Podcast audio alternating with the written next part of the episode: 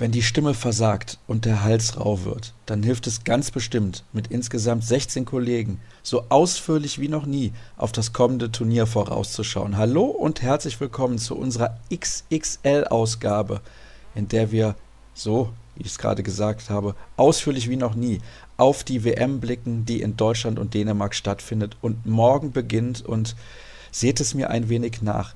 Teilweise ist es mit der Stimme nicht ganz so angenehm gewesen zu arbeiten in den vergangenen Tagen, aber ich denke, inhaltlich wird euch das gefallen in ungefähr vier Stunden Sendung. Also ich hoffe, ihr habt ordentlich Geduld mitgebracht oder ihr schaut bzw. hört besser gesagt bei einem der Experten rein, der euch ganz besonders zusagt. Hier mal eine Liste der Kollegen, die heute mit dabei sind. Das sind Rufen Möller, Arne Wohlfahrt, Daniel Neuhaus, Christoph Stukenbrock, Erik Eggers, Markus Götz, Frode Scheier, Conny Wilczynski, Gary Pauband, Daniel Genix, Christian Stein, Björn Parzen, Lars Krog-Jeppesen, Jens Kürbis, Olaf Bruchmann und Stefan Flom. Mit einigen habe ich über die Gruppen gesprochen, mit anderen über konkrete Mannschaften und so weiter und so fort. Und bevor ich hier allzu viele Worte verliere, steigen wir ein. Und jetzt geht's dann auch endlich los. Ich begrüße zunächst, wie gehabt bei unseren Vorschau-Sendungen, den Kollegen Björn Parzen. Hallo Björn. Hallo Sascha, schönen guten Tag. Wo schwirrst du gerade rum? Ja, ich bin schon in der Mercedes-Benz Arena in Berlin.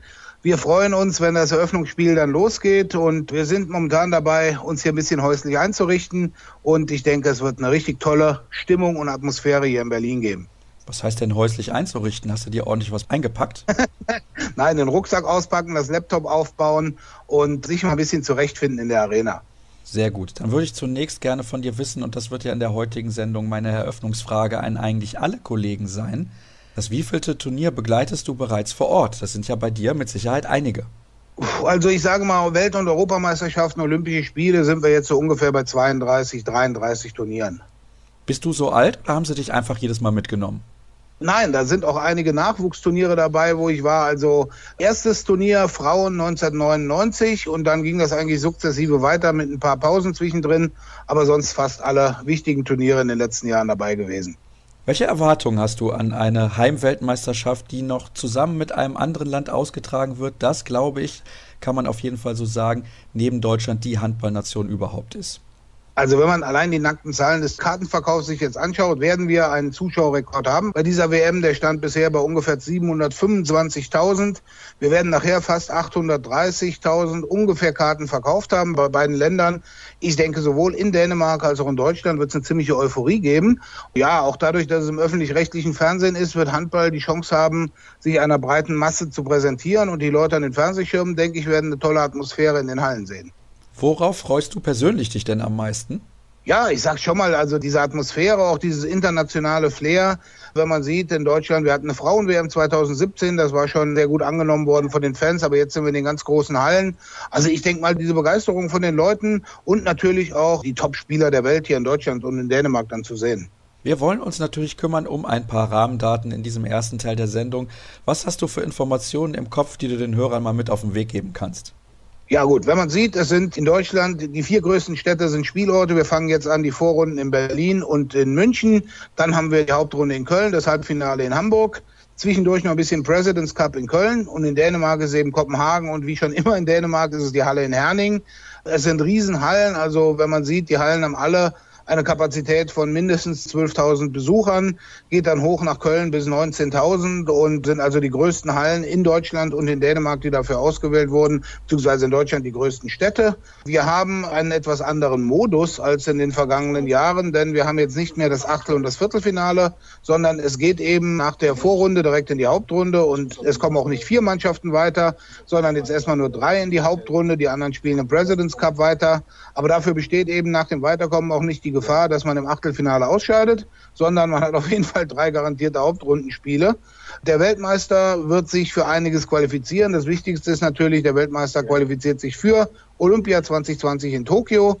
Die Mannschaften auf den Plätzen zwei bis sieben sind bei den Olympia-Qualiturnieren dabei.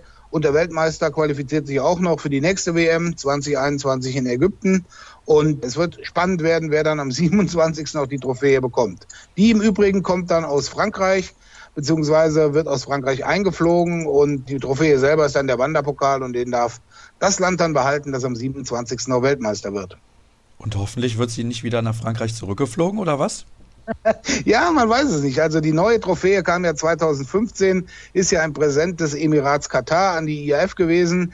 2015 ging sie nach Frankreich, dann zwei Jahre im Tresor, kam 2017 wieder raus, steht jetzt wieder in Frankreich. Frankreich ist Rekordweltmeister, gehört sicherlich zu den Favoriten. Man muss sehen, wie sie ohne Karabatic stand jetzt zurechtkommen. Aber ich denke, da konnte man sich jetzt ein bisschen drauf vorbereiten. Natürlich gehört Frankreich zu den Favoriten. Aber ich habe irgendwo in einer Umfrage gelesen, wenn man allen glauben darf, ist Dänemark dieses Jahr als Gastgeber eben der Topfavorit. Und momentan die deutschen Zuschauer halten sich noch ein bisschen zurück. Halbfinale sagen schon einige, aber dass Deutschland den WM-Titel gewinnt, ich glaube, lagen wir irgendwo bei 10 Prozent der Befragten. Naja, da müssen wir sowieso abwarten. Es ist schwer zu prognostizieren. Es wird natürlich einige, vielleicht teilweise auch wilde Prognosen geben in dieser Sendung. Das möchte ich vorab schon mal mit auf den Weg geben. Wir schauen noch mal ein bisschen genauer auf die Hallen. Du hast gerade die Spielorte schon angesprochen. In München ist es die Olympiahalle. Dort passen 12.000 Zuschauer rein. Das ist die Halle mit der geringsten Kapazität. In Berlin wird auch eine Vorrunde gespielt. Dort passen in die Mercedes-Benz Arena zumindest offiziell 14.800. Dann geht es in Deutschland weiter nach Köln. Köln in der Lanxess Arena finden 19.250 Zuschauer Platz und in Hamburg wird das Halbfinale gespielt in der Barclaycard Arena. In dieser Arena passen 13.300 Zuschauer. Zwei Hallen gibt es in Dänemark, die Royal Arena in der Hauptstadt Kopenhagen mit 13.700 Plätzen und die Jyske Bank Boxen mit 15.000 Plätzen in Herning. Jetzt hast du gerade eben schon gesagt, dass natürlich da auch Zuschauerrekorde gebrochen werden. Der einzige Standort, wo sich die Leute nicht sicher waren, kann der funktionieren, ist München. Aber das scheint zu funktionieren. Also mein letzter Stand in München war eine Auslastung von deutlich über 75 Prozent. Es gibt für München auch noch ein nettes Angebot für die, für die Spiele am Montag und am Mittwoch. Da gibt es sogenannte Afterwork-Tickets. Das heißt, man kann sie auch für das letzte Spiel des Abends jeweils mit Beteiligung von Europameister Spanien, kann man sich Tickets sichern. Ansonsten gibt es für die WM ja in allen Spielorten Tagestickets. Und in München, die haben eine sehr gute Arbeit gemacht dort, der Bayerische Handballverband, die Stadt München, der Olympiapark selber. Und ich weiß auch, der Botschafter Dominik Klein war da super aktiv. Und in München scheint ein großes Interesse zu sein. Natürlich denke ich, was man so gehört hat, die größte internationale Fangruppe werden die Kroaten sein. Deswegen wurden sie auch mit Bedacht dort für München gewählt. Und München wohnen eben auch viele Menschen aus dem ehemaligen Jugoslawien. Deswegen kann es vielleicht ein sehr spannendes Spiel sein, wenn Kroatien auf Mazedonien trifft. Und ja, die Auslastung in München ist sehr gut. Man hat dort sehr viel in die Hand genommen, was auch so flankierende Aktionen betrifft, von der Mini-WM und Aktionen des Bayerischen Handballverbands. Es scheint sehr gut zu laufen. Schauen wir auf die teilnehmenden Nationen, klar, qualifiziert automatisch als Gastgeber und das wurde offiziell am 28. Oktober 2013 Dänemark und Deutschland. Der Titelverteidiger Frankreich ist mit dabei, genauso wie Europameister Spanien. Über die Afrikameisterschaft haben sich qualifiziert Angola, Ägypten und Tunesien, über die Asienmeisterschaft Bahrain, Katar und Saudi-Arabien in der EM-Qualifikation bzw. der Qualifikation der europäischen Mannschaften für die WM. So ist es natürlich richtig, haben sich qualifiziert Österreich, Kroatien, Ungarn, Island, Mazedonien, Norwegen, Russland, Serbien und Schweden. Und über die panamerikanischen Meisterschaften haben sich qualifiziert Argentinien, Brasilien und Chile. Eigentlich wie immer eine Wildcard gab es für Japan. Und eigentlich war ja Südkorea sportlich qualifiziert. Jetzt kann man es als Wildcard bezeichnen oder auch nicht. Es ist das vereinte Team aus Korea mit dabei. Auf welchen Exoten freust du dich ganz besonders? Ja, also ich bin mal gespannt. Die Chilenen haben ja in derselben Gruppe in Frankreich schon gespielt wie die deutsche Mannschaft. Da hat man schon mal gesehen, die haben dann Weißrussland geschlagen und die haben auch gesagt, ja, wir sind mittlerweile angekommen in der Welt des Handballs. Ich denke mal, der größte Exot dürften Angola sein und Saudi-Arabien. Bahrain hat sich international entwickelt, aber wie gesagt, ich bin mal gespannt, wie die Chilenen sich schlagen. Und ich weiß nicht, ob so eine Mannschaft wie Brasilien auch noch als Exot gilt. Die haben ja immerhin bei Olympia auch die deutsche Mannschaft geschlagen. Aber ich denke, von den panamerikanischen Mannschaften wird man was sehen. Katar ist definitiv kein Exot mehr. Valero Rivera sagte mir noch, unser Ziel ist wieder ein Platz unter den besten acht und die beste nicht-europäische Mannschaft.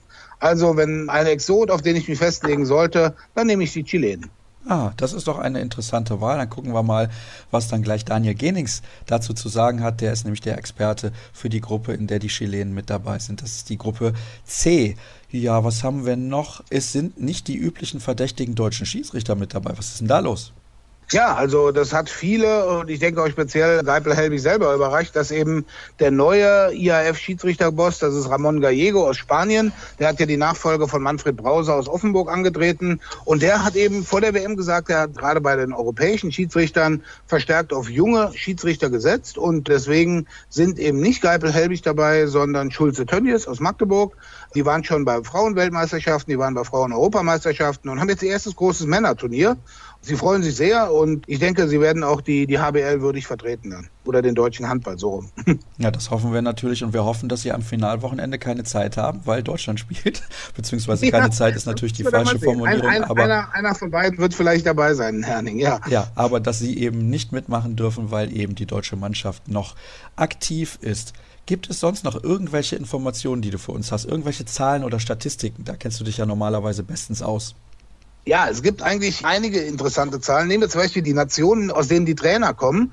Wenn man schaut, alle Kontinentalmeister, die bei der WM dabei sind. Also für Europa ist es Spanien, für Asien ist es Katar, für Panamerika ist es Argentinien und für Afrika ist es Tunesien. Werden von spanischen Trainern trainiert. Also alle vier Top-Nationen der jeweiligen Kontinente haben Spanier als Trainer. Das ist schon mal eine sehr interessante Sache. Und dann haben wir aber neben vier spanischen Trainern tatsächlich fünf isländische Trainer. Davon allein drei in der Gruppe in München mit Dago Sigurdsson, dem ehemaligen Bundestrainer, der Japan trainiert, dann Gudmundur Gudmundsson mit Island selber und dann auch noch Aaron Christiansson mit Bahrain und dazu kommen noch Patrick Johannesson und Österreich und Christiansson, der Trainer der Schweden. Das heißt also, ein kleines Land wie Island stellt fünf Trainer. Das ist eine interessante Sache und dann vielleicht auch schon der Blick aufs Eröffnungsspiel. Deutschland hat eine sehr gute Chance, das zu gewinnen, zumindest wenn man auf die Statistik schaut. Denn eine deutsche Mannschaft hat in den sechs Eröffnungsspielen, die es bei Weltmeisterschaften auf deutschem Boden gab, alle gewonnen. Allerdings muss man auch sagen, da waren Gegner dabei wie Luxemburg, die Niederlande oder Kuwait.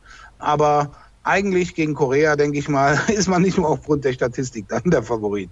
Also, ihr merkt schon, Björn ist schon komplett im WM-Fieber und wir kommen zum Ende des ersten Teils unserer Sendung. Normalerweise wisst ihr ja, spreche ich mit Björn deutlich länger, aber wir haben heute so viel vor und ich möchte ja, dass meine Stimme am Ende des Tages auch noch funktioniert und ich mit allen sprechen kann, mit denen ich heute noch sprechen werde. Und da sind einige sehr prominente Namen mit dabei. Der nächste ist übrigens quasi schon in der Leitung. Aber Björn, von dir würde ich natürlich auch sehr gerne noch wissen. Wer wird Weltmeister, beziehungsweise wer ist dein WM-Favorit?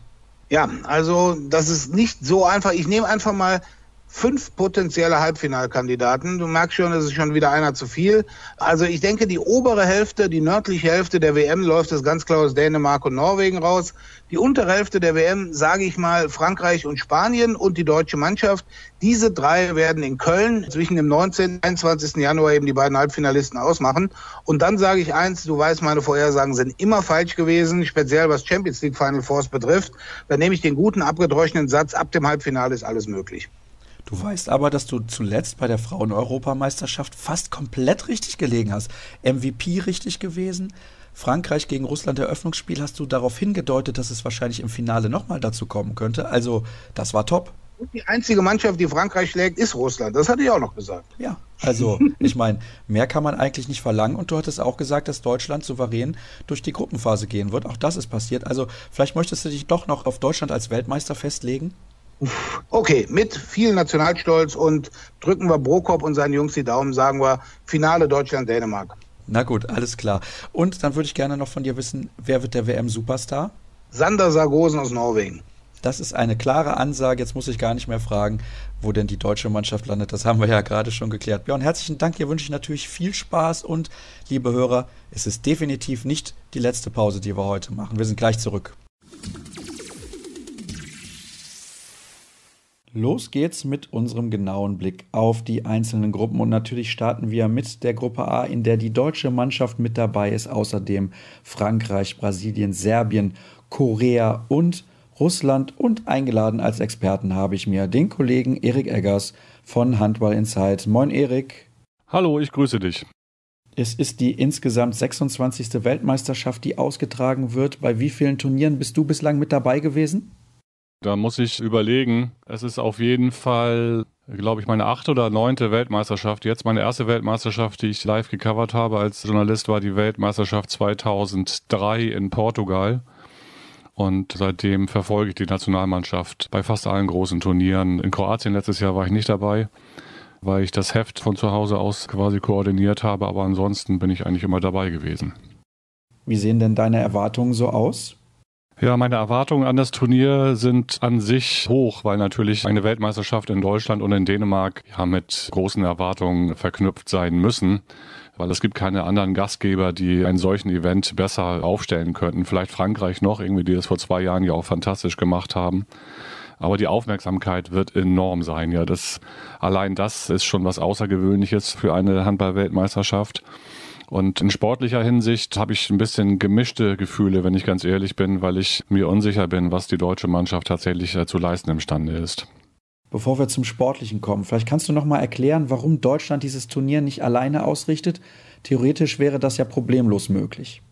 Ja, Deutschland hätte natürlich dieses Turnier auch allein ausrichten können, so wie es ja auch die Europameisterschaft 2024 alleine ausrichten wird. Warum dieses Turnier nun irgendwie quasi in Co-Partnerschaft mit Dänemark stattfindet, ist mit der Situation äh, des Jahres 2013 äh, zu erklären, als das Turnier vergeben wurde. Das Turnier ist vergeben worden im Herbst 2013. In diesem Jahr fand in Deutschland beim Deutschen Handballbund der Wechsel zum neuen Präsidium statt. Also Ulrich Strombach hatte demissioniert oder hat es angekündigt. Und es war klar, dass ein neues Präsidium kommt, damals mit Bernhard Bauer und Bob Hanning als Führungsduo. Und so entstand die Idee, um auch quasi eine Vision äh, formulieren zu können, diese Vision für 2020 in Tokio Olympiagold zu holen, sich quasi irgendwie bei den bei den Dänen anzudienen, um wenigstens Co-Partner für, für diese Weltmeisterschaft sein zu können. Und das hat im Wesentlichen Bernhard Bauer dann eingestiehlt. Bernhard Bauer hat einen sehr guten Draht zum Präsident des dänischen Handballverbandes aufgebaut, zu Per Bertelsen, mit dem er heute noch befreundet ist. Und hat es dann geschafft, die Dänen zu begeistern äh, für diese für diese Idee. Die Dänen waren damals nicht Top-Favorit irgendwie für die Vergabe. Damals hatte sich auch Polen beworben, äh, auch zum Jubiläum des polnischen Handballs damals. So war das gedacht zumindest. Und in dem Moment, wo die Deutschen dazu stießen, waren auf jeden Fall auch die Dänen auf einmal in der Favoritenrolle. Also es war quasi eine Win-Win-Situation für beide Verbände damals. Und wie gesagt, daraus ist diese äh, Co-Partnerschaft oder diese Partnerschaft mit zwei Gastgeberländern entstanden. Welche Vorteile kann so eine gemeinsam ausgerichtete Weltmeisterschaft haben und wie stehst du zu mehreren Gastgebern bei einem Turnier?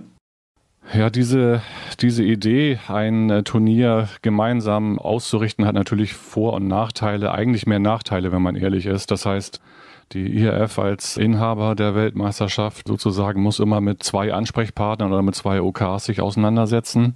Das hat jetzt aber in der Vergangenheit offenbar sehr gut geklappt, wie alle Beteiligten betont haben oder betonen. Irgendwie auch der Kontakt zwischen den Dänen und den Deutschen verlief offenbar gut. Aber es gibt natürlich auch ein bisschen Kulturunterschiede bei diesen verschiedenen Gastgebern. Also ich nenne nur ein Beispiel. Es gab zum Beispiel schon auch Diskussionen darüber, über die Höhe der Ticketpreise die in Deutschland höher sind als in Dänemark. In Dänemark wird halt eine Politik verfolgt, dass man diese Preise möglichst gering hält die Deutschen sagen, die Nachfrage ist so hoch, dann hat man auch eine gewisse Berechtigung, solche Ticketpreise zu verlangen. Und das ist jetzt nur ein Beispiel. Also es gab in der Vergangenheit auch Turniere, also zum Beispiel bei der Frauen-WM 1995, die in Österreich und in Ungarn stattgefunden hat. Und dort verlief diese Idee, halt zwei Gastgeberländer mit der Organisation zu beauftragen, einfach katastrophal, muss man sagen. Dafür ist es jetzt sehr gut gelaufen. Andererseits ist es eben jetzt für diese WM 2019 auch eine fantastische Möglichkeit, in zwei großen Traditionsnationen des Handballs eben eine solche Weltmeisterschaft zu veranstalten. Und das ist eine Riesenchance für den Welthandball aus meiner Sicht. Dann kommen wir jetzt zum Sportlichen und schauen genauer auf die deutsche Gruppe. Über das DAB-Team sprechen wir später noch expliziter. Ich denke, es steht auch außer jeder Diskussion, dass Frankreich der Favorit auf den ersten Platz ist. Ja, natürlich sehe ich das auch so, dass die Franzosen eigentlich gesetzt sind als Gruppensieger. Das muss deren Anspruch sein, obwohl natürlich die Franzosen jetzt erstmals ohne Nikola Karabatic antreten oder das erste Mal seit 2003 ohne, ohne den Superstar auflaufen. Aber die Franzosen haben einfach so viele extrem starke Individualisten, dass sie aus meiner Sicht doch in der Lage sein sollten, diesen Verlust zu kompensieren. Sie werden natürlich das gleiche Problem haben wie die Deutschen, dass eigentlich nicht so klar ist, was auf der Rückraummittelposition passiert. Also dort wird neben Mahé, den wir ja alle gut aus der Bundesliga kennen, vor allem wohl äh, Dika Mem auflaufen, der einer der Lieblingsspieler von Didier Dinard ist.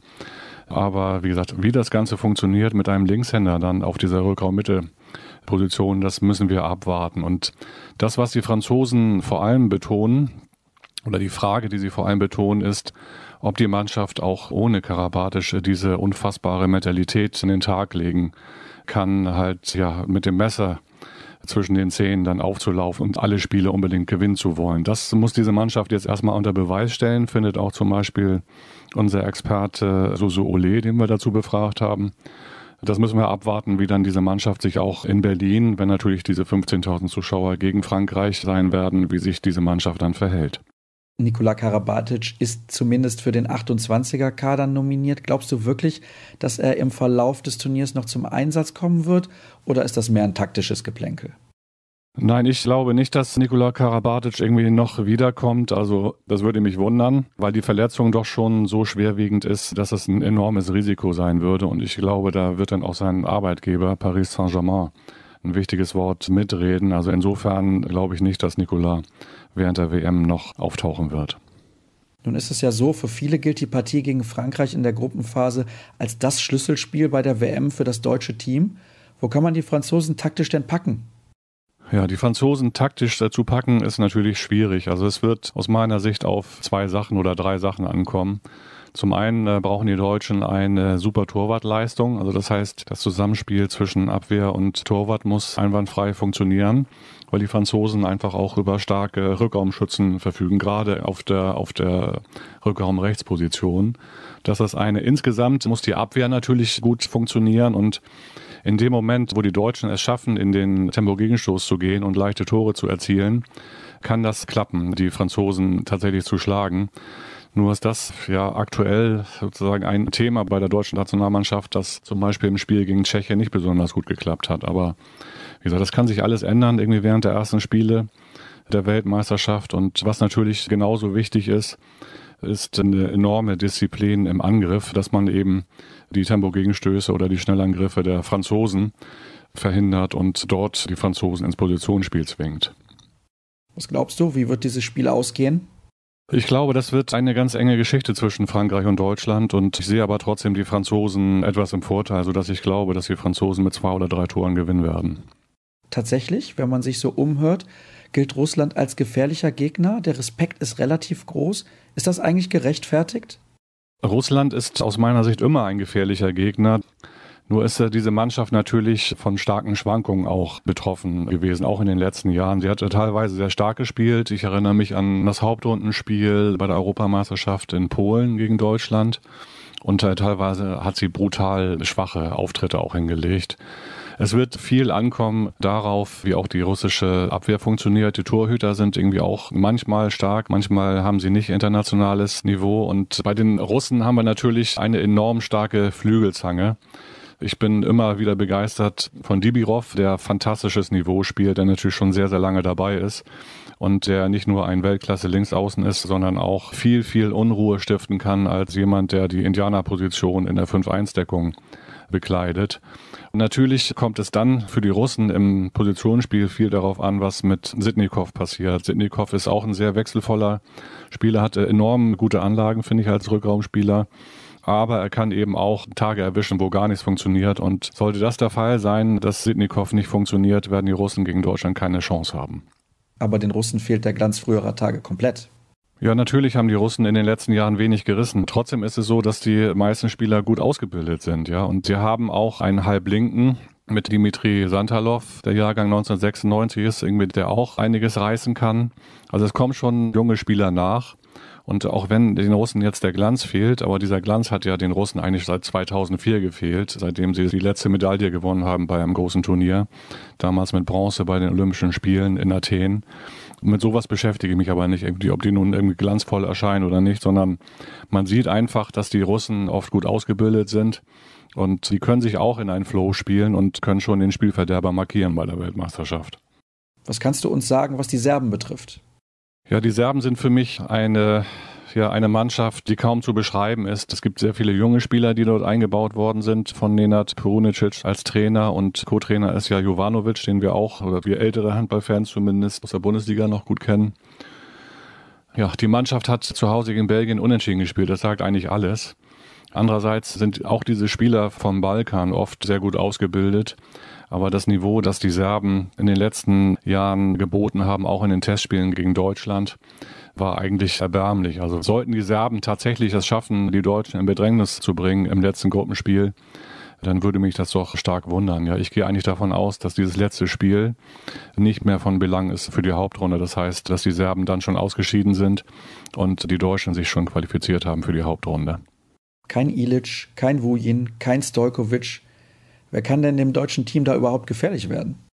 Ja, bei den Serben gibt es nicht viele Spieler, die tatsächlich den Deutschen gefährlich werden können. Natürlich müssen wir jetzt abwarten, wer dort überhaupt in den 16er-Kader nominiert wird von Perunicic. Aber gefährlich werden können vor allem natürlich auch die Torhüter, ja, dass die Torhüter einfach einen Riesentag erwischen. Chupara zum Beispiel spielt ja in Kielce, das ist jetzt kein, kein schlechter Keeper. Der kann auch mal einen sehr, sehr guten Tag ja, haben. Und ansonsten kennen wir natürlich Bogdan Radivojevic von den Rhein-Neckar-Löwen und Zelenovic irgendwie aus Göpping. Aber es ist im Prinzip eine, eine Mannschaft der Namenlosen und die große serbische Mannschaft, die zum Beispiel 2003 und 2005 noch um den Einzug ins Halbfinale bei einer Weltmeisterschaft gekämpft hat, die gehört der Vergangenheit an. Brasilien ist eine sehr spannende Mannschaft. Der Handball hat sich dort in den letzten 20 Jahren recht positiv entwickelt. Ist das Team noch mit dem aus Rio von vor drei Jahren zu vergleichen? Damals gelang ja ein Sieg gegen die deutsche Mannschaft in der Gruppenphase.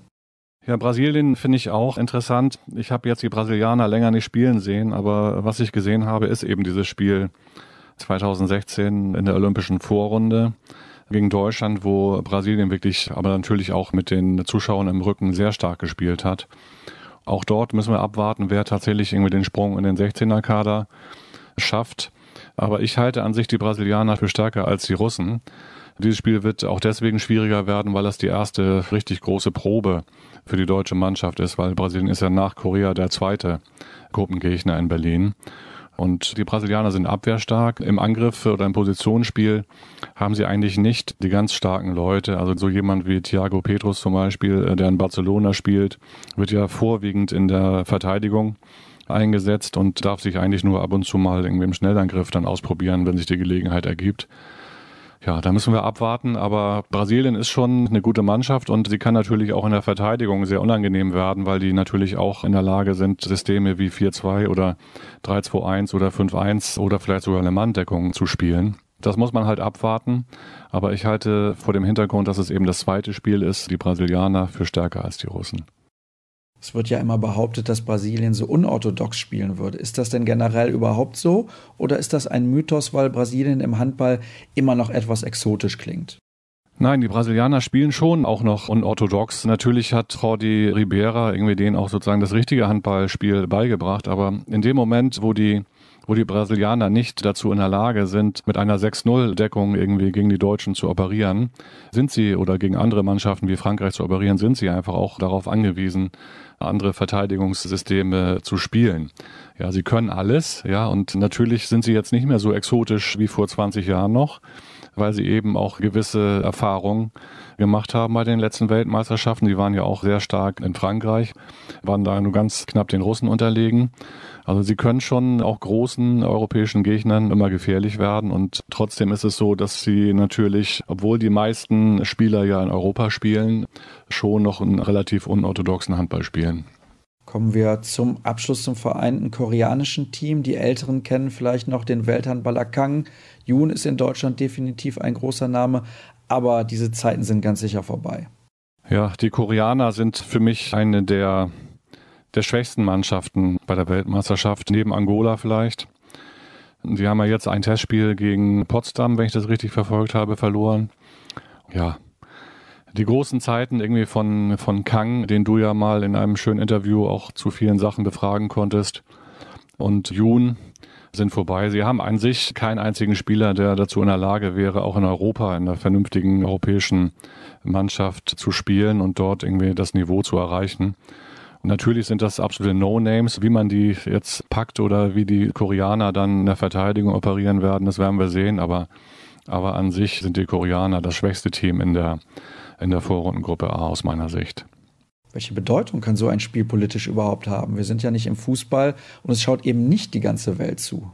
Naja, so ein Spiel kann politisch schon für eine Welle sorgen oder für eine gewisse Aufmerksamkeit sorgen, auch im Handball. Nun muss man ja die aktuelle Situation sehen, dass der große Diktator Kim jetzt in seiner Neujahrsansprache die Amerikaner schon wieder angegriffen hat und vieles, was in diesem Friedensprozess ja schon eingetütet schien, irgendwie wird jetzt wieder plötzlich in Frage gestellt. Auch insofern ist dieses Spiel schon von einiger Bedeutung. Es ist natürlich sportlich schwierig, jetzt für die Koreaner dann jeweils irgendwie mindestens einen Nordkoreaner irgendwie einzubeziehen in den Kader für die Spiele. Aber politisch hat das schon irgendwie eine gewisse Bedeutung aus meiner Sicht. Das wird die Aufmerksamkeit auch gerade seitens der Politik wird groß sein. Also Thomas Bach wird kommen, wissen wir, dann wird wohl Steinmeier kommen, auch Seehofer hat sich angesagt und, und wer dann noch so kommt, also die politische Resonanz wird groß sein, ob das nun alles mit den Koreanern zusammenhängt oder nur dem Eröffnungsspiel geschuldet ist in Berlin.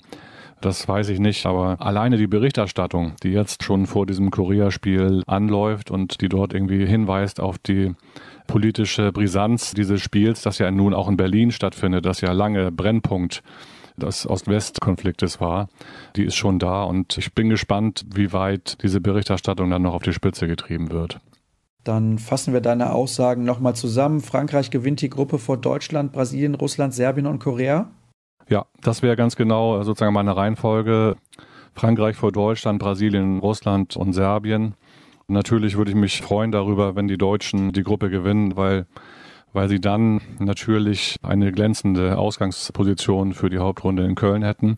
Auch ein Unentschieden wäre schon fantastisch, weil sie dann immer noch alles in der eigenen Hand hätten, die Deutschen. Und man muss ja sehen, irgendwie eine hohe Niederlage kann bei diesem Modus schon das ausbedeuten. Das heißt, jetzt mal angenommen, die Deutschen verlieren hoch gegen Frankreich, dann sind sie schon darauf angewiesen, dass die Franzosen in der Hauptrunde auch alles gewinnen.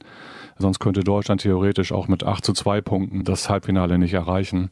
Das sind halt Dinge, die auch eine große Rolle spielen und deswegen kommt das gegen Frankreich ja wirklich auf jedes Tor an. Wie bewertest du es eigentlich, dass Prokop nun Reichmann und Sutton gestrichen hat? Ist das überraschend? Für mich kam diese, diese Streichen von Reichmann schon einigermaßen überraschend. Und zwar deshalb, weil Reichmann eigentlich in den letzten Wochen einen sehr guten Eindruck gemacht hat, genau wie Grötzky auch. Aber man muss halt sehen, dass Reichmann in der Bundesliga deutlich torgefährlicher war als Grötzky zuletzt.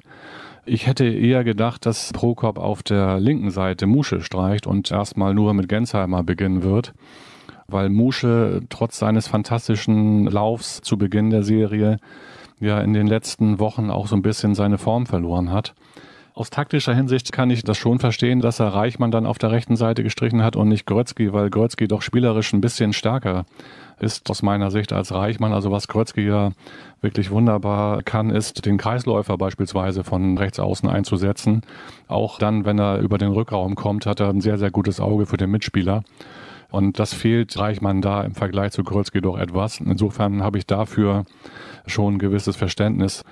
Allerdings könnte man eben auch auf Linksaußen dann, um Gensheimer zu entlasten, auch jemand wie Strobel gut einsetzen. Das hat er ja beispielsweise bei den Olympischen Spielen in Rio de Janeiro auch schon gemacht. Und insofern hat mir schon ein bisschen gewundert, dass er Reichmann streicht und nicht Musche. Dann fehlen im Prinzip nur noch deine Tipps. Wer ist dein WM-Favorit und holt dieses Team dann auch den Titel? Mein Favorit auf den Titel ist Schweden. Und ob Schweden dann Weltmeister wird, das wird man sehen. Aber ich glaube, dass die Schweden mit dieser Rückraumreihe Gottfriedsson, Kim Andersson und vor allem Kim Ekdal Durier ein Riesenbrett da haben und auch die Mannschaft sonst irgendwie in der Struktur ja sehr gemischt und gut organisiert ist. Deswegen glaube ich, dass der Außenseiter Schweden gewinnen wird. Wer wird denn in deinen Augen der WM-Superstar werden? Der Superstar der WM wird aus meiner Sicht Sargosen sein, aber trotzdem wird es für die Norweger nicht reichen, weil sie auch mit Verletzungsproblemen zu kämpfen haben. Und welche Platzierung erreicht die deutsche Mannschaft? Ja, wo das deutsche Team landet, dazu kann man, finde ich, irgendwie fast keine Aussage machen. Es kommt wirklich dann auf Nuancen an. Wenn das deutsche Team nicht unter den ersten acht landen sollte, also nicht mal für die olympischen Qualifikationsturniere berechtigt sein sollte, dann war es das für Prokop, nehme ich an. Es kommt aber auch ein bisschen darauf an, wie sich die Mannschaft präsentiert. Wenn die Mannschaft stark spielen sollte und nur wegen einer Szene zum Beispiel das Halbfinale verpassen sollte, dann dürfte Prokop wahrscheinlich weitermachen. Aber wie gesagt, es wird dann auf Kleinigkeiten ankommen und auch darauf, ob die Harmonie im Team, wie sie jetzt beschworen worden ist, die letzten Wochen und Monate tatsächlich da ist oder ob das nur Maskerade ist. Gut, dann wären wir durch. Vielen Dank, Erik, für deine Expertise und Einschätzung rund um die Gruppe A. Und nach einer kurzen Pause beschäftigen wir uns dann intensiv mit dem DHB-Team. Nach dem allgemeinen Blick in die Gruppe A werden wir nun ein wenig konkreter mit dem Blick auf die deutsche Mannschaft und einer genauen Bewertung des Kaders. Ich begrüße Markus Götz von Sky. Servus nach München. Hallo. Du bist zwar nicht in deiner Rolle als Journalist mit vor Ort dabei, aber wie bei allen anderen würde ich auch gerne bei dir zunächst wissen, wie oft hast du ein Turnier schon vor Ort begleitet? Ui, du meine Güte, da muss ich ja richtig nachdenken jetzt. Ähm, ich nehme jetzt mal Weltmeisterschaften und Europameisterschaften. Die erste Euro, bei der ich mit dabei war, war 2004 in Slowenien. Das war natürlich auch gleich ein echtes Highlight mit Kommentar des Finales. Deutschland gegen Slowenien und allen deutschen Spielen damals noch sind damals ja alle noch bei DSF gelaufen. Die erste WM, bei der ich vor Ort war, war dann 2007 in Deutschland. Da haben wir zwar auch das meiste, also da haben wir die nicht-deutschen Spiele übertragen aus der Box gemacht, aber am Finaltag waren wir zumindest in Köln, haben das Spiel um Platz drei von dort übertragen und ich habe auch das Finale aus der Halle dann beobachten können. Dann, was war die nächste WM? 2009 in Kroatien, da waren die Kollegen von RTL vor Ort, 2011 in Schweden, genau, da war ich vor Ort. Dann, was kam denn 2013 um alles in der Welt? Spanien, ja, Spanien, Barcelona, Finalwochenende waren wir auch vor Ort, schön. Und das war's dann, glaube ich, erstmal. Also das waren meine, meine WM-Besuche vor Ort. Wirst du dir denn im Laufe der Veranstaltung Spiele auch in der Halle ansehen oder wie sehen deine persönlichen WM-Planungen aus? Ja klar, also das kann ich mir ja schlecht entgehen lassen. Grundsätzlich, ich wohne ja hier in München, werde ich mir auf jeden Fall einen Vorrunden-Spieltag gönnen der Gruppe, die hier in München spielt mit Kroatien und Spanien. Da weiß ich noch nicht ganz genau, welcher das sein wird. Und dann bin ich an den Hauptrundenspieltagen 2 und 3 in Köln. Also ich glaube 21. 23. ist das, da werde ich dort sein.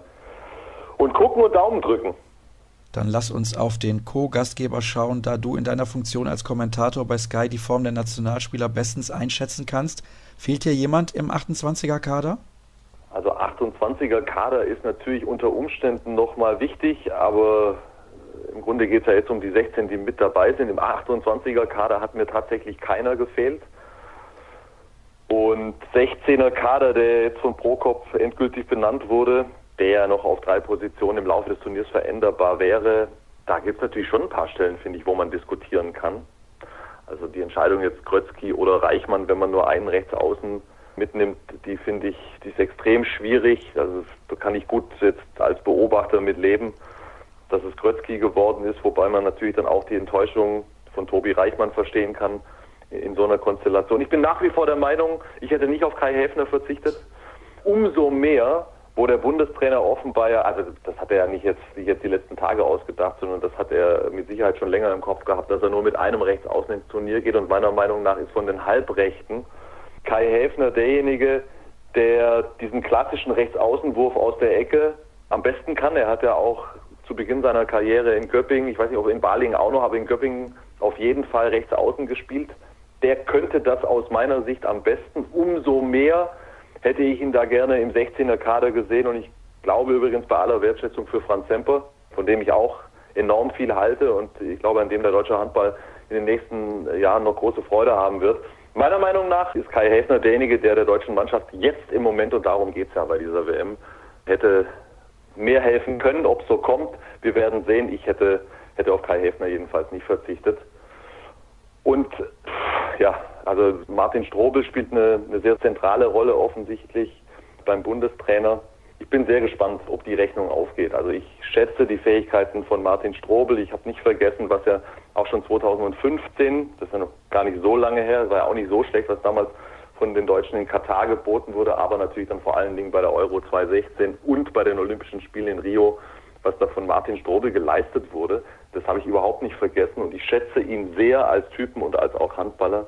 Ich habe allerdings nach wie vor meine Restzweifel, ob er nach wie vor genug Dampf machen kann, wenn es gegen die richtig starken Mannschaften geht. Und das wird nötig sein, auch von der Mittelposition aus. Es wird nicht genügen, die Bälle nur zu verteilen und das Spiel zu strukturieren. Ich habe da, wie gesagt, nach wie vor meine Zweifel. Ansonsten finde ich schon, dass der Kader sehr ausgewogen und, und, und klug zusammengestellt ist. Die Verletzten sind verletzt. Das ist nun mal so. Darüber braucht man nicht diskutieren. Kann ich gut mit leben sonst.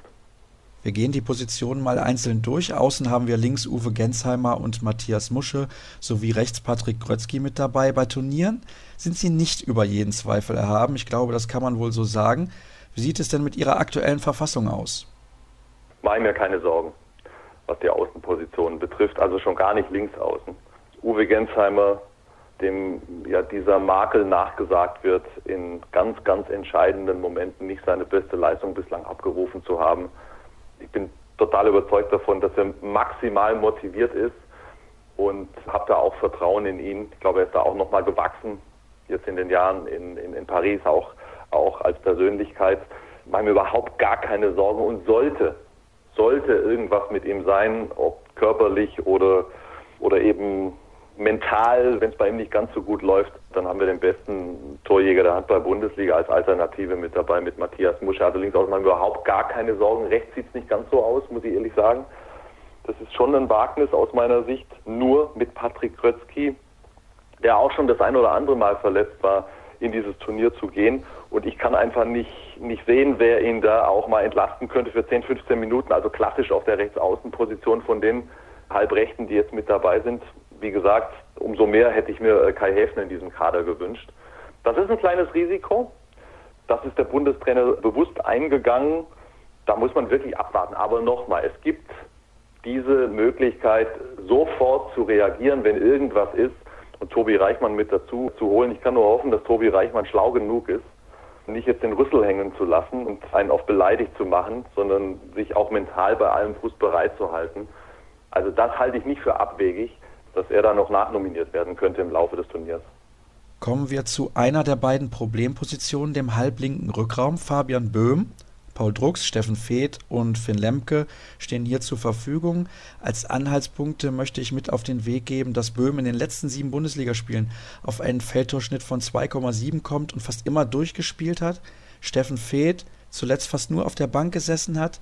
Paul Drucks erst seit ein paar Wochen wieder spielt und Finn Lemke als Abwehrspezialist gilt puh, da muss zumindest ich mal tief durchatmen. Du auch? Also was die grundsätzliche Qualität der genannten Leute betrifft, da mache ich mir relativ wenig Sorgen. Die ist da. Beim anderen vielleicht etwas mehr als beim anderen. Ich finde schon, dass wir grundsätzlich jetzt mit diesen Leuten auf der halblinken Position gut besetzt sind. Die Dinge, die du ansprichst, die sind nachvollziehbar und die erzeugen natürlich das eine oder andere Fragezeichen. Ganz ehrlich, Finn Lemke, ich habe ihn ja jetzt mehrfach gesehen, relativ viel vorne spielen auf der halblinken Position. Melsungen nach den ganzen Verletzungen. Ich kann mir nicht vorstellen. Die Streuung war einfach nach wie vor viel zu groß. Finn Lemke hat Qualitäten, auch im Positionsangriff. Über den Gegenstoß brauchen wir gar nicht reden. Da hoffe ich sehr, dass er konsequent mitläuft und dann auch in den Abschluss geht. Wenn er wirklich mit Anlauf kommt, dann ist er ja eine Naturgewalt. Aus dem reinen Positionsangriff kann ich mir Stand heute nicht vorstellen, dass der Bundestrainer mit dem plant bei dieser WM. Da war die Streuung einfach zu groß. Das kann man sich nicht erlauben auf höchstem Niveau. Paul Drucks, großes Fragezeichen, die Physis, also die Gesundheit, so muss es ja richtig funktionieren. An seinen Fähigkeiten zweifle ich nicht. Ich halte seine Fähigkeit, ohne jede Angst und mit absoluter Kompromisslosigkeit in die Tiefe zu gehen, für ein extrem wichtiges Mittel in schwierigen Phasen, wo es auch mal nicht so gut läuft, wo es gegen die schärfsten Kontrahenten spitz auf Knopf steht. Da kann man einfach nur hoffen, dass der Körper entsprechend mitmacht. Und mein erster Mann im linken Rückraum wäre ganz klar Steffen Fetz. Die Situation für ihn bei den Rhein-Neckar-Löwen ist alles andere als zufriedenstellend und natürlich auch problematisch. Ich habe schwer nur verstehen können, warum die Löwen ihn so wenig eingesetzt haben zuletzt. Die Begründungen, die ich von den Beteiligten gehört habe, die haben mich nicht überzeugt, muss ich ehrlich sagen. Da scheint irgendwas Grundsätzliches nicht optimal zu passen. Das soll aber jetzt gar nicht unser Thema sein. Ich habe das Gefühl, wenn ich mir diese, die beiden Spiele jetzt gegen Tschechien und Argentinien angeguckt habe, dass er ganz gut integriert ist in die Mannschaft. Das waren aber nur Testspiele. Es ist gut, dass man jetzt zum Auftakt mit Korea und Brasilien jetzt nicht gleich die dicksten Brocken hat, ohne die zu unterschätzen. Ich hoffe, dass Steffen Väter auch viel Spielzeit bekommt, um entsprechend seinen Rhythmus da aufnehmen zu können. Ich setze da große Hoffnung in ihn, trotz der schwierigen Situation bei den Rhein-Neckar-Löwen. Klar, jetzt können wir sie alle durchgehen. Jetzt haben wir noch Böhm vergessen. Für mich ein, ein richtig guter Bundesligaspieler, grundsolide. Der steht vorne wie hinten sein Mann. Prokop nennt ihn einen Warrior und er meint das natürlich durch und durch positiv, kann ich komplett nachvollziehen. Aber ich will nicht verhehlen, dass ich bei Fabi Böhm bei aller persönlichen Wertschätzung, also für ihn als Typen und als Handballer, ich sehe bei ihm nicht die allerletzte Qualität, um auf höchstem Niveau bei einer Weltmeisterschaft entscheidend fungieren zu können. Also da sehe ich, da sehe ich Fate und Drucks, wenn sie denn gesund sind und einen einigermaßen vernünftigen Rhythmus finden, klar vor ihm. Als nächstes beschäftigen wir uns mit der Spielmacherposition. Dort ist Martin Strobel mit dabei. Fabian Wiede soll ja auch viel zum Einsatz kommen. Das ist eine dünne Besetzung. Ja, Martin Strobel, das ist natürlich ein Thema, das kontrovers diskutiert wurde in den vergangenen Wochen. Und also die Antwort ist offen für mich. Ich habe das vorhin schon anklingen lassen, dass ich ihn grundsätzlich total schätze und natürlich abgespeichert habe, was er schon für die Nationalmannschaft geleistet hat. Es ist aber genauso eine Tatsache, dass er in den letzten eineinhalb Jahren auf Zweitliganiveau gespielt hat und dort auch nicht immer überragend. So zumindest habe ich mir sagen lassen. Ich habe da noch keine endgültige Meinung. Also da reichen mir die Eindrücke aus dem Argentinien- und, und Tschechien-Spiel definitiv nicht. Das ist, das ist kein Maßstab. Da muss man jetzt abwarten. Ich glaube, dass Martin Strobel helfen kann, jetzt gerade zu Beginn des Turniers Ruhe auszustrahlen, Sicherheit auszustrahlen, die Mannschaft vorne zusammenzuhalten. Was dann aber passiert in diesen entscheidenden Spielen, und da werden einige kommen, nicht erst in der Hauptrunde, sondern gegen, ich sage jetzt mal, gegen Gegner wie Russland, gegen Frankreich vor allen Dingen, dann in der Hauptrunde Kroatien, Spanien und gegen wen auch immer. Ob da die, die, die letzte Qualität tatsächlich noch da ist bei Martin Strobel, ich habe da nach wie vor meine Fragezeichen, er möge mich eines Besseren belehren, dann bin ich der Erste, der sich freut. Mein erster Mittelmann wäre ganz klar Fabi Wiede, von dem ich unglaublich viel halte. Einziger Sorgenpunkt bei Fabi Wiede, sein spielerisches Potenzial, seine Torgefährlichkeit, sein Spielwitz, sein Mut stehen vollkommen außer Frage, aber auch er hat schon eine relativ hohe Fehleranzahl auch in seinem Spiel. Und das ist etwas, das man sich nur sehr bedingt leisten kann auf höchstem Niveau. Da wäre jetzt mein größtes Fragezeichen in Richtung Fabi Wiede. Ich denke trotzdem, für mich wäre der erste Mittelmann und mit einem Rückraum Fäth, Wiede und Weinhold ich glaube, das wäre dann sogar noch mit der Deckung zu vereinbaren. Das ist ja auch immer die Frage, wie funktioniert das dann in der Deckung, wenn man einen Rückraum zusammenstellt. Aber dann hätte man drei eminent torgefährliche und auch spielstarke Leute beisammen. Das ist eine leichte Problemposition, Rückraummitte im deutschen Team. Prokop hat sich entschieden, das jetzt so zu besetzen. Wir dürfen allerdings auch nicht vergessen, also Leute wie Fett oder auch Weinhold halte ich immer für, für in der Lage, da auch phasenweise auf der Mitte zu spielen. Und wenn man sich die Auslösehandlungen anguckt, nicht nur jetzt bei der deutschen Handballnationalmannschaft, sondern grundsätzlich im, im Spitzenhandball ganz viele dieser Auslösehandlungen sehen vor, dass es dort Positionswechsel gibt, schon bevor es in die richtige Kreuzung geht, ja mit den Leerkreuzungen und so weiter und so fort. Es wird von einem Spieler mittlerweile erwartet, dass er nicht nur Spezialist für eine Position ist, sondern mindestens noch eine andere Rückraumposition mit bekleiden kann. Also wenn du, wenn du Halbrechter bist, dann musst du auch auf Mitte agieren können und andersrum gilt das natürlich auch für den Halblinken. Da sind wir nicht optimal besetzt, ich will es mal so sagen. Ich sehe aber dort auch kein grundsätzliches Problem, weil, weil wir genug Leute haben, die dort spielen können, auf sehr hohem Niveau. Schauen wir auf die Linkshänderposition im Rückraum. Dort ist das DHB-Team sehr gut aufgestellt. Mit dabei sind Steffen Weinhold, der junge Franz Semper und natürlich noch Fabian Wiede. Wie gefällt dir diese Kombination? Bei den Linkshändern im Rückraum habe ich ja schon äh, deutlich anklingen lassen, dass ich nicht auf Kai Häfner verzichtet hätte. Grundsätzlich sind wir dort mit dieser ganzen Armada, also mit Weinhold, mit Wiede, mit Semper, nicht falsch verstehen, ich habe überhaupt kein Problem mit Franz Semper, halt ihn für einen hochtalentierten Kerl in der Bundesliga rundherum überzeugt hat. Nein, das stimmt gar nicht, muss ich ein bisschen korrigieren. Rundherum hat er nicht überzeugt, er hatte auch schwächere Spiele mit dabei, aber er hat natürlich überzeugt insofern, als dass er sein Potenzial und seine, seine Qualität für sein junges Alter schon eindeutig unter Beweis gestellt hat. Wiede und, und Weinhold sind völlig unstrittig. Und ich nochmal, auch wenn es jetzt schon angeklungen ist, ich hätte Häfner Semper vorgezogen bei dieser Weltmeisterschaft. glaube, dass wir da sehr gut besetzt sind auf, auf Rückraum rechts. Fabi wieder allerdings sehe ich deutlich mehr in der Mitte. Bei weiterem Verlauf des Turniers umso mehr, wenn die Gegner stärker werden. Da ist für mich einfach die, die, die, die Qualitätsfrage von Strobel gegen die absoluten Topgegner noch nicht geklärt. Also biete eher zur Mitte und dann haben wir, dann haben wir mindestens noch Weinhold dort Semper. Bin gespannt. Also vielleicht hat der Kerl ja auch sein Mega-Coming-out hier bei der WM und er fackelt alles nieder, dann bin ich wieder der Erste, der Hurra schreit, aber Fragezeichen bei mir. Siehst du Kai Hefner, sofern sich niemand verletzt, noch auf den WM-Zug aufspringen? Also dass es eine bereits geklärte Strategie und feststehende Strategie gibt, sozusagen Kai Häfner zur Hauptrunde für Franz Semper ins Team zu holen, das glaube ich nicht. Ich denke schon, dass Kai Häfner und Tobi Reichmann die beiden aus der Reserve sind, die die besten Chancen haben, im Laufe des Turniers geholt zu werden. Aus bekannten Gründen. Rechts außen ist eben nur Krötzky. Da muss man gucken, wie er das durchhält oder ob es dann nicht irgendwann Sinn macht, noch einen zweiten mit dazu zu holen. Wenn sich zum Beispiel irgendeiner aus dem Rückraum verletzt und man das Gefühl hat, dass man das mit den verbliebenen Spielern lösen kann und bei Kai Häfner. Klar, die Frage wird dadurch beantwortet, wie Franz Semper auftritt. Wenn er gut spielt, dann wird es für den Bundestrainer auch keinen Grund geben, zum Beispiel zur Hauptrunde Kai Häfner für Franz Semper reinzuholen. Wenn das überhaupt nicht funktioniert, ist das natürlich die allererste Option und muss es auch sein. Am Kreis, obwohl man mit solchen Aussagen vorsichtig sein muss, ist keine Mannschaft besser aufgestellt als die deutsche. Was hältst du von meiner These? Da müsste ich jetzt will ich nochmal über alle relevanten Kader hinwegfegen und in die Tiefe gehen. Ich weiß nicht, ob man das so pauschal sagen kann. Also allein aus dem Bauch raus, ich glaube, dass zumindest auch die Kroaten unglaublich gut am Kreis besetzt sind mit Leuten wie Kosina, Musa, ich weiß nicht, ist Brozovic auch im Kader, ich weiß es nicht. Und da gibt es auch noch andere Mannschaften, die, die vorzüglich besetzt sind, die Franzosen zum Beispiel äh, am Kreis. Müssen wir aber auch jetzt gar nicht, finde ich, bis zum Ende diskutieren, wer da am besten aufgestellt ist. Die deutsche Mannschaft jedenfalls ist sehr, sehr gut aufgestellt mit Winzek, Pekeler und Kohlbacher. Das wird spannend sein, wie, wie der Bundestrainer das dann strukturiert. Pekeler und Winzek sind ja zusammen mit Lemke für den Mittelblock eingeplant und werden dann natürlich auch aus der Abwehr kommen. Ich halte allerdings Janik Kohlbacher auch in diesem Dreiervergleich für den stärksten Offensivkreisläufer und zwar ganz eindeutig. Und da muss man dann einfach auch gucken, was der Bundestrainer für Wechseloptionen Abwehrangriff dann sich erlauben will. Nur ein Wechsel oder zwei Wechsel. Bin ich gespannt, wie er das löst.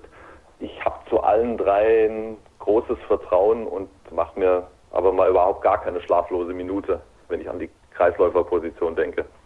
Kann dieses Turnier das von Yannick Kohlbacher werden oder fehlt dem deutschen Rückraum die Wurfkraft, um genügend Räume für ihn zu generieren?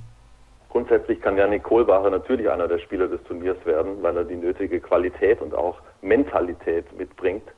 Wie sich das deutsche Spiel darstellt in den entscheidenden Spielen gegen die absoluten Top-Gegner, da bin ich selbst sehr gespannt. Also das finde ich sehr schwierig, da jetzt schon auf die Frage einigermaßen zuverlässig zu antworten.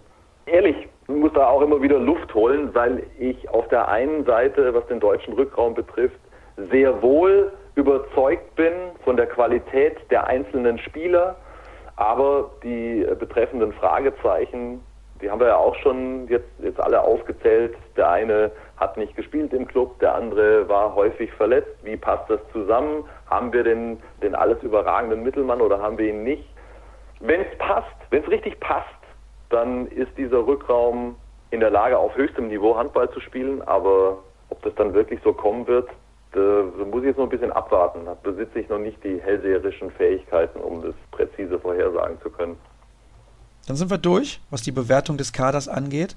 Und jetzt mag der ein oder andere sich fragen, ja, was ist denn mit den Torhütern? Da habe ich mir noch einen ganz besonderen Experten eingeladen, nämlich Jens Kürbis. Der ist dann am Ende der Sendung zu Gast. Vielleicht aber kurz noch eine Einschätzung deinerseits. Wolf ist laut Prokop die Nummer 1. Heinevetter ist gerade zum Spieler des Monats in der DKB Handball Bundesliga gewählt worden. Wie passt das zusammen? Ja, der Bundestrainer wird sich was dabei gedacht haben, als er eine klare Rangfolge benannt hat. Ich finde einfach überragend, wie Heinevetter zumindest nach außen, ich weiß ja nicht, was er im stillen Kämmerlein macht oder, oder hinter verschlossenen Türen, was er da von sich gegeben hat. Also wie er sich nach außen gegeben hat, wie er sich jetzt verhalten hat, wie er aufgetreten ist in den beiden Testspielen vom Feinsten. Er hat das einzig Richtige gemacht. Er hat, so interpretiere ich das und so schätze ich ihn auch ein, überhaupt nicht an sich rangelassen, weil es auch irrelevant ist. Wenn einer die Nummer eins ist und 20 Minuten keinen Ball hält, dann wäre jeder Trainer wahnsinnig, nicht den zweiten auszuprobieren, zumal der ja in diesem Fall mit Silvio Heinevetter über eine außerordentliche Qualität verfügt. Aus meiner Sicht, also ich mache mir da überhaupt gar keine Gedanken drüber. Nummer eins, Nummer zwei, vollkommen irrelevant. Das ist ein Torhüter-Team und die Jungs müssen sich ergänzen und müssen dann da sein, wenn der jeweils andere nicht den besten Tag erwischt hat. Und ich bin zutiefst davon überzeugt, dass es, wenn die Mannschaft lange im Turnier bleibt, und das hoffen wir alle, dass beide Torhüter entsprechend viele Einsatzzeiten bekommen. Also da habe ich echt ein ganz gutes Gefühl. Also Heinevetter wirkt total aufgeräumt, Wolf ist top motiviert. Dass die Jungs die Unterstützung der Abwehr brauchen, ist vollkommen klar. Wenn, wenn, wenn sich dieses Zusammenspiel verfestigt und, und stabilisiert, habe ich da auch ein gutes Gefühl. Dann kommen wir zu den Abschlussfragen. Wer ist dein WM-Favorit? Bitte nur eine Mannschaft nennen und wird diese Mannschaft dann auch Weltmeister oder gibt es eine Überraschung? Jetzt wird man hier gezwungen, nur eine Mannschaft zu nennen. Ich sag's mal so, es gibt für mich sieben Kandidaten, die für die Medaillenplätze in Frage kommen und damit natürlich auch für den WM-Titel. Wenn ich nur eine Mannschaft nennen darf, dann würde ich tatsächlich die Dänen nehmen. Uh, sehe ich jetzt aufs Dach oder weil ich nicht die Deutschen gesagt habe. Ich würde die Dänen nehmen, weil sie genauso natürlich den Heimvorteil haben und weil ich die Mannschaft für, also Stand heute, Stand heute, für einen Tick stabiler halte und weil sie natürlich mit Mikkel Hansen einen absoluten Weltklasse-Spieler im Rückraum haben, den wir so natürlich im Moment nicht im Kader haben. Deswegen würde ich, wenn ich an dieser Stelle dazu gezwungen werden würde, und das werde ich ja offensichtlich, dann, dann nehme ich mal Dänemark. Das ist natürlich dann auch keine Überraschung. Wer wird der WM-Superstar? Das sind so Fragen, da hätte man sich eigentlich darauf vorbereiten können. Ist nicht sehr überraschend, dass sie kommen, aber ich habe mir natürlich keine Gedanken gemacht. Aber jetzt kann ich es ja weiterspielen, wenn die Dänen tatsächlich Weltmeister werden und dann brauchen sie natürlich auch einen überragenden Mikkel Hansen dazu. Dann sage ich jetzt einfach mal Mikkel Hansen. War total innovativ, total freaky, ja, ich weiß schon. Aber für ganz unwahrscheinlich halte ich es nicht, dass es genauso kommt. Wo landet das Team von Christian Prokop? Ja, super. Die Frage aller Fragen. Ich finde diese Frage extrem schwierig zu beantworten. Mit dem, was ich heute weiß, vor den ersten Spielen, jetzt nur mit mit, mit den Eindrücken aus diesen beiden Testbegegnungen und allem, was man so aufgeschnappt hat, rund um die Mannschaft kommend und auch so wie die Spieler zuletzt in der Bundesliga oder in der Champions League performt haben. Es müsste schon richtig gut laufen. Sorry, wenn ich da jetzt ein bisschen auf die Euphoriebremse drücke, wenn es bis ins Halbfinale geht. Der Modus ist extrem fordernd und kompliziert insofern, als dass man sich ja überhaupt nichts erlauben kann. Und wir haben es auf jeden Fall schon mal mit Frankreich in der Vorrunde zu tun und dann mit Kroatien, Spanien, ich weiß nicht, Island wahrscheinlich oder vielleicht doch Mazedonien in der Hauptrunde. Die Russen und die Serben darf man auch nicht ganz vergessen. Ich weiß nicht so recht. Also Brasilien gehe jetzt mal davon aus, dass wir die genauso wie die Koreaner im, im, im eigenen Land unter Kontrolle haben werden. Ist, wenn man es ganz sachlich betrachtet, diese sieben Mannschaften, von denen ich vorhin gesprochen habe, also es ist für mich Frankreich, Dänemark, Norwegen, Schweden, Kroatien, Spanien und Deutschland.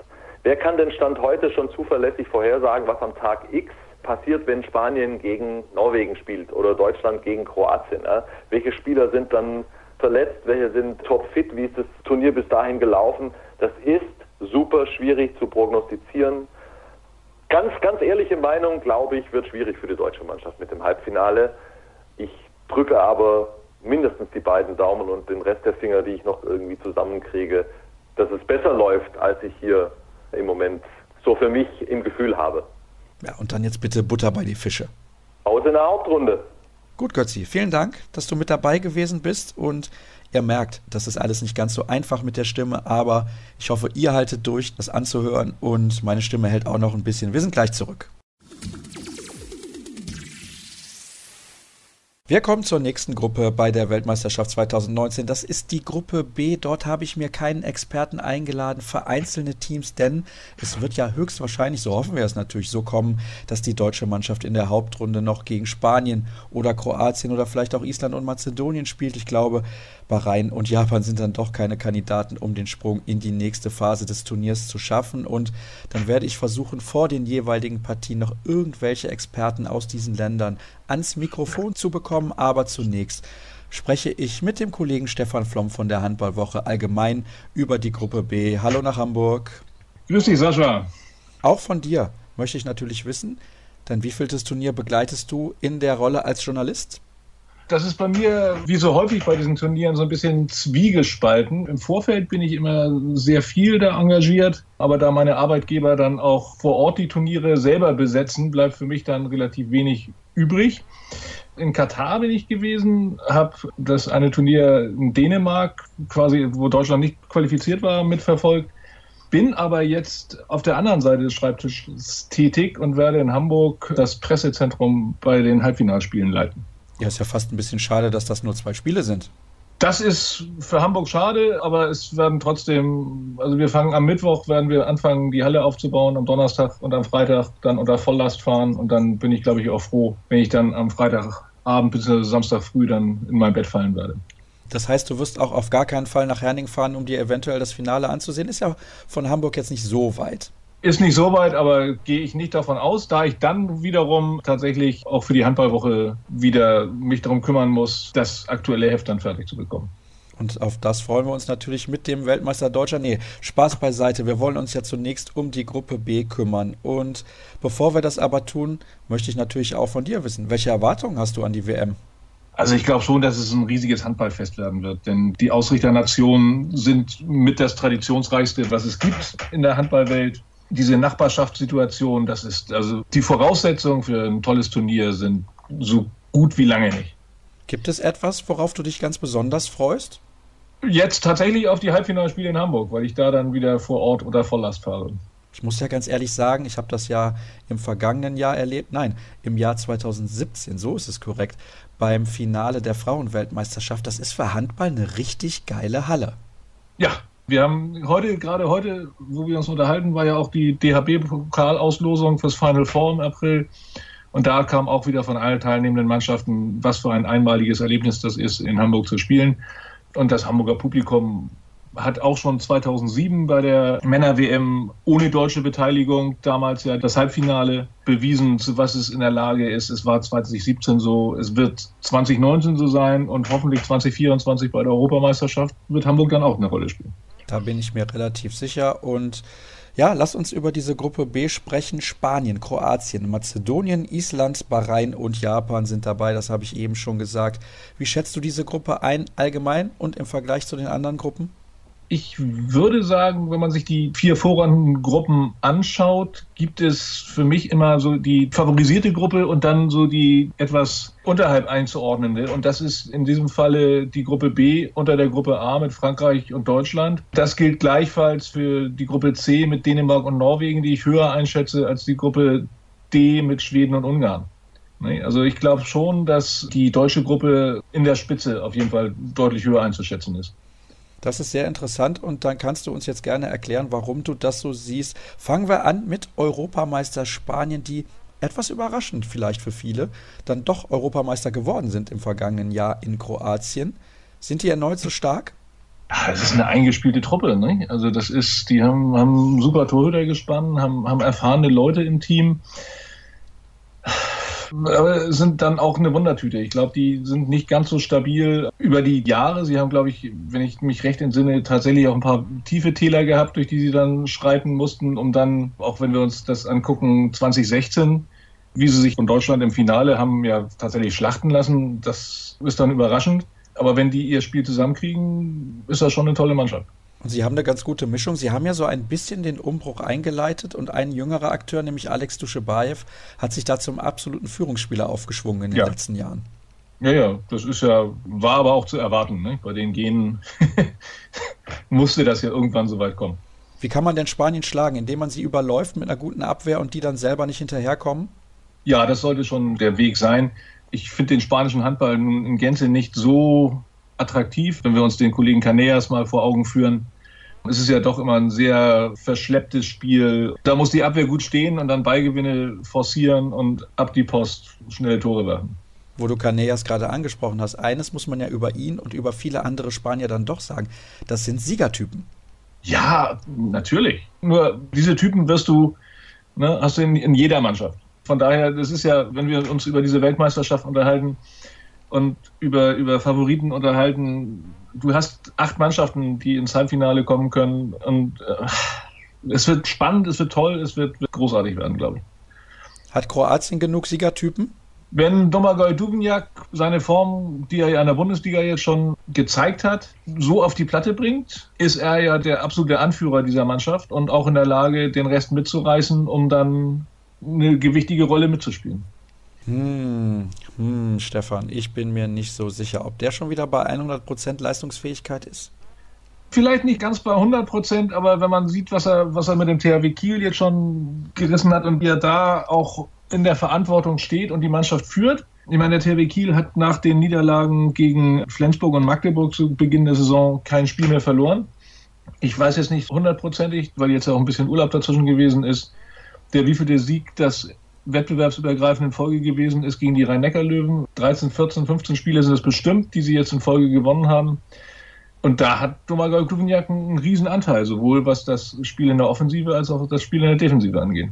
Aber die Kroaten sind auch sehr abhängig von ihm. Das stimmt. Das stimmt. Einen zweiten Mann sehe ich da nicht, der diese Qualitäten hat, die Duvniak hat. Sind das die beiden Mannschaften Spanien und Kroatien? Ich nehme an, ja, die sich um den Gruppensieg streiten werden. Ja, auf jeden Fall. Und ich hoffe dann, dass sie aber trotzdem, dass aus dieser Gruppe keine Mannschaft dann mit der Optimalpunktzahl in die Hauptrunde einzieht, weil das für mich für Deutschland auch so ein Schlüssel sein wird wenn wir davon ausgehen, dass wir in der deutschen Gruppe das, das entscheidende Spiel gegen Frankreich haben, wo es darum geht, ob Frankreich vielleicht mit zu null Punkten in die Hauptrunde geht und aus der anderen Gruppe auch eine Mannschaft mit zu null Punkten in die Hauptrunde geht, dann wird es schon ein hartes Brett für, für, für die DHB-Auswahl. Ich hoffe, dass sich in dieser Gruppe B die Mannschaften, die in die Hauptrunde kommen, sich schön untereinander die Punkte wegnehmen. Ach, ich glaube, da ist der Wunsch der Vater des Gedanken. Irgendwie ja. habe ich das Gefühl, dass da jemand mit 4 zu 0 Punkten durchgehen wird. Kommen wir zu den anderen Mannschaften hinter den beiden Spitzenteams.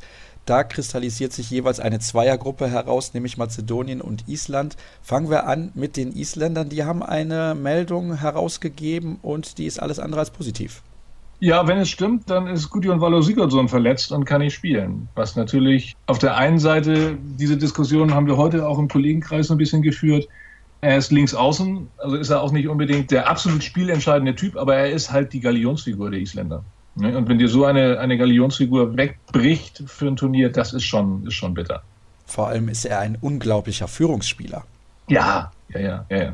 Er macht zwar nicht das Spiel, aber er ist eben der, an dem sich alle aufrichten. Und wer kann ihn ersetzen in dieser Rolle? Fällt dann alle Last auf Aaron Palmerson? davon ist auszugehen. Aber Palmerson ist für mich auch ein Mentalitätsspieler so ein bisschen. Nicht? Der, der, kann, der kann alles, aber er kann auch mit oder nicht alles zeigen. Ich habe schon auch einige Spiele von ihm gesehen, wo ich das Gefühl habe, ja, heute hat er keine Lust. Also bei ihm kommt es ein bisschen auf die Stimmung an? Ja. Na, dann hoffen wir mal, dass wir einen gut gelaunten Aaron Palmerson sehen. Für mich einer meiner absoluten Lieblingsspieler, das muss ich zugeben. Also er hat Talent noch und nöcher, das ist teilweise wirklich sensationell. Ich habe es gerade schon angedeutet, Mazedonien ist wahrscheinlich die Mannschaft, die sich mit Island um den Einzug in die Hauptrunde streiten wird. Siehst du das ähnlich? Ja, ja, ja, weil das, was dann aus Bahrain und aus Japan, also da passiert gar nichts. Es ist keine Chance, dass aus diesem Bereich da jemand vorne mit ranschnuppert. Und wir hatten uns ja eben schon im Vorfeld kurz unterhalten. Bei den Mazedoniern wird es dann darauf ankommen, wie der große alte Mann des mazedonischen Handballs, der Kirill Lazarov, dann drauf ist, ob er noch so viel Kraft im Wurfarm hat, um seine Mazedonier in die Hauptrunde zu werfen, oder ob Island dann doch im Weg steht. Ich habe so das Gefühl, ein kleines bisschen, ich weiß nicht, ob du das genauso siehst, oder vielleicht hast du dann eine ganz andere Meinung. Vor zwei, drei Jahren hat er, obwohl er ja schon relativ alt war, immer noch herausgeragt. Das ist jetzt nicht mehr ganz so. Nee, er nimmt sich, glaube ich, auch ein bisschen zurück und versucht auch so, er hat jetzt im Sonderheft der Handballwoche in dem Interview, das der Kollege mit ihm geführt hatte, hat er auch gesagt, er ist nicht mehr der Jüngste sinngemäß und ich glaube schon, dass er, dass er sich auch sehr gut, ich meine, der, der Mann ist absoluter Vollprofi und, und hat nun beinahe Jahrzehnte auf Top-Niveau gespielt. Der weiß auch schon, wie er seine Kraft und seine, seine, seine Leute einsetzen muss und einteilen muss. Und er hat auf jeden Fall am Kreis auch jede Menge Auswahl, unter anderem ja. Stojanče Stoilov, dem nachgesagt wird, er könnte eventuell einen Vertrag beim SC Magdeburg unterschreiben. Da werden wir im Laufe des Turniers mal versuchen nachzufragen. Und wir kommen zu den beiden absoluten Exoten und Außenseitern, nicht nur in dieser Gruppe, sondern wahrscheinlich auch beim gesamten Turnier, nämlich Bahrain und Japan. Bei Japan wissen wir, Dago Sigurdsson ist der Trainer, die haben eine Wildcard bekommen. Ja, und das ist ja die Entscheidung des Weltverbands gewesen, diese Wildcard an Japan zu vergeben. sicherlich auch um die japanische Mannschaft im Hinblick auf die Olympischen Spiele im kommenden Jahr in Tokio auch auf hohem Niveau an Wettkämpfe heranzuführen. Bahrain hat sich, ich weiß es gar nicht, sind die Zweiter oder Dritter in Asien gewesen? Ich habe damals die Spiele nicht live in der Halle verfolgt, deswegen kann ich es ja leider nicht sagen. Ja, ich weiß es auch nicht, aber da droht auch keinerlei Gefahr. Die werden hinten darum spielen, wer Tabellenletzter wird. Sei ehrlich, Stefan, kennst du bei beiden Mannschaften auch nur einen Spieler? Nein, ich kenne kenn bei beiden Teams nicht einen einzigen. Wir haben eben ja festgestellt, dass Bahrain zumindest einen Trainer hat, den wir beide kennen, mit dem Aaron Christiansson, der früher auch die TSV Hannover Burgdorf mal trainiert hat. Ja, das ist aber eigentlich alles. Also wir kennen die Trainer der Exoten. Das ist relativ häufig ja. so. Die holen sich zumindest immer relativ viel Fachwissen ran. Ja, ist ja auch die einzige Möglichkeit, um da vielleicht ein bisschen dichter ranzukommen. Ne? Also man kann natürlich sagen, man schickt seine eigenen Trainer los, auf dass sie in Europa lernen und hofft dann irgendwann auf den Input im eigenen Land. Aber der deutlich schnellere Weg ist natürlich, sich das Fachwissen von außerhalb reinzuholen. Jetzt haben wir ja eine Rangordnung in dieser Gruppe mehr oder weniger schon vorgenommen. Was sagst du denn? Wer gewinnt die Gruppe und wer holt sich den dritten Platz? Ich denke, dass die Kroaten sich durchsetzen und dass Island Dritter wird. Okay. Und Kroatien dann mit zwei Minuspunkten in die Hauptrunde. Genau, genau. Alles klar. Darauf werde ich dich im Verlauf des Turniers noch festnageln, spätestens dann, wenn wir uns in Hamburg sehen und die ja. bis dahin ungeschlagenen Spanier im Halbfinale dann auf Dänemark, Norwegen oder Schweden treffen werden, denn so wird es ja. ja. wahrscheinlich irgendwie kommen. Wer ja. ist denn dein Favorit auf den Titel? Bitte sei so nett und nenn mir nur eine Mannschaft. Ich weiß nicht, ob ich mich da jetzt zu weit aus dem Fenster lehne, aber ich, ich setze da auf den Außenseiter und zwar auf Norwegen. Sind die denn so sehr Außenseiter? Wenn man jetzt die Vorberichterstattung verfolgt, sprechen natürlich alle vom Heimvorteil für Deutschland und für Dänemark und natürlich auch von den, von den Franzosen, die in der Vergangenheit ja alles gewonnen haben, was es zu gewinnen gibt. Aber ich glaube, dass die Norweger das Ding echt rocken können. Und wenn jetzt noch eine Anschlussfrage kommen sollte, wer nun der Superstar der WM werden könnte, dann sage ich Sander Sargosen als ob du es geahnt hättest. Dann kann ich natürlich diese Frage direkt überspringen und würde gerne zum Abschluss von dir wissen, wo landet die deutsche Mannschaft? Wie gesagt, wenn es gelingt, gegen Frankreich vielleicht was zu holen und aus der Gruppe B niemand mit der Optimalpunktzahl rausgeht, dann ist das Halbfinale drin in Hamburg. Und wenn man im Halbfinale steht, das wissen wir nun auch aus den zahlreichen Final Four Turnieren im DAB-Pokal in der Champions League, dann ist alles möglich dann ist auch der, der WM-Titel möglich. Ich oh. hoffe es sehr, aber wie heißt es so schön, dass das Herz sagt, Deutschland kommt ins Halbfinale, aber der Verstand bremst so ein bisschen. Ich denke, vielleicht fünfter Platz für Deutschland. Wunderbar, also wunderbar wäre das nicht. Wir wünschen uns natürlich mehr, aber vielen Dank für deine Einschätzung rund um die Gruppe B. Jetzt machen wir die nächste kurze Pause und springen dann in die nächste Gruppe. Weiter geht's mit der nächsten Gruppe und das ist die Gruppe C mit Dänemark, Norwegen, Österreich, Tunesien, Chile und Saudi-Arabien. Dafür habe ich mir als Experten Daniel Genings von Handball World rausgesucht, der in Herning hautnah mit dabei sein wird. Ich grüße dich. Hallo Sascha, grüß dich. Da ich weiß, dass auch du schon einige Male vor Ort mit dabei gewesen bist, dein wievieltes Turnier begleitest du mittlerweile? Das ist jetzt mein siebtes Turnier. Erstmals war ich 2010 bei der Europameisterschaft in Österreich dabei. Dann habe ich studienbedingt vier Jahre, fast vier Jahre ausgesetzt und seit 2014 bin ich eigentlich regelmäßig dabei, bei jedem Turnier immer abwechselnd Europameisterschaft, Weltmeisterschaft und zweimal habe ich auch schon die Frauen-WM besucht. Das war einmal 2015 auch in Dänemark und letztes Jahr 2017 in Deutschland. Da habe ich ein paar Spiele besucht. Welche Erwartungen hast du an die Veranstaltung? Ja, welche Erwartungen hat man an eine Weltmeisterschaft? Also als Europäer sagt man ja immer, eine Europameisterschaft ist schwieriger zu gewinnen als eine Weltmeisterschaft, wobei bei einer Weltmeisterschaft ja fast ausschließlich europäische Mannschaften dann auch im Halbfinale bzw. Finale stehen. Also ich erwarte erstmal ein top organisiertes Turnier. Das muss man von Deutschland und Dänemark einfach erwarten. Sei es, was die Spielorte angeht, die Organisation für die Mannschaften, die Unterstützung der einzelnen Teams und natürlich auch für die Fans vor Ort. Das erwartet man einfach von Deutschland und Dänemark. Aus sportlicher Sicht erwarte ich vielleicht nicht viel Neues. Allerdings erwarte ich, dass vielleicht nicht nur ein, zwei Mannschaften in der Weltspitze spielen, dass es doch vielleicht vier, fünf Mannschaften gibt, die sicherlich das Halbfinale erreichen können und von diesen Mannschaften auch sicherlich jeder am Ende auch Weltmeister werden kann. Gibt es etwas, auf das du dich im Speziellen freust?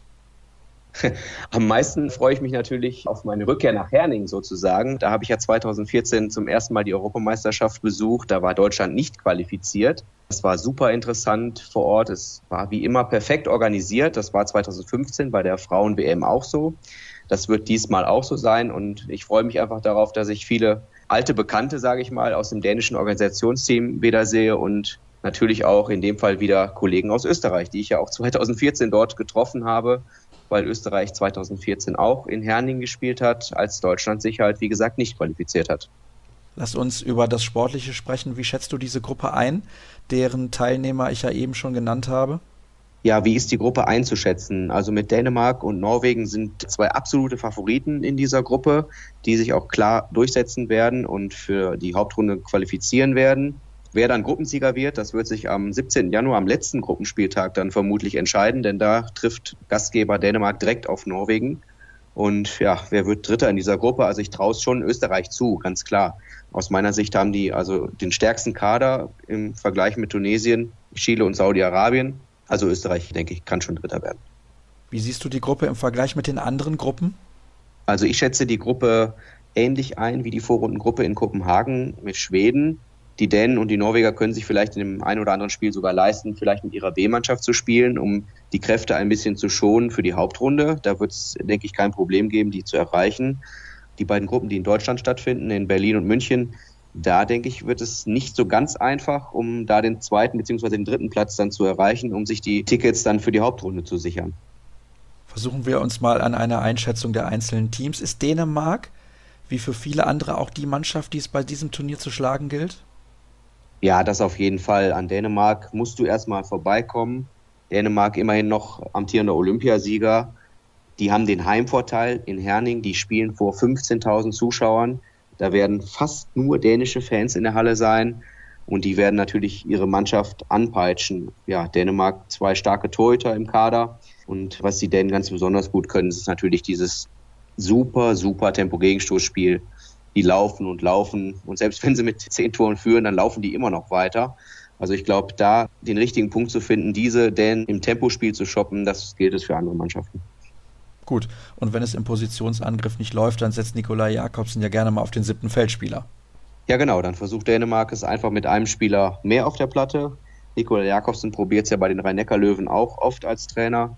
Und wenn ich dann als Dänemark noch so überragende Spieler im Kader habe wie Mikkel Hansen, der super Entscheidungen treffen kann und immer das richtige Auge hat und seine Mitspieler auch super in Szene setzen kann. Oder wenn das nicht funktioniert, dann zieht er halt selbst ab.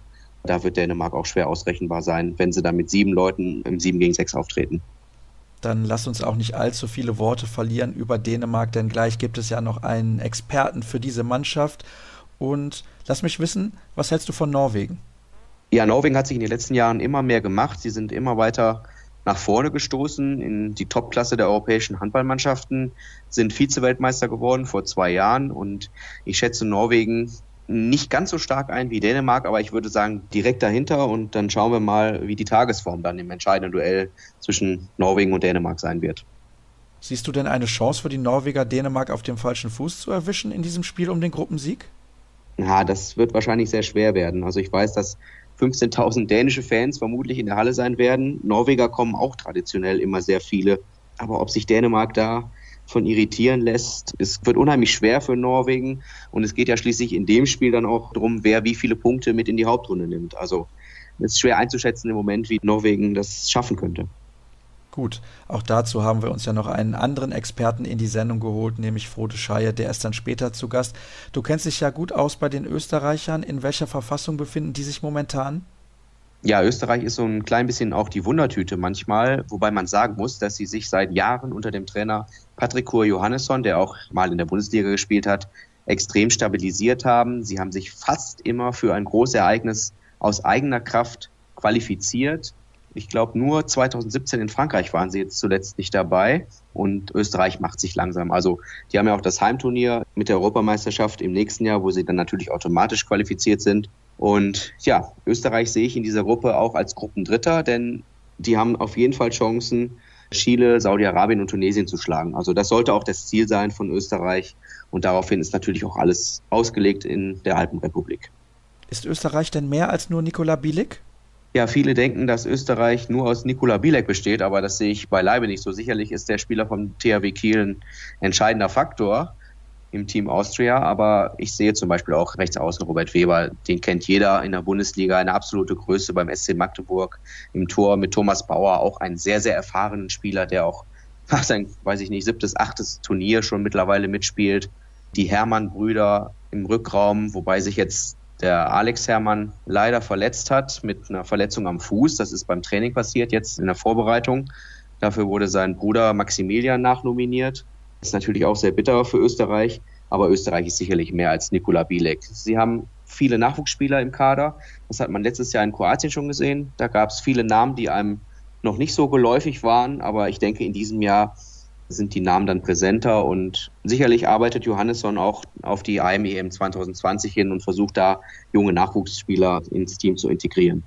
Ist Tunesien gut genug, um Österreich im Kampf um den dritten Platz zu gefährden? Also schwierige Frage, aber ja, ich kann es mir nicht so richtig vorstellen, dass Tunesien Österreich schlagen kann. Vielleicht an einem guten Tag, an dem bei Tunesien alles klappt und bei Österreich wenig. Ja, Tunesien der Kader ist jetzt auch nicht mehr so, so gut besetzt wie vor Jahren noch, wo Tunesien sicherlich immer mal für eine Überraschung gut war, aber eigentlich ist es schwer, sich vorzustellen, dass Österreich nicht den dritten Platz in dieser Gruppe erreicht. Vor allem, weil bei Tunesien Amin Banur ja auch noch fehlt.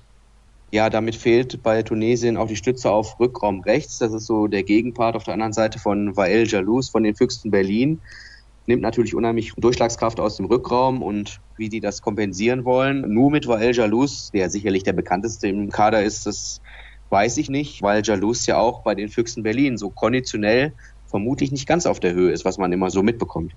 Ein wenig mehr kannst du uns aber sicherlich zu Chile sagen, denn diese Mannschaft kennst du ganz gut. Ja, mit Chile habe ich mich schon etwas ausführlicher beschäftigt, auch in den letzten Jahren schon, denn in Chile oder bei Chile spielen ja die drei Feuchtmann-Brüder. Und einer der Feuchtmann-Brüder, mit dem hatte ich etwas mehr zu tun, das ist der Erwin, der hat ja mal in der Bundesliga für Lemgo und den VfL Gummersbach gespielt. Ja, die Feuchtmänner sind bekannt wie die bunten Hunde im Handball in Chile und die sind auch immer eine große Stütze für das ganze Team. Wobei ich noch ergänzen muss, dass Marco Orneto auch im Team steht. Ich weiß jetzt nicht, ob er jetzt im Kader ist für die Weltmeisterschaft, aber Orneto hat in Magdeburg gespielt, in Minden gespielt und das sind sicherlich so die bekanntesten Namen im chilenischen Handballteam. Abgesehen vom Trainer natürlich, Matteo Garalda, der Spanier. Ich denke, dass er den Chilenen auch ordentlich Feuer unterm Hintern gemacht hat, denn für Chile geht es jetzt auch, wie Österreich, auch darum, sich mal für die Hauptrunde wieder zu qualifizieren, beziehungsweise erstmals dann für eine Hauptrunde zu qualifizieren. Das ist sicherlich auch das ganz große Ziel der Chilenen. Die K.O.-Phase haben sie das letzte Mal ja knapp verpasst. Ja, Chile hat bei der letzten Weltmeisterschaft ganz knapp den Einzug ins Achtelfinale verpasst und zwar, weil sie mit einem Tor gegen Saudi-Arabien verloren haben. Ganz knapp hätten sie mit zwei, drei Toren gewonnen. Da wären sie sicherlich froh über den Einzug ins Achtelfinale gewesen.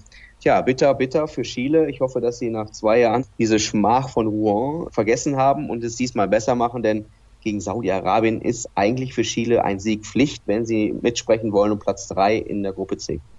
Und dann sprechen wir noch kurz über Saudi-Arabien, vielleicht zusammen mit Korea und Angola das schwächste Team bei dieser Weltmeisterschaft. Ja, sicherlich kann man Saudi-Arabien in diese Kategorie mit einordnen. Alle Spieler spielen in der saudischen Liga. Da gibt es keinen, der irgendwie im Ausland aktiv ist und dort vielleicht ein bisschen Erfahrung sammeln konnte. Saudi-Arabien war bei den letzten Weltmeisterschaften auch immer dabei. 2015 sind die, glaube ich, nachgerückt für Bahrain, soweit ich mich erinnern kann. Und vor zwei Jahren war Saudi-Arabien auch in der deutschen Gruppe, in der deutschen Vorrundengruppe. Trainer war damals übrigens Nenad Klajic, der dieses Jahr nicht mehr an der Seitenlinie steht. Vielleicht hat Klajic da auch feststellen müssen, dass die Arbeit vielleicht nicht ganz so einfach ist in Saudi-Arabien oder dass er vielleicht keine Chancen gesehen hat, das Team weiterzuentwickeln. Sie haben mit Boris Denic jetzt einen neuen Trainer an der Seitenlinie. Ich glaube, er ist Slowene.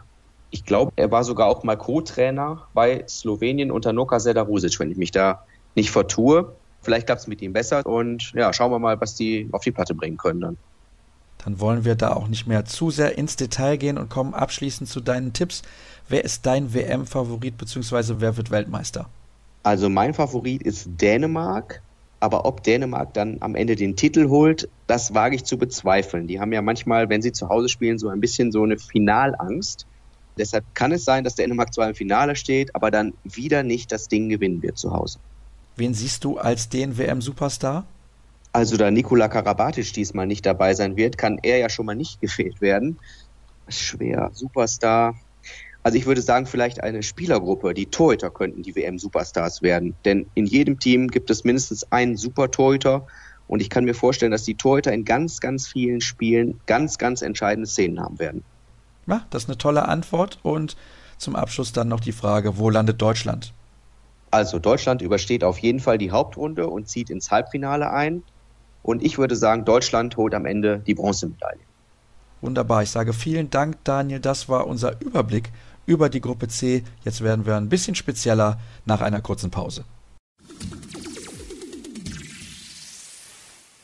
Wir kommen zu einem der großen WM-Favoriten. Ich habe es eben gesagt, wir sprechen in der Gruppe C über drei Mannschaften ein wenig intensiver und wir fangen an mit dem Co-Gastgeber. Ich freue mich, dass er sehr kurzfristig noch Zeit gefunden hat, hier in der Sendung mit dabei zu sein. Er ist selber ehemaliger Weltklasse-Spieler und mittlerweile für das Fernsehen als Experte unterwegs für DR1 in Dänemark. Lars Kroh-Jeppesen. Hallo Lars. Hallo. Ich würde gerne von dir wissen, wie lange bist du eigentlich schon als TV-Experte aktiv? Ja, ich bin eigentlich im, im, Fernsehen seit, das ist ja vier, fünf Jahre her. So, ich habe ja ein paar Jahren das gemacht und ich freue mich, die dänische Mannschaft, weil ich mag eigentlich auch Frauenhandball, aber ich freue mich jetzt, dass wir endlich mal diese Weltmeisterschaft auf dänischer, aber auch auf deutschem Grund haben. Das wird ein, ein Riesenevent. Verstehst du mittlerweile die andere Seite, also die Journalisten, ein bisschen besser als damals, als du noch Spieler warst? ja, da hast du recht. Also jetzt verstehe ich viel, viel besser und verstehe ja eigentlich auch, wie es funktioniert, dass es ab und zu aus Zufälligkeiten ist, dass wenn was passiert als Spieler, dann hätte man ja immer so gedacht, dass ja, sie haben das ja alles durchgesprochen, aber ab und zu dann geht es auch so, so riesen schnell. Ja, dass Dinge so schnell passiert. Aber das ist ja geil. Das ist geil, auf die andere Seite zu, zu sein, eigentlich auch um dieser ja, Interesse und auch kluger zu sein. Ist denn die Erwartung in Dänemark und auch bei dir persönlich extrem hoch, weil es ein Turnier im eigenen Land ist? Ja, also diese dänischen Mannschaften, da haben wir immer höhere Erwartungen. Also das ist Weltklasse-Spieler auf alle Positionen und du hast ja nicht nur eine halblink oder halbrecht, also du hast zwei, drei Möglichkeiten, gute Möglichkeiten. So, das ist natürlich, dass die Erwartungen so hoch sind. Und dieses Jahr, Dänemark spielt ja fast alle Spiele in in Dänemark und wir haben ja eine große Menge Fans, kommen viele zum Spielen. So, so jetzt sind die Erwartungen eigentlich nur immer noch größer. Also du hast ja diese Halbfinale in Deutschland, aber sonst ganz in Dänemark freuen sich, um ihr Liebling in, in eigenem Land zu sehen, im Fernsehen und, und auch im, im Hallen. Das wollte ich nämlich gerade fragen. In Deutschland steht alles unter dem Motto Vorfreude. Alle freuen sich unglaublich auf dieses Turnier. Das ist in Dänemark wahrscheinlich genauso. Das ist genau so, ja. Also wir haben ja eine Weltmeisterschaft und wir haben ja eine Möglichkeit, um diese Jungs zu sehen. Das ist ja zusammen mit Deutschland, das wird ja ein Riesenevent. Also man merkt, dass das auch hier in Dänemark große Interesse ist und nicht nur auf uns auf Sport. Also ich habe ja diesen Vormittag habe ja so drei, vier Anrufe auf auch alle verschiedene andere Dinge. Das ist ja auch im Radio und das handelt nicht nur um Sport. Jetzt, jetzt ist es auch nur, weil es so großes Gewinn ist auf dänischer Grund. Lass uns sprechen über die sportliche Perspektive dieser Mannschaft. Du hast gerade eben schon gesagt, es gibt Weltklasse-Spieler auf allen Positionen. Wo ist denn Dänemark besonders gut aufgestellt, deiner Meinung nach? Ich glaube, dass du hast so viele gute Spieler und sie spielen ja in Paris mit Mikkel Hansen. Lauge spielt in Flensburg, so die Führungsspieler da. Dann hast du Landin in Kiel, Führungsspieler. Also du hast ja sehr viele da, da Anwohner nehmen kann, wenn die anderen nicht so gut spielst. Und dann, dann hast du in Niklas Landin und auch in Jannik Krein hast du zwei richtig gute Torhütern.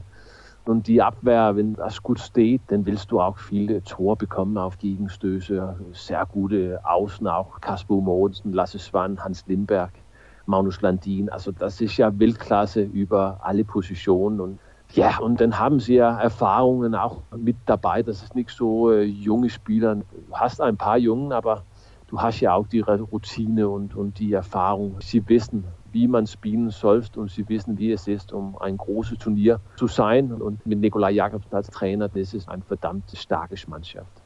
Das ist interessant, dass du sagst, dass die Mannschaft etwas älter ist. Ich habe letztes Jahr bei der Europameisterschaft in Kroatien zu Hans Lindberg noch gesagt, ihr seid eine kleine Oldie-Truppe. Da war er fast ein bisschen böse, aber die Mannschaft ist relativ alt. ja, das war Hans. Hans wird ja auch glücklicherweise älter. Er ist ja, glaube ich, einer von der ältesten. Ja, also ein Ding ist ja, wie alt du bist, aber wenn du Erfahrung hast und du hast viele Weltmeisterschaften, Europameisterschaften, Olympia gespielt, dann, dann hast du ja nur viele Länderspiele in, in, so einer Truppe. Und wenn du unter Druck kommst, und davon gehe ich aus, die dänische Mannschaft kommt natürlich auch unter Druck, also das muss ja Ruhe geben. Jetzt hast du gerade Druck schon angesprochen. Natürlich im Sport ist immer alles möglich. Ein Pfiff, eine Szene, eine Situation kann alles verändern. Aber glaubst du, es muss jetzt mal endlich dieser Weltmeistertitel sein für diese dänische Mannschaft, die so viele gute Spieler hat? Aber glücklicherweise muss ich ja auch nur sagen, dass, und das ist gut eigentlich, dass, wenn du sagst, ja, wir müssen ja Weltmeister sein, dann musst du ja auch so richtig gute Spiele spielen, weil die Top in Männerhandball ist ja, es gibt ja so sieben, acht Mannschaften, da auch diese Weltmeisterschaft gewinnen kann.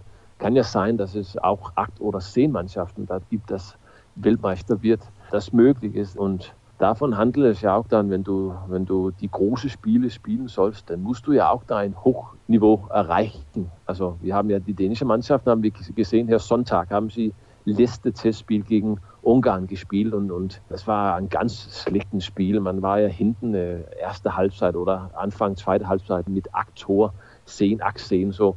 Man muss ja ganze Zeit seine Leistung bringen und, und besonders wenn man länger vorn, also wenn man anguckt, dieser Turnier, dann musst du richtig gut spielen, wenn du auch gegen Norwegen, Schweden spielen und auch die Halbfinalen. Und da kann ja wahrscheinlich, kann ja, wäre ja möglich, dass du hast Dänemark, Deutschland in einem Halbfinale. Wenn du so nicht dein, dein Top-Niveau erreicht, dann wirst du auch nicht Finale spielen sollen. Also so ganzen Zeit dein Top-Niveau zeigen.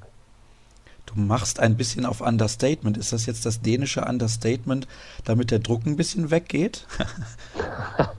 Nein, also wenn du mir fragst, wer wird Weltmeister, wer hat die größte Möglichkeit, um Weltmeister zu sein, dann, dann sage ich eigentlich Dänemark so. Ich habe große Hoffnungen um diese dänische Mannschaft, aber sie müssen ja natürlich besser spielen und dann haben ja auch also ein paar Verletzungen gehabt in dieser Vorbereitung. Das ist ja nicht optimal gelaufen. Also du hast ja Hans Lindberg war draußen mit Verletzungen. Du hast Henrik Toft ist ja eigentlich auch von Anfang dieser Weltmeisterschaft ist er weg mit Verletzungen und Landin war auch ein Spiel, äh, konnte er auch nicht spielen so und Mikkel Hansen hat nicht diese zwei. Äh, wir haben Dänemark hat ja nur zwei Vorbereitungsspiele gespielt und Mikkel Hansen war nicht dabei, nicht in dem einen und auch nicht in, in der anderen, weil er wurde Vater vor drei Tagen her. So, es gibt ja Fragezeiten, aber als ich auch gesagt habe vorher, Dänemark hat eine gute Truppe, eine breite Truppe und ich sehe Mannschaft auch, weil ich in Dänemark spielt, sie gehört zu meiner von der großen Favoriten. Was passiert denn, wenn René Toft bei dieser Weltmeisterschaft gar nicht spielen kann? Wer spielt denn dann in der Abwehr im Mittelblock? Wer kann ihn ersetzen? Und hat dieser Spieler auch das Niveau, eventuell vielleicht sogar besser zu spielen als René Toft? Dazu muss ich einfach nur sagen, nein. Also wir sind abhängig, dass René Toft Hansen spielt ein gutes Turnier. Und als du auch sagst, also Verletzung, also es geht ja nicht, dass er fällt aus mit Verletzung. Er ist ganz wichtig in der dänischen Abwehr. Und eigentlich hättest du mir gefragt, so vor zwei, drei Wochen, dann war diese Mitteachse in, in Mitte. Dann solltest René Toft Hansen mit seinem Bruder Henrik Toft Hansen zusammenspielen. Das wäre das stärkste Konstellation. Aber jetzt ist Henrik Toft Hansen, er ist ja weg mit Verletzung und René Toft hat ja in diese zwei Vorbereitungsspiele, er ist fit, er hat gespielt, immer noch auf die Beine, aber nur so 30 Minuten pro Spiel.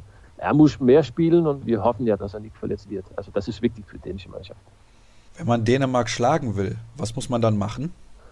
Man muss natürlich hart spielen und dann muss man Mikkel Hansen in den Griff bekommen, Rasmus Lauge in den Griff bekommen und vielleicht hoffen, dass, dass diese halbrechte Position nicht so stark ist. Wir haben ja der erste Wahl, also der, der Mann, der eigentlich viele Minuten spielen sollte. Kirgelöge danach. Reiniger Löwengeest nächstes Jahr, er hat ja sein Kreuzband gerissen und, und deswegen spielt man jetzt mit den Nikolai Oes und er hat ja nicht so viel Routineerfahrung und hat ja auch sein Tiefniveau, also kann ja auch besser werden. So, dann muss man viel Antwort auf seine Schultern schmeißen und dann hoffen, dass man ihn, dass man ihn im Griff bekommen kann. Er ist ja auch erst 22 Jahre alt. Die halbrechte Position, die war immer schon so ein bisschen Problem bei euch in Dänemark. Ah, Nikolai Ös, ich glaube, das ist er 32 oder sowas. Ah, okay, Entschuldigung, da habe ich mich gerade verguckt. Ja, ist richtig. Ja, also ich glaube, dass er würde sich freuen, wenn er hört, dass er immer noch 22 ist. Aber ja, das ist eine Herausforderung. Im ersten Testspiel gegen Ungarn hat dieser Nikolai Ös sehr gut gespielt. Eigentlich bester Mann zusammen mit Nikolai Magussen. Sie spielen beide in einem dänischen Verein, Bjerringbro Silkeborg. Und im zweiten Testspiel gegen Ungarn, da war es nicht ganz gut so.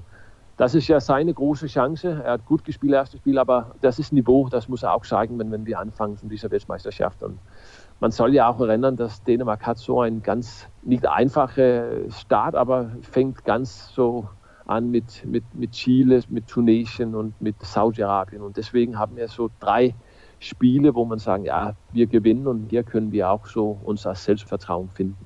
Ach, ihr braucht noch Selbstvertrauen?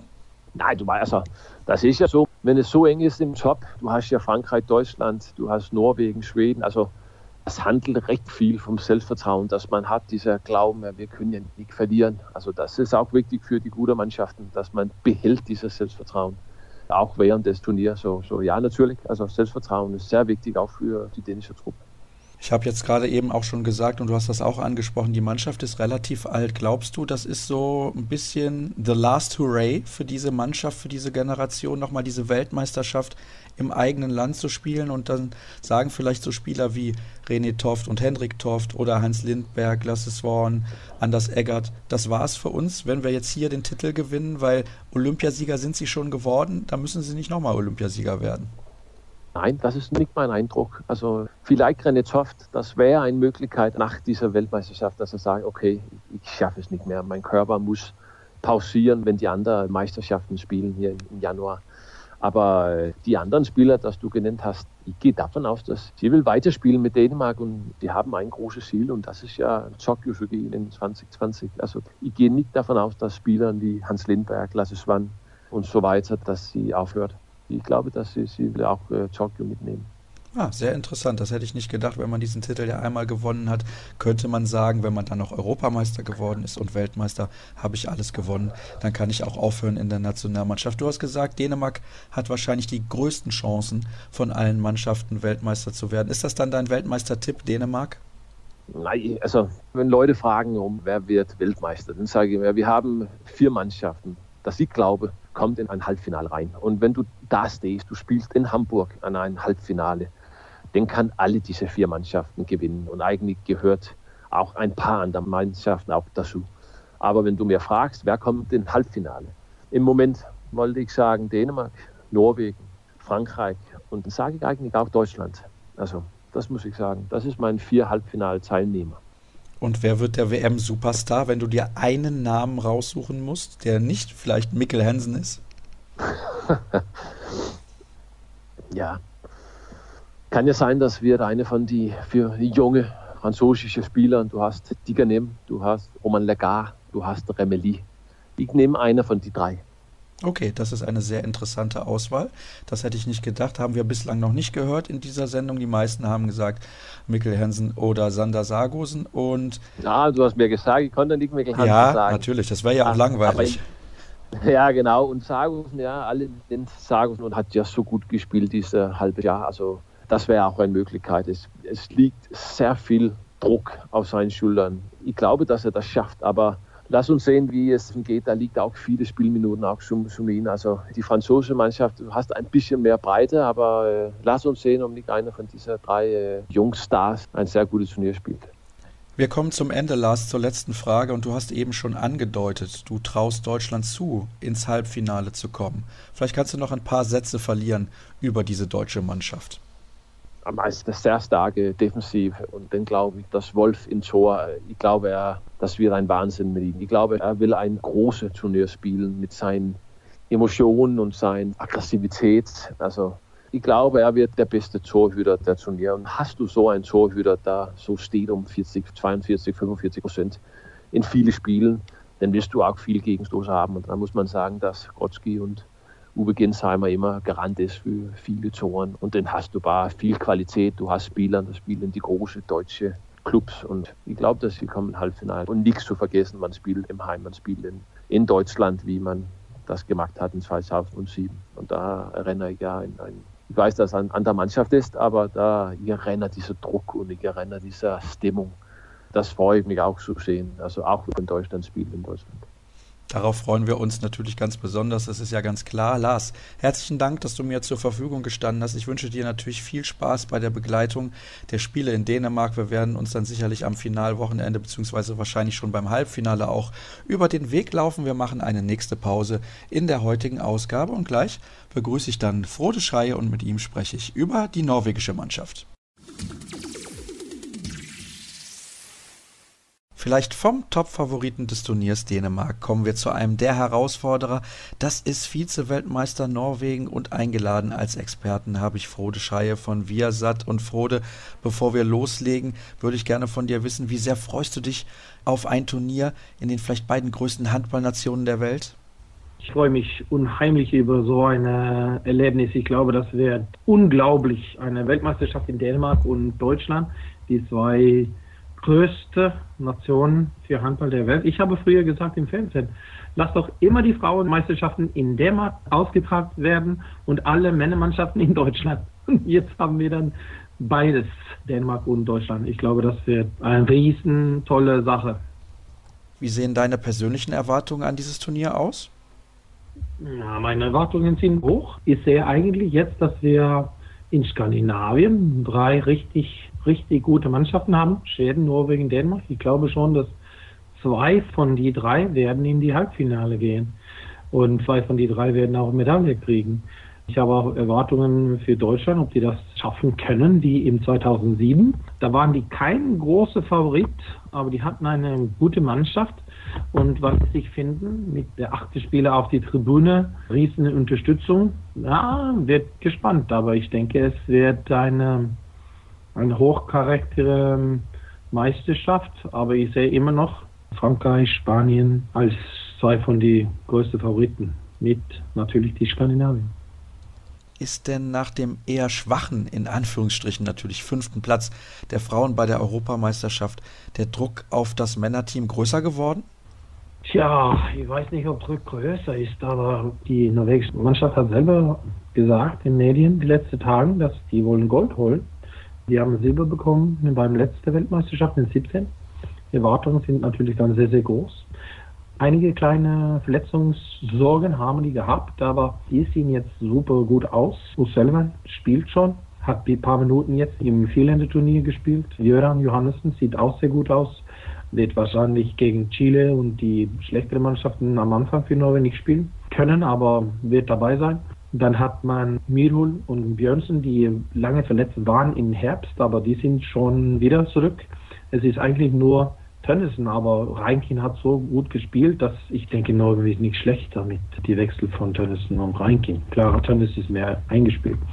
Druck ist immer größer für die Frauen, weil da ist die Erwartungen immer Gold, Gold, Gold. Und man wird gemessen über Gold. Es ist auch so, dass Silber in der letzten Weltmeisterschaft, das war nicht Katastrophe. Wir reden über Sport, aber das war, das war von vielen Leuten, denken die, dass das war ein bisschen schlecht. Ich finde manchmal, die Erwartungen sind zu hoch. Die Herrenmannschaften kommen von einer nicht so guten Europameisterschaft, muss man sagen, ehrlich, in Kroatien. Da waren die Erwartungen höher. Jetzt wird gespannt, war diese 17 Silbermedaille, war das nur so einmalige Seance oder haben die sich etabliert? Natürlich in die Gruppe, wo Norwegen spielen, gibt es eigentlich keine Stolpen. Also da gewinnen die alle Spieler und bekommt eine Finale gegen Dänemark. So ich denke, Erwartungen sind hoch. Das haben die selber auch gesagt, dass die Goldmedaille holen wollen. Und ich denke, mit die Gruppe, die die haben und die Gruppe, wie die kreuzen gegen Schweden und Ungarn, ist dein Halbfinale richtig nah dran. Du hast gesagt, Harald Reinkind kann Tönnissen gut ersetzen, aber er ist ein anderer Spielertyp. Auch Magnus Röth ist eher Shooter als ein Spieler, der viel ins Eins gegen Eins geht. Wie sehr fehlt denn Tönnissen dann?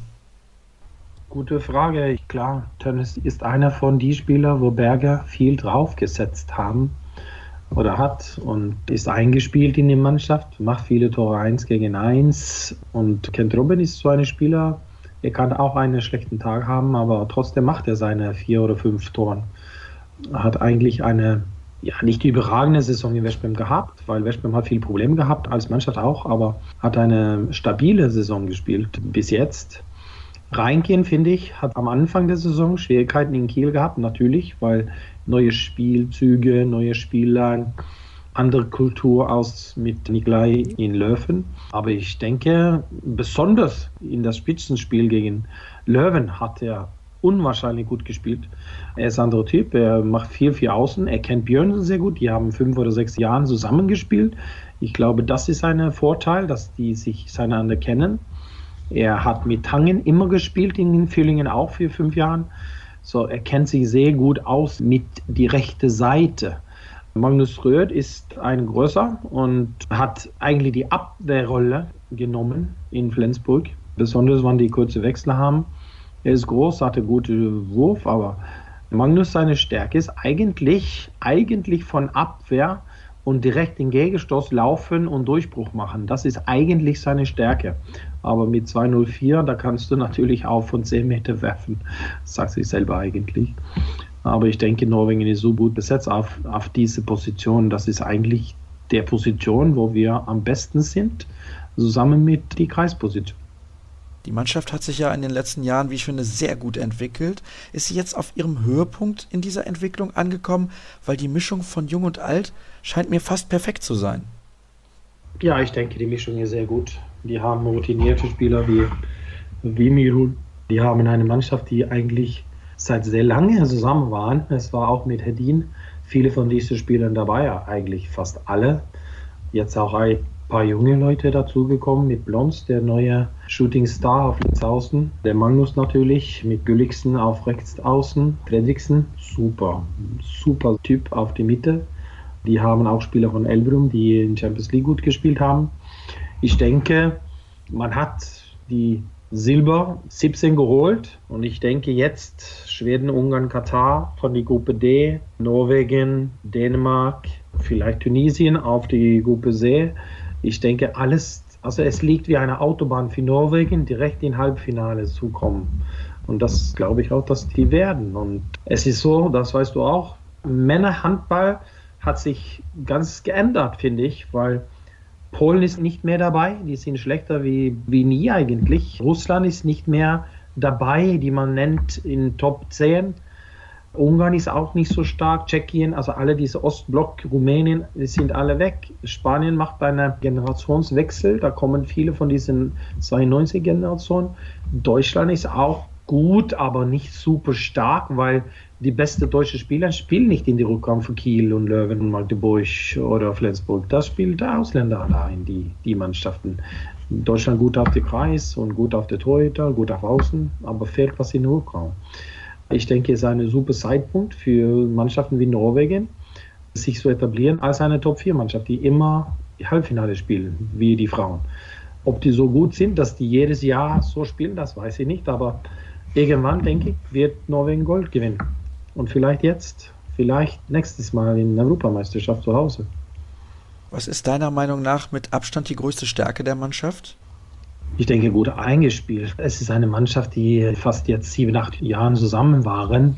Klar, da sind einige Junge dazugekommen, die nur 20, 22 Jahre sind, aber die haben alle für die B-Mannschaft, also Rekrut-Nationalmannschaft gespielt, Junior-Nationalmannschaft gespielt. Ich denke, die große Vorteil ist hineingespielt. Nächste Sache, es war immer schwer, diesen Schritt in die Halbfinale zu nehmen.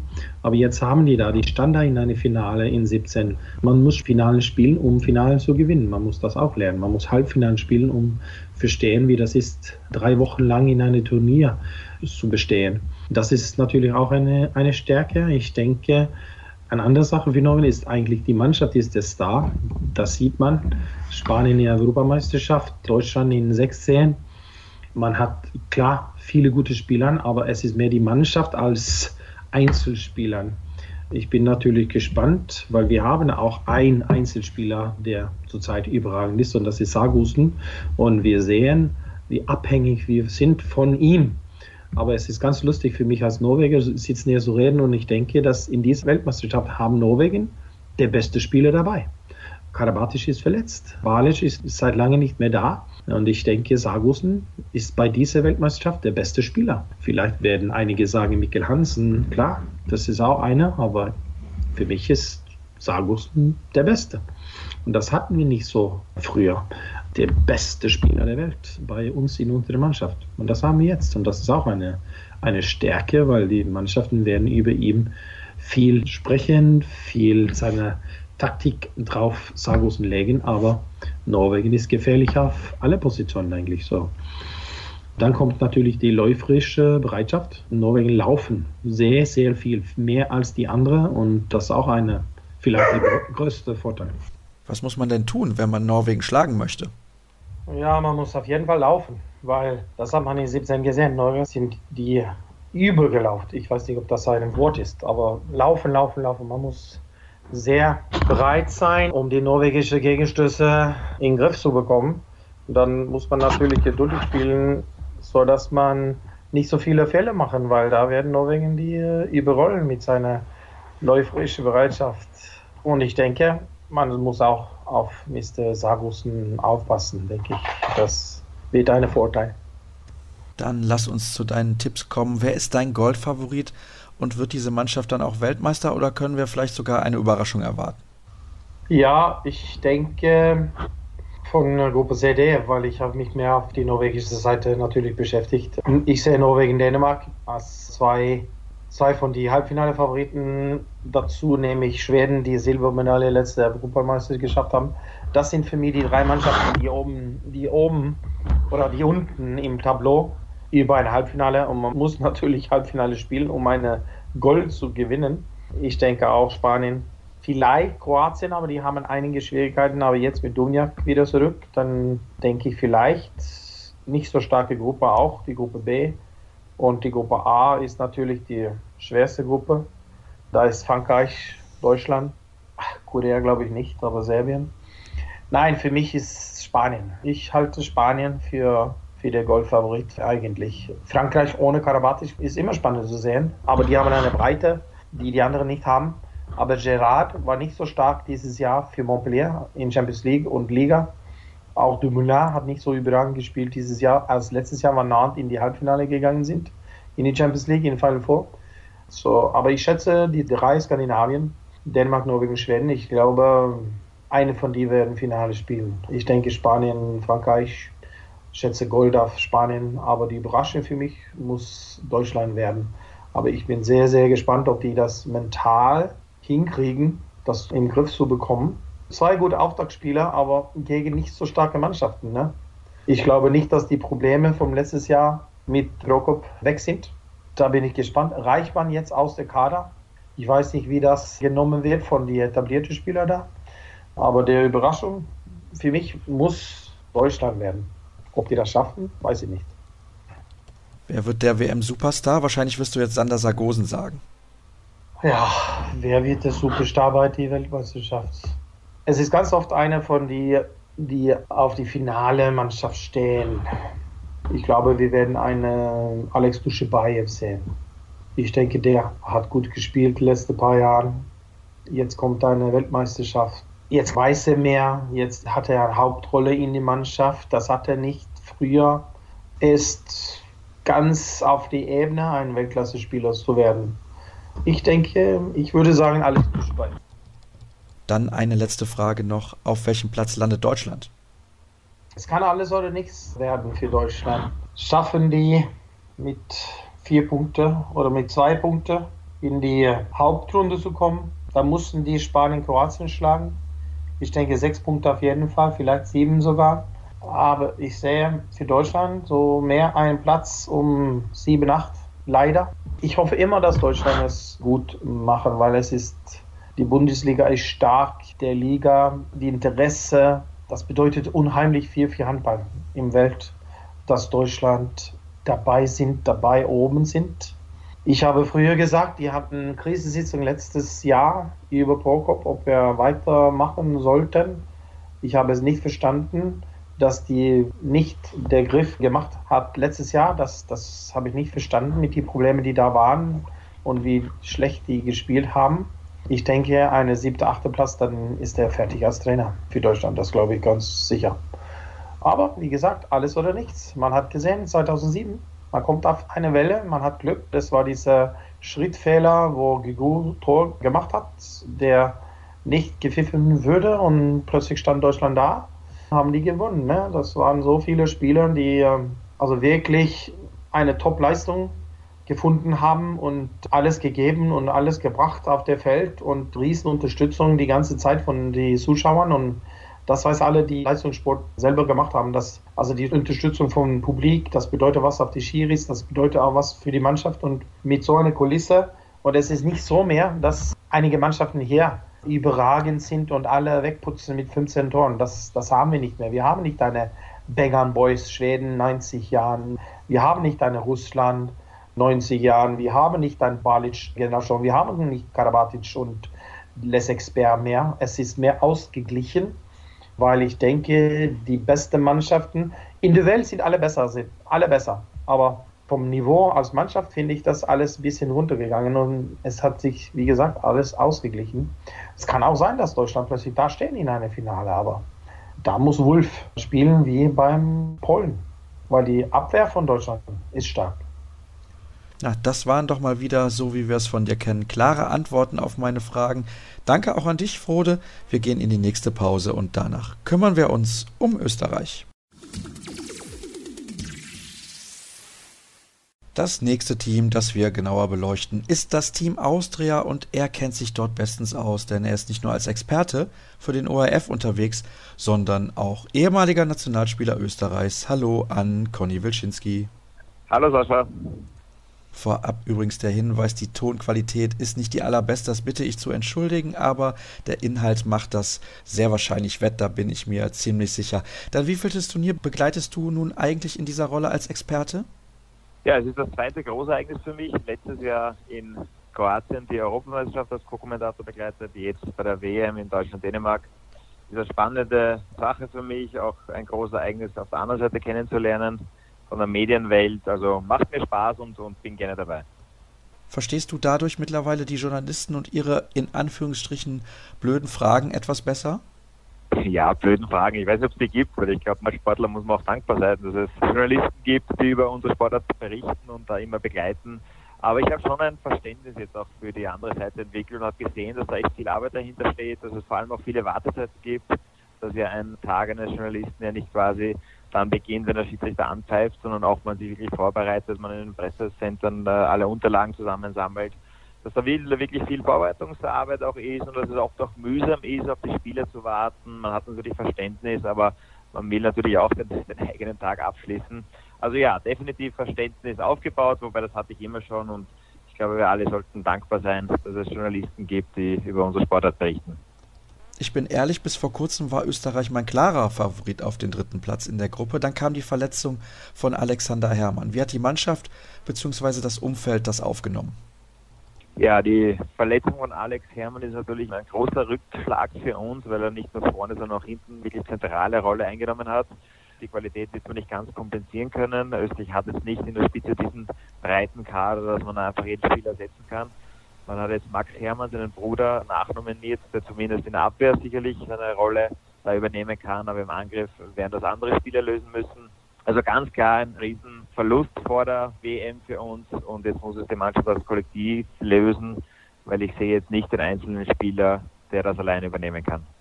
Was ändert sich denn dadurch in der taktischen Struktur der Mannschaft? Denn er war ein sehr wichtiger Baustein, gar keine Frage. Ja, Teamchef lässt natürlich nicht in alle Karten schauen noch, Patti Johannesson, aber er wird sich da was überlegt haben. Aus meiner Sicht wird jetzt vor allem Gerrit Zeiner, der etatmäßige Mittelmann, eine größere Rolle bekommen, ist ein Spieler, der mehr für die anderen spielt, ein Spielgestalter. Der Alex Hermann ist dann doch einer, der einen dynamischen Zug zum Tor hat. Das heißt, Gerrit Zeiner wird, glaube ich, diese Rolle übernehmen und einfach das Spiel gestalten. Das heißt, vielleicht ein bisschen variabel auch das Spiel gestalten. Er selber vielleicht nicht dieses Durchschlagsvermögen haben wie wir Alex Herrmann.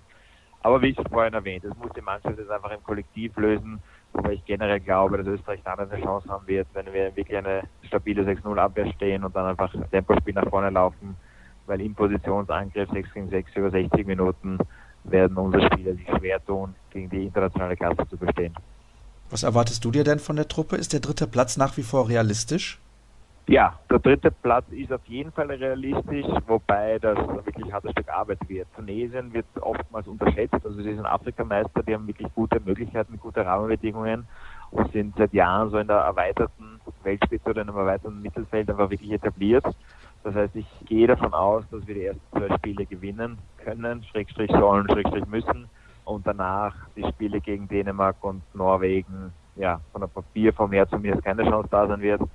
Und am letzten Spieltag von Tunesien wartet das Endspiel für uns. Ich glaube, für beide Mannschaften wird es um den einzigen in der Hauptrunde gehen. Also wir haben durchaus Chancen, das hat sich die österreichische Nationalmannschaft auch erarbeitet, diesen Status oder diesen Anspruch in den letzten Jahren. Und deshalb kann man, glaube ich, auch mit Selbstvertrauen und mit breiter Brust nach Dänemark fahren mit dem Ziel, eben die Hauptrunde zu erreichen. Realistisch, aber schwierig. Wo siehst du eigentlich die größten Stärken der Mannschaft? Ja, einer der größten Stärken ist sogar vielleicht die Unerfahrenheit und die Abgebrühtheit, würde ich mal nennen, ja, der jugendliche Leichtsinn. Wir haben jetzt noch nicht so viel Erfahrung in der Mannschaft, wir haben auch nicht viele Spieler, die, die da schon über 30 sind, also es ist mit Robert Weber und Tommy Bauer und Nico Marinovic eigentlich die einzigen drei, mit Janko Bosovic vielleicht noch, die da schon länger dabei sind. Alle anderen sind in einem super Handballalter, teilweise auch wirklich zum ersten Mal bei einem Großereignis dabei. Und das kann natürlich auch beflügeln, dass man sich da gar keinen großen Druck macht, dass man einfach befreit aufspielen kann und dass man einfach körperlich fit ist. Ja. Also ich hoffe, dass Mannschaft sich in einen Flow spielen kann, Selbstvertrauen auftreten kann. Man hat nicht viel zu verlieren. Das Endziel ist ja die Heimeuropameisterschaft 2020 und das ist ein, ein wirklich guter und sinnvoller Zwischenschritt, den die Jungs da sich erarbeitet haben in Dänemark das wird eine Stärke sein. Und auf der anderen Seite natürlich mussten wir hoffen, dass Nikola Billig die tragende Rolle, in die er reingewachsen ist in den letzten Jahren, dass er dieser gerecht wird, weil wir brauchen einen Nico Billig, vor allem im Angriff, der auf einem sehr, sehr guten Niveau spielt, der ist Dreh- und Angelpunkt. Und sonst wird es das Kollektiv sein, ja, aus einer stabilen Deckung heraus, gute Torhüter, schnelles Tempospiel nach vorne. Aber ich glaube, das sind Sachen, die andere Nationen auch versuchen werden. Du hast Nikola Biele gerade schon angesprochen, von dem ich sportlich wie menschlich extrem viel halte. Ist nicht zu befürchten, dass insbesondere nach Hermanns Ausfall zu viel Last auf seinen Schultern lastet? Ja, die Gefahr besteht natürlich, aber Nikola Billig ist jetzt auch gewohnt, auf einem gewissen Level einfach zu spielen und da konstant seine Leistung zu bringen und auch mit Druck umgehen zu können, ja. Also ich glaube, mental wird er das schaffen. Von den Wechselmöglichkeiten, klar, haben wir Option weniger mit Alex Hermann, aber Trotzdem haben wir mit Dominik Schmidt, mit Gerrit Heiner und den Linkshändern haben wir da gute Alternativen. Daneben haben wir noch sehr, sehr starke Außen, was auch ein Punkt werden kann. Ja, mit Santos, Weber, Frimmel, Klopcic sind wir da sehr stark besetzt, doppelt. Also ich glaube, dass man die Verantwortung jetzt auf mehreren Schultern verteilen muss und dass Nico Billig soweit ist, diese Rolle zu übernehmen. Und ich glaube nicht, dass es zu viel für ihn sein wird. Du hast erwähnt, dass die Weltmeisterschaft ein guter Zwischenschritt ist auf dem Weg zur Heim-EM im kommenden Jahr. Wie beurteilst du denn die Entwicklung des Handballs in Österreich allgemein in den letzten, sagen wir mal, fünf Jahren? Ja, man kann sagen, die Entwicklung seit der Heimeuropameisterschaft 2010, als wir eigentlich das erste Großereignis in Österreich hatten, sehr, sehr positiv war. Seitdem hat sich die Mannschaft für, oder war bei sechs Großereignissen dabei, was früher ja, nicht üblich war. Viele Spieler haben die heimische Spusu-Liga in Richtung Ausland verlassen, vor allem nach Deutschland oder auch in die Schweiz. Also der österreichische Handball hat wirklich einen Aufschwung bekommen seit der Heim-Euro 2010. Man hat so die erweiterte oder das bessere Mittelfeld, sagen wir mal so, erreichen können in Europa und das auch konstant halten können, was sehr, sehr positiv ist.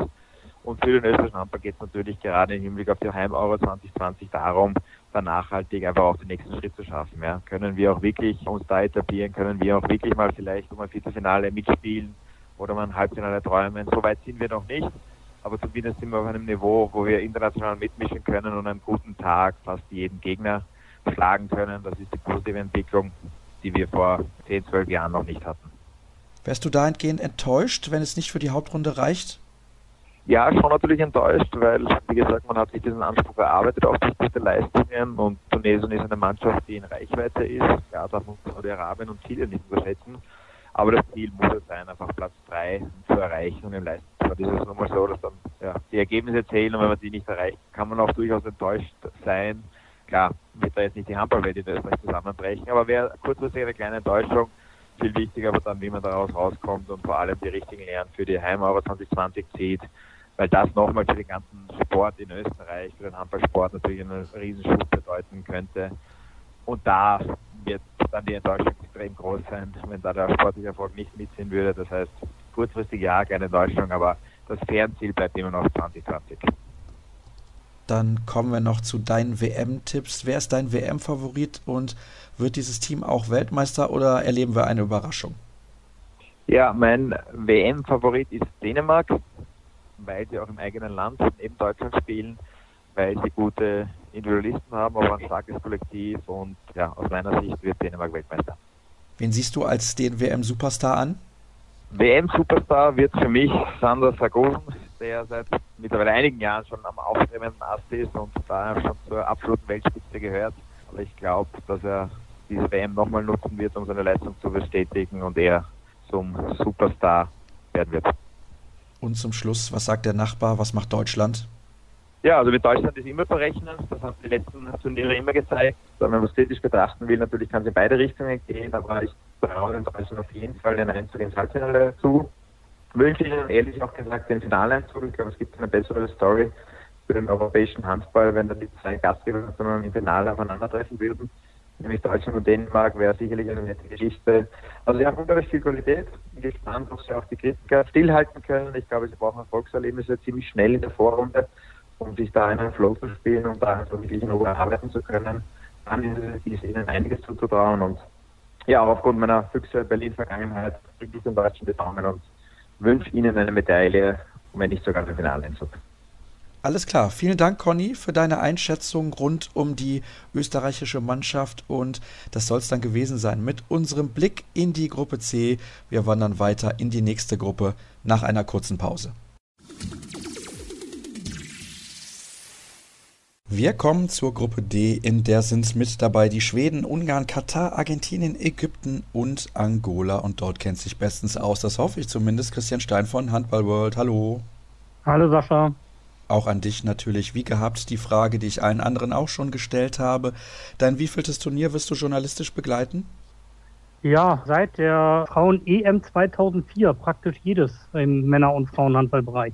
Das kannst du jetzt zusammenrechnen. Ja, ja, so auf die Schnelle muss ich das nicht tun. Die Hörer, die haben ein bisschen mehr Zeit, sich zu überlegen, wie viele Turniere das genau gewesen sind. Worauf freust du dich am meisten? Ich freue mich natürlich am meisten darauf, dass wir hier wie vor zwölf Jahren ein richtig tolles Turnier haben werden mit einer richtig guten Stimmung und dass der Handball endlich mal wieder die mediale Aufmerksamkeit bekommt, die er verdient. Und was sind deine Erwartungen so generell an die Veranstaltung? Ich glaube, man wird natürlich auf die Erfahrungen von 2007 weitestgehend zurückblicken können.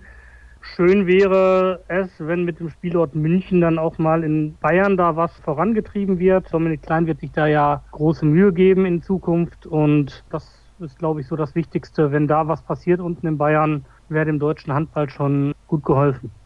Ich habe es gerade gesagt, wir schauen ausführlich auf die Gruppe D und da gibt es gleich dann noch einen Experten, nämlich Ruven Möller vom Flensburger AV, mit dem spreche ich dann ausführlicher auch über die schwedische Mannschaft. Die Spiele werden ausgetragen in Kopenhagen. Wie schätzt du diese Gruppe ein, auch im Vergleich mit den anderen Gruppen?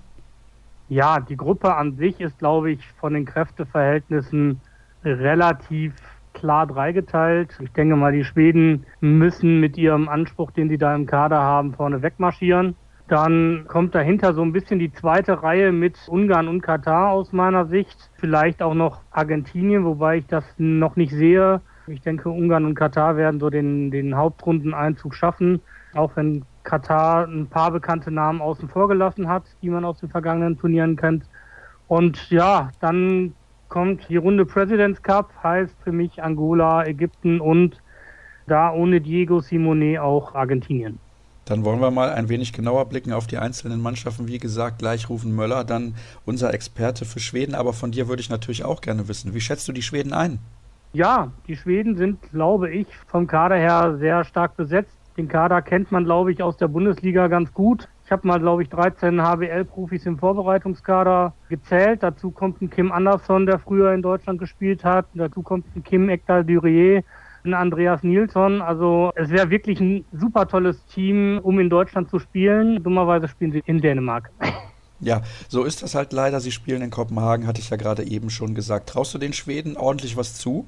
Ja, ich glaube, über den Einzug in die Hauptrunde müssen wir nicht großartig diskutieren. Dann ist die Frage, mit wem kommen sie in die Hauptrunde? Dann denke ich mal Dänemark, Norwegen, Österreich und dann werden sie schon irgendwo die Chance haben auf das Halbfinale. Ob das dann jetzt gegen Dänemark und Norwegen reicht, das wird man sehen. Das sind sehr, sehr harte Brocken für die Schweden. Aber ich denke, die drei Mannschaften werden die zwei Halbfinalplätze da in diesem Tableau unter sich ausmachen. Lass uns über die Ungarn sprechen, die eigentlich eine traditionelle Handballnation sind, aber, aber zuletzt gab es dort etliche Probleme. Vor ein paar Jahren war noch Talan Tuschebaev der Trainer, dann hat Lubomir Franjes übernommen. Alle haben gesagt, ja, das könnte der Halsbringer des ungarischen Handballs sein. Die EM in Kroatien, die hat er völlig in den Sand gesetzt. Drei Niederlagen gab es da in drei Spielen, wenn auch meistens sehr, sehr knapp, aber sie sind mit null Punkten sang- und klanglos nach der Vorrunde ausgeschieden. Und dieses Mal ist es so, dass sie sich qualifizieren konnten mit dem Trainer Lubomir Franis, aber der ist halt nicht mehr da. Genau, der ist nicht mehr da. Istvan Czoknai und Vladan Matic heißen jetzt die beiden Trainer für die Nationalmannschaft. Czoknai ist so eine ungarische Handballlegende. Ich habe das jetzt nicht mehr ganz auf dem Schirm, ob er auch in dem Kader war, der 1986 Vize-Weltmeister wurde, aber ich glaube, so aus dem Dunstkreis stammt er. Von daher hat er da auch relativ Know-how natürlich zu bieten.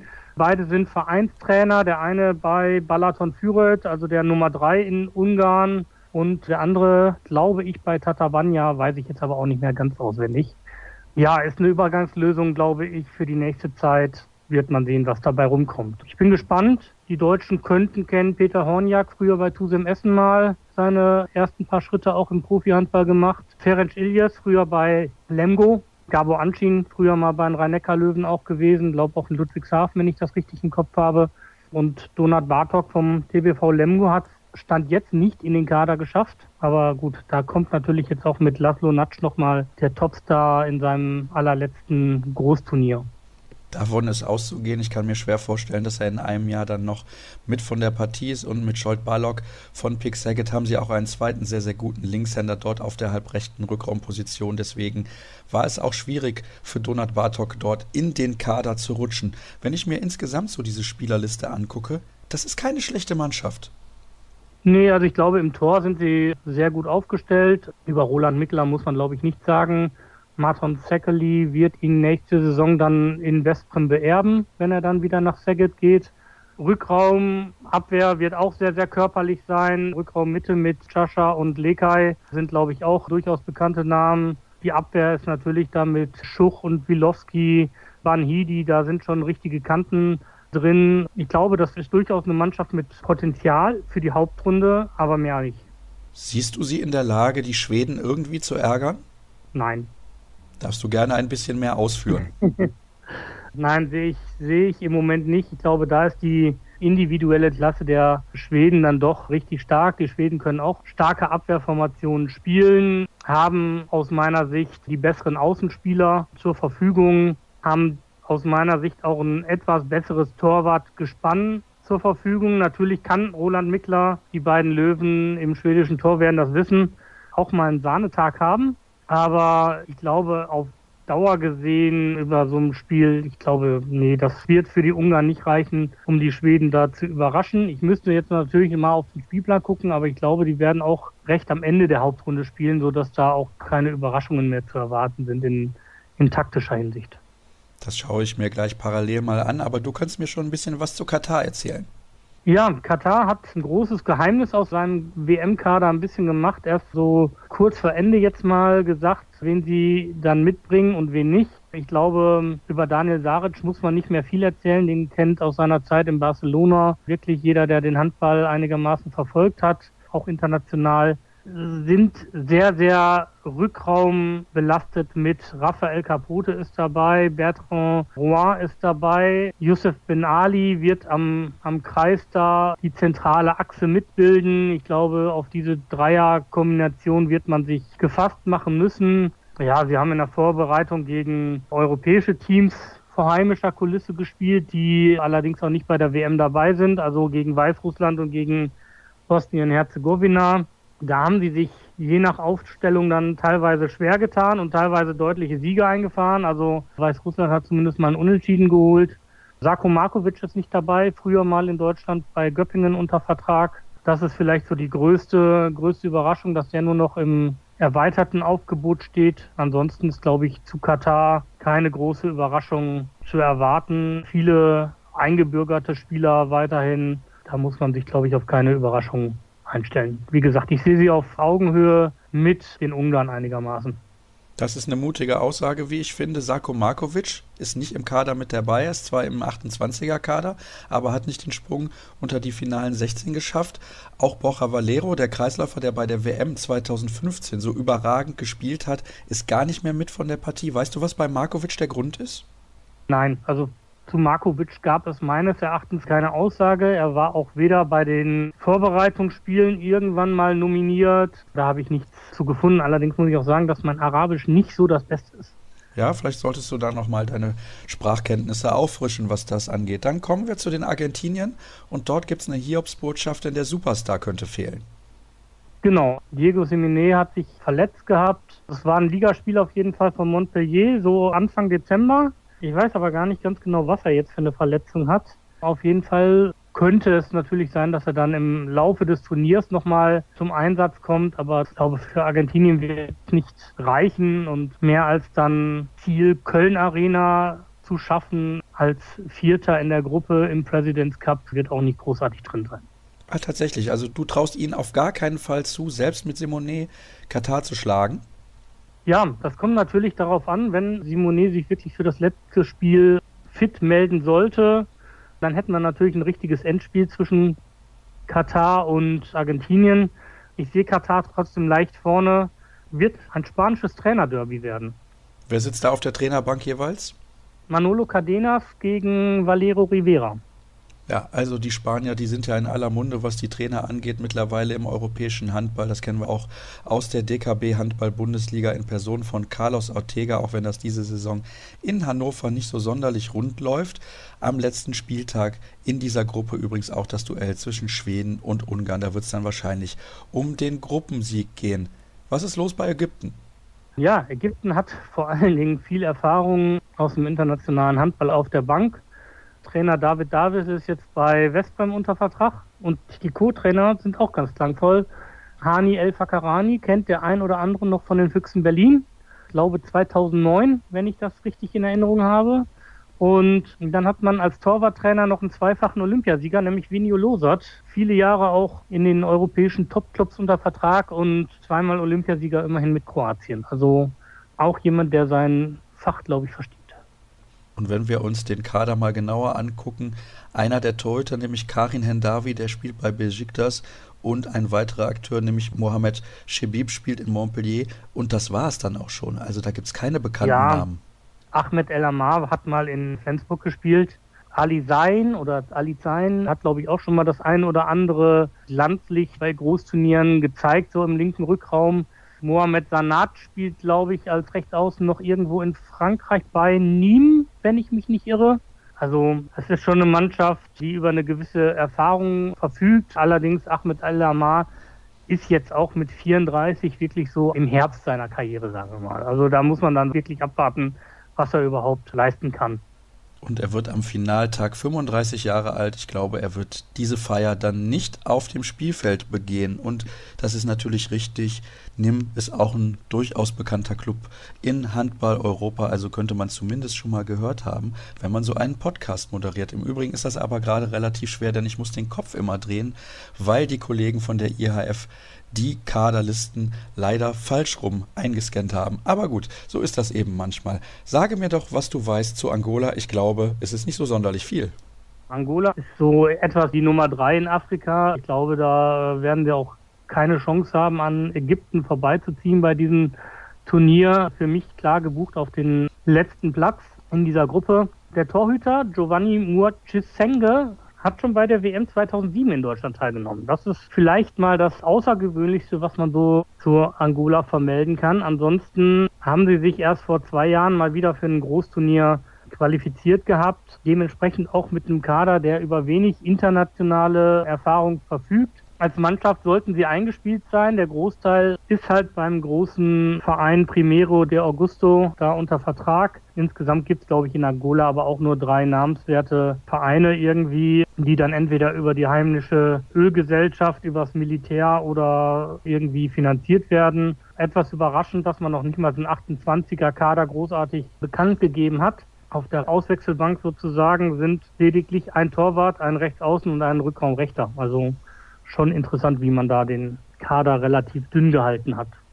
Naja, also im Endeffekt kann das ja auch reichen. Aber um nochmal ein paar Fakten hier ins Spiel zu bringen, 54 Länderspiele, die kann Rom Hebo vorweisen. Er ist der mit der meisten Erfahrung und natürlich spielt auch er beim Club Deportivo Primero de Agosto, also dem Sportclub 1. August. Naja, gut, vielleicht ist das irgendein besonderer Tag in Angola, das kann ich natürlich nicht sagen. Da bin ich nicht ausreichend informiert. Bevor wir uns aber weiter blamieren, dass wir keine Ahnung haben, was in Angola im Handball wirklich los ist, kommen wir jetzt noch abschließend zu deinen Tipps.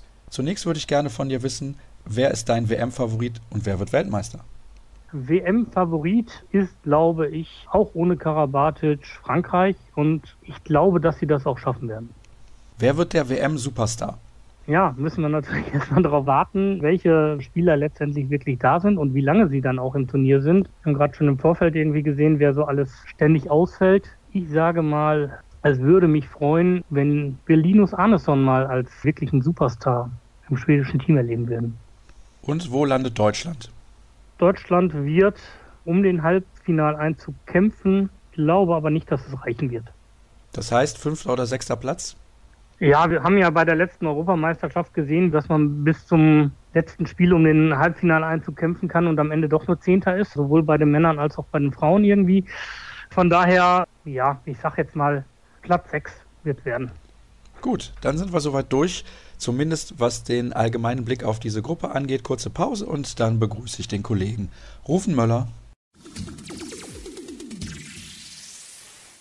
Wir kommen in unserer großen WM-Vorschau zur letzten genauen, intensiven Begutachtung einer Mannschaft.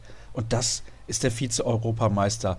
Das sind die Schweden. Und in der Leitung begrüße ich den Kollegen Rufen Möller vom Flensburg AW. Hallo Rufen. Hallo Sascha, grüß dich. Ich habe es gerade gesagt, die Schweden, die sind Vize-Europameister. Aber bevor wir uns mit der Mannschaft beschäftigen, natürlich auch an dich die Frage, dein wievieltes Turnier wirst du nun vor Ort begleiten? Ja, ich muss gerade selber nochmal nachrechnen, aber es wird das 13. sein seit der Europameisterschaft 2008 in Norwegen und ja, 13. Turnier, hoffentlich eine Glückszahl, für wen auch immer dann. Also hast du im Prinzip ein Jahr zu spät angefangen. 2007 wäre ja direkt das Highlight zum Auftakt gewesen. Ja, ich war ja clever. 2007 war ich als Fan unterwegs in Deutschland. Da war ich noch Student und war nur freier Mitarbeiter bei Flensburg Wies und da haben das dann die Kollegen natürlich gemacht. Aber wie gesagt, ich war als Fan in ein, zwei Hallen unterwegs und habe das Wintermärchen auch miterlebt. Und genossen dann auch, feuchtfröhlich? Ja, das ist ja schon lange her. Das, das Buch bleibt ja geschlossen, weißt du doch. Alles klar, okay. Dann machen wir jetzt ein neues Kapitel auf und wie gesagt, sprechen wir über die schwedische Mannschaft, die in Gruppe D unterwegs ist. Da haben wir ja eben schon genauer drauf geschaut und wenn ich mir so alle Mannschaften ein bisschen genauer ansehe, muss ich sagen, Schweden ist richtig gut besetzt, hat meiner Meinung nach eigentlich kaum eine Schwäche. Vize-Europameister noch dazu, ja, das war eine kleine Überraschung zu dem Zeitpunkt im vergangenen Jahr in Kroatien. Aber traust du denen den Titel zu? Ja, also irgendwo schon, weil, also ich sehe das genauso wie du, die sind wirklich sehr gut besetzt und wenn man bedenkt, dass sie die Silbermedaille bei der EM ja quasi ohne ihre drei Verstärkungen, die sie jetzt dabei haben, geholt haben. Also jetzt sind Kim Andersson, Kim Ekdal Durier und am Kreis Nilsson sind wieder dabei. Die waren alle drei nicht dabei vor, vor einem Jahr und so rein von den Namen her macht es die Truppe noch mal stärker und hebt sie, finde ich, auf ein Niveau, wo sie immer mit Frankreich, Dänemark, Spanien, sprich den anderen so Favoriten mithalten können, sprich, dass diese Silbermedaille auch nicht eine Eintagsfliege gewesen sein muss.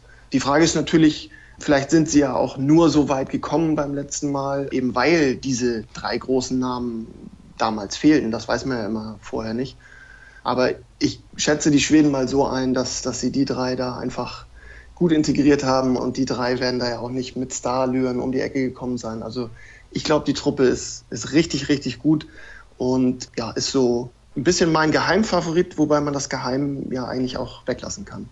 Der Meinung bin ich ganz ehrlich auch, denn wenn wir uns diesen Kader mal ein wenig expliziter anschauen und du hast gerade drei Namen schon genannt, fällt mir auf, boah, jede Menge Qualität ist dort mit dabei. Andreas Nilsson war ja nicht so lange raus aus der Nationalmannschaft, das sollten wir vielleicht dazu erwähnen. Bei Kim Ekdal-Durier und bei Kim Andersson sah es ein wenig anders aus. Glaubst du, es kann vielleicht auch intern doch für das eine oder andere Problem sorgen, dass die jetzt kurz vor dem Turnier sagen, oh, jetzt haben wir wieder Bock zu spielen? Ich glaube es eigentlich nicht, weil wenn man sich das mal, mal anschaut, auf Rückraum rechts, also den Linkshänder brauchten sie im Grunde, weil Johann Jakobsen seit über einem Jahr nicht mehr gespielt hat, weder im Verein noch, noch in der Nationalmannschaft. Er hat sich vor ziemlich genau einem Jahr in der Vorbereitung auf die EM damals verletzt. Der hat immer mal wieder mit Gehirnerschütterungen Probleme gehabt, auch schon zu seiner Zeit in Flensburg in der Bundesliga und das halt vor einem Jahr auch. Und er war ja so ein bisschen ja, die Nummer eins eigentlich in den letzten ein, zwei Jahren auf der Position. Und der fehlte nun, also brauchte man jemand. Und da hat sich meines Wissens dann kein Youngster irgendwie so aufgedrängt, dass man dann vielleicht einfach gesagt hat, okay, dann, dann nehmen wir den, den alten Routinier wieder dazu. Und auf der anderen Seite, Kim Ekdal hat ja auch so seine Vereinskarriere ein bisschen zumindest ruhen lassen. Dann doch nochmal Rückkehr bei den Löwen und dann irgendwie Großangriff in Paris. Und ist ja unbestritten einer der besten auf seiner Position. Und wenn man den dazu kriegen kann, ich glaube, da musste der Trainer die Mannschaft nicht großartig von überzeugen. Und so wie ich die Schweden einschätze, ist das auch ein guter Zusammenhalt in der Truppe. Mittlerweile hat sich auch noch ein Spieler verletzt. Die Schweden hatten auch einen 18er-Kader berufen, der eben auch Rückraum links hätte spielen sollen. Von daher, da sind jetzt mit Simon Jepson, Lukas Nilsson und Kim Ekdal drei Leute zur Auswahl. Und ich glaube, die Schweden freuen sich eher, dass sie, dass sie diese junge, starke Truppe von vor einem Jahr jetzt nochmal verstärken konnten mit spielerischer Qualität, aber auch mit jeder Menge Erfahrung. Qualität und Erfahrung, das sind natürlich zwei wichtige Punkte, wenn man einen Titel holen möchte. Und das haben sie definitiv auch zwischen den Pfosten mit Andreas Palika und Michael Appelgren, zwei herausragende Spieler, die beide ja auch im gleichen Verein spielen, nämlich bei den Rhein-Neckar-Löwen. Und das kann sicherlich auch kein Nachteil sein, wenn ich es mal so formulieren darf. Nee, genau. Also ich glaube, die beiden verstehen sich super, die sind ein super Duo, zeigen das in der Bundesliga, in der Champions League Woche für Woche und in Michael Appelgren im Verein kommt mir zumindest so vor, ist er ja doch irgendwie so ein bisschen die Nummer eins, hat die Nase vorn. Ich glaube, das ist in der Nationalmannschaft wahrscheinlich ähnlich. Aber der Trainer und die ganze Truppe weiß halt, wenn Appelgren dann tatsächlich mal einen schlechten Tag hat oder er kriegt einfach mal nichts zu packen in einer Halbzeit, dann ist mit Palika noch, noch jemand da, der auch einfach immer Leistung bringt. Und ich sehe die beiden und vor allen Dingen Appelgren, der, finde ich, in den letzten Wochen wirklich stark gehalten hat. Ich sehe die beiden eigentlich so mit als, klar, gibt es auch andere gute Torhüter in anderen Ländern, aber, aber das ist für mich so fast mit das beste Duo auf jeden Fall. Und davor haben die Schweden traditionell immer eine gute, gute Abwehr. Jetzt haben sie da Jesper Nielsen als Abwehrchef, der auch von den Rhein-Neckar-Löwen ist. Also ich glaube, das wird schon gut funktionieren, deren Torwart- und Abwehrspiel. Schauen wir ein wenig genauer auch auf die anderen Positionen. Links außen sind Jerry Tolbring und Hampus Wanne, auf rechts außen mit dabei Niklas Ekberg und Matthias Zachisson. Das ist natürlich eine sehr, sehr gute Besetzung. Die Spieler im linken Rückraum hast du schon genannt. Auf der Mitte mit dabei Jim Gottfriedsson und Linus Arneson und auf halb rechts neben Kim Andersson Albin Lagergren vom SC Magdeburg. Und dann müsste ich noch die beiden anderen, beziehungsweise einen Kreisläufer vergessen haben, nämlich Max Dari vom Bergischen HC, der allerdings ja eigentlich auch nur in der Abwehr zum Einsatz kommt. Für mich ist er tatsächlich, es mag sich verrückt anhören, einer der fünf besten Mittelblockspieler in der DKB Handball Bundesliga. Ihm fehlt dann meistens vorne die Puste, weil er kein großer Spieler ist. Sein Spiel ist sehr, sehr intensiv, weil er eben nicht diese Physis mitbringt, aber ich denke, das ist eine Bank hinten drin bei den Schweden. Ja, absolut. Also man sieht das ja, der BHC spielt eine super Saison und das liegt eben an Leuten wie Max Dahi und auch Linus Arneson auf Rückraummitte. Die haben vor kurzem in Flensburg gespielt, da habe ich sie gesehen. Da haben sie beide ein super Spiel gemacht. Und ja, für vorne am Kreis, denke ich, ist auch Andreas Nilsson vorgesehen, hauptsächlich, weil der halt seine Schwächen in der Abwehr hat und dafür seine Stärken im, im Angriff. Also ich glaube, und das zeichnet diese Truppe ja auch ein bisschen aus. Da ist wirklich eine, eine super Mischung und viele taktische Varianten möglich. Und sie sind im Moment im Vergleich zu den anderen großen Mannschaften, die ja doch irgendwie alle ein bisschen mit, mit Verletzungssorgen zu kämpfen haben, wüsste ich jetzt nicht, wer bei den Schweden fehlt. Also Gut, Philipp Henningson ist ausgefallen jetzt, aber das ist auch nicht die große Figur im Team. Also da sind alle namhaften Leute dabei bisher. Reden wir hier Schweden gerade zum fünften WM-Titel rufen? ja, weiß ich nicht. Also, wenn man halt guckt, in der Vorrunde, glaube ich, darf denen einfach gar nichts passieren. In der Hauptrunde würden sie natürlich mit der Gruppe von Dänemark, Norwegen und vielleicht auch Österreich, aber vor allem Dänemark und Norwegen gepaart werden. Und dann ist das ja so ein bisschen eine dieser drei skandinavischen Topmannschaften wird halt auf dem Weg ins Halbfinale auf der Strecke bleiben. Und genauso wie wir Schweden jetzt vielleicht hochreden, kann es natürlich auch Schweden erwischen. Sie können auch gegen Norwegen und, und Dänemark dann verlieren. Das sind immer knappe Spiele unter diesen skandinavischen Teams. Aber ich kann mir auch gut vorstellen, dass sie das Halbfinale erreichen. Und dann ist es ja immer, wie man so schön sagt, dann, dann schauen wir mal, wer der Gegner ist, wie die Tagesform ist wer bis dahin vielleicht immer noch verletzungsfrei ist, wer die wenigsten Körner gelassen hat. Und das könnten natürlich durchaus die Schweden sein, weil die Vorrunde, mh, hm, ich habe Ungarn gegen Dänemark gesehen. Ungarn fand ich extrem schwach. Ich glaube auch nicht, dass Katar an die Leistung von vor vier Jahren anknüpfen kann. Argentinien ist immer so ein bisschen eine Unbekannte, aber eigentlich muss Schweden mit fünf Siegen durch die Vorrunde gehen und dementsprechend dann ja auch mit null Minuspunkten in die Hauptrunde. Und dann reicht ja ein Unentschieden, wenn ich jetzt mathematisch auf dem richtigen Weg bin, gegen Dänemark oder Norwegen und dann ein Sieg gegen das dritte Team aus der Gruppe C, um ins Halbfinale einzuziehen. Die Hörer mögen mir verzeihen, aber ich habe keinen Mathe-Doktor gemacht, deswegen könnte das jetzt gerade auch falsch sein, aber ich meine, es wäre so. Du hast es gerade gesagt, die anderen Gruppengegner, da haben wir eben schon drüber gesprochen, Ungarn, Katar, Argentinien, Ägypten und Angola. Katar beim letzten Mal ja Überraschungssieger im Achtelfinale in Paris gegen Deutschland, aber definitiv nicht mehr mit der Qualität früherer Tage. Ungarn, na, das ist sowieso so ein Fall für sich. Lupomir Fran ist da ja seit einigen Wochen bzw. Monaten nicht mehr der Nationaltrainer und die anderen drei Mannschaften keine ernsthaften Kandidaten, um da irgendwie bei den Schweden für Probleme zu sorgen. Die 54, 58, 90 und 99 den WM-Titel gewonnen haben, standen 2001 das letzte Mal im Finale in Frankreich gegen Frankreich, das sie nach Verlängerung verloren haben und Gastgeber waren sie 54, 67, 99 und 2011 und das nächste Mal ja 2023 zusammen mit den Polen. Wir haben jetzt so viel Positives besprochen, was die Schweden angeht. Welche Schwächen haben sie denn deiner Meinung nach? Ich glaube, dass die Mannschaft als solches, die Europameisterschaft im letzten Jahr war ja eigentlich das erste Mal, dass sie mit dieser Gruppe, sage ich mal, wieder so weit gekommen sind. Natürlich hat jemand wie Kim Andersson, der hat das auch in, in früheren Jahren schon mit anderen Mannschaften, anderen schwedischen Mannschaften hinbekommen. Aber was ich damit sagen will, ist, dass sie vielleicht in so einem Turnier, in so einer Endrunde, wenn es um die, um die ganz großen Spiele nachher geht, im Vergleich mit Frankreich, mit Dänemark, Spanien, vielleicht doch noch ein bisschen unerfahren sind. Wobei auch, wenn man sich jeden einzelnen Spieler anguckt, die meisten spielen in der Bundesliga, einige in Frankreich. Die Jungs an sich sind ja nicht unerfahren, aber als Truppe, das mag vielleicht das eine sein, aber das andere oder viel mehr Schwächen sehe ich im Moment eigentlich gar nicht. Zumal sie in der Vorrunde auch noch quasi einen Heimvorteil haben. Sie spielen die Vorrunde in Kopenhagen.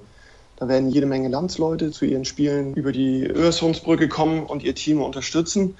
Das wird auch nochmal ein bisschen Push und, und vielleicht ein bisschen Hype, Handball-Hype in, in Schweden geben ich weiß nicht, andere Schwächen sehe ich da im Moment nicht. Das sind sehr, sehr wenige. Klar kommt es dann, wenn sie nachher gegen Dänemark spielen oder gegen Norwegen, dann sind das ja taktische Geschichten, die dann auch sehr im Detail vielleicht liegen und, und die jeder Gegner dann auch anders versucht, die Schweden zu bespielen. Aber erstmal so als Gesamttruppe, als Gesamteinheit sind die Schweden für mich ganz klar ein Medaillenkandidat. Das ist eine Aussage und damit kann ich leben. Ich habe aber noch ein paar Fragen mit Bitte um kurze und knappe Antworten. Wie immer bislang in dieser Sendung, die noch lange nicht am Ende ist, das kann ich sagen. Wer ist dein absoluter Top-Favorit? Die Schweden darfst du jetzt nicht nochmal nennen, aber wer von den anderen Mannschaften? Auf eine müsstest du dich festlegen. Okay, Frankreich. Wer wird der Superstar dieses Turniers? Rasmus Lauge. Wer holt am Ende den Titel? Frankreich. Und ein paar Sätze darfst du gerne noch verlieren zur deutschen Mannschaft. Okay, die deutsche Mannschaft. Ja, ich glaube, Deutschland, also Deutschland wird sich in der Vorrunde durchsetzen, auf jeden Fall. Und hat dann natürlich eine extrem schwierige Hauptrunde, weil sie in der Vorrunde natürlich schon in das Risiko laufen, gegen Frankreich vielleicht den einen oder anderen Punkt nicht mitzunehmen. Und dann dürften in der Hauptrunde sicherlich Spanien und Kroatien warten. Und der Weg ins Halbfinale auf, auf der Turnierhälfte ist in meinen Augen ein bisschen schwieriger. Deutschland, finde ich, zeigt sich irgendwie wieder mehr als Einheit. Da gehören Trainer und Mannschaft dann dazu. Das war ja bei der letzten Europameisterschaft nicht unbedingt der Fall. Dann hat Deutschland natürlich auch den Heimvorteil. Das wird auch eine Rolle spielen.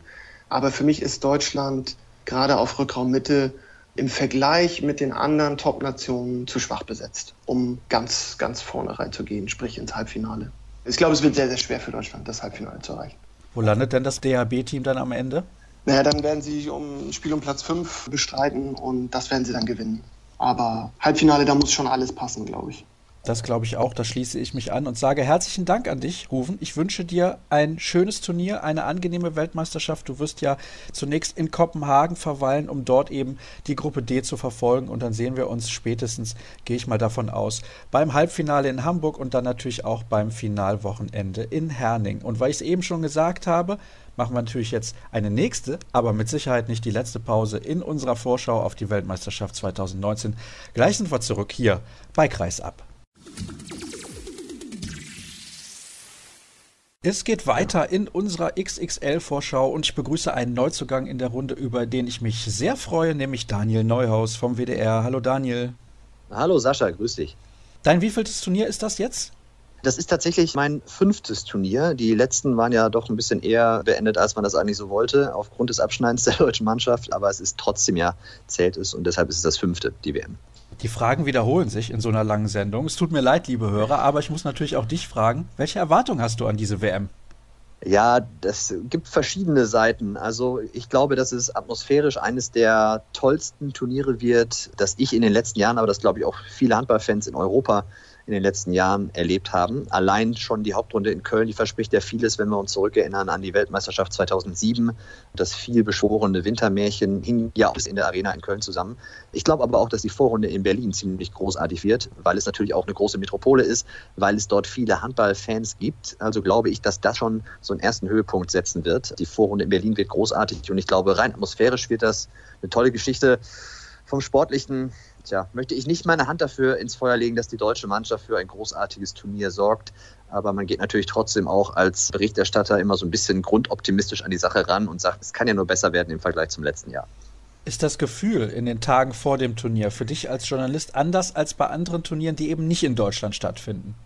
Ja, allein schon deshalb, weil ich als federführender Redakteur für den ARD-Hörfunk deutlich mehr Arbeit habe als in den Vorjahren. Also das spiegelt sich zum Beispiel wieder im Interesse der verschiedenen Radioprogramme in der ARD, was unsere Live-Leitungen angeht. Also wir übertragen ja die Spiele natürlich live, aber auch morgens in der Radio Primetime, wenn die Frühsendungen über die Spiele des Vorabends berichten. Da gibt es immer Talkleitungen von uns für die ARD. Und wie die gebucht werden im Moment, da glühen mir die Hände vom Eintippen und die Ohren vom Telefonieren, weil die Nachfrage doch deutlich spürbar höher ist als in den Vorjahren.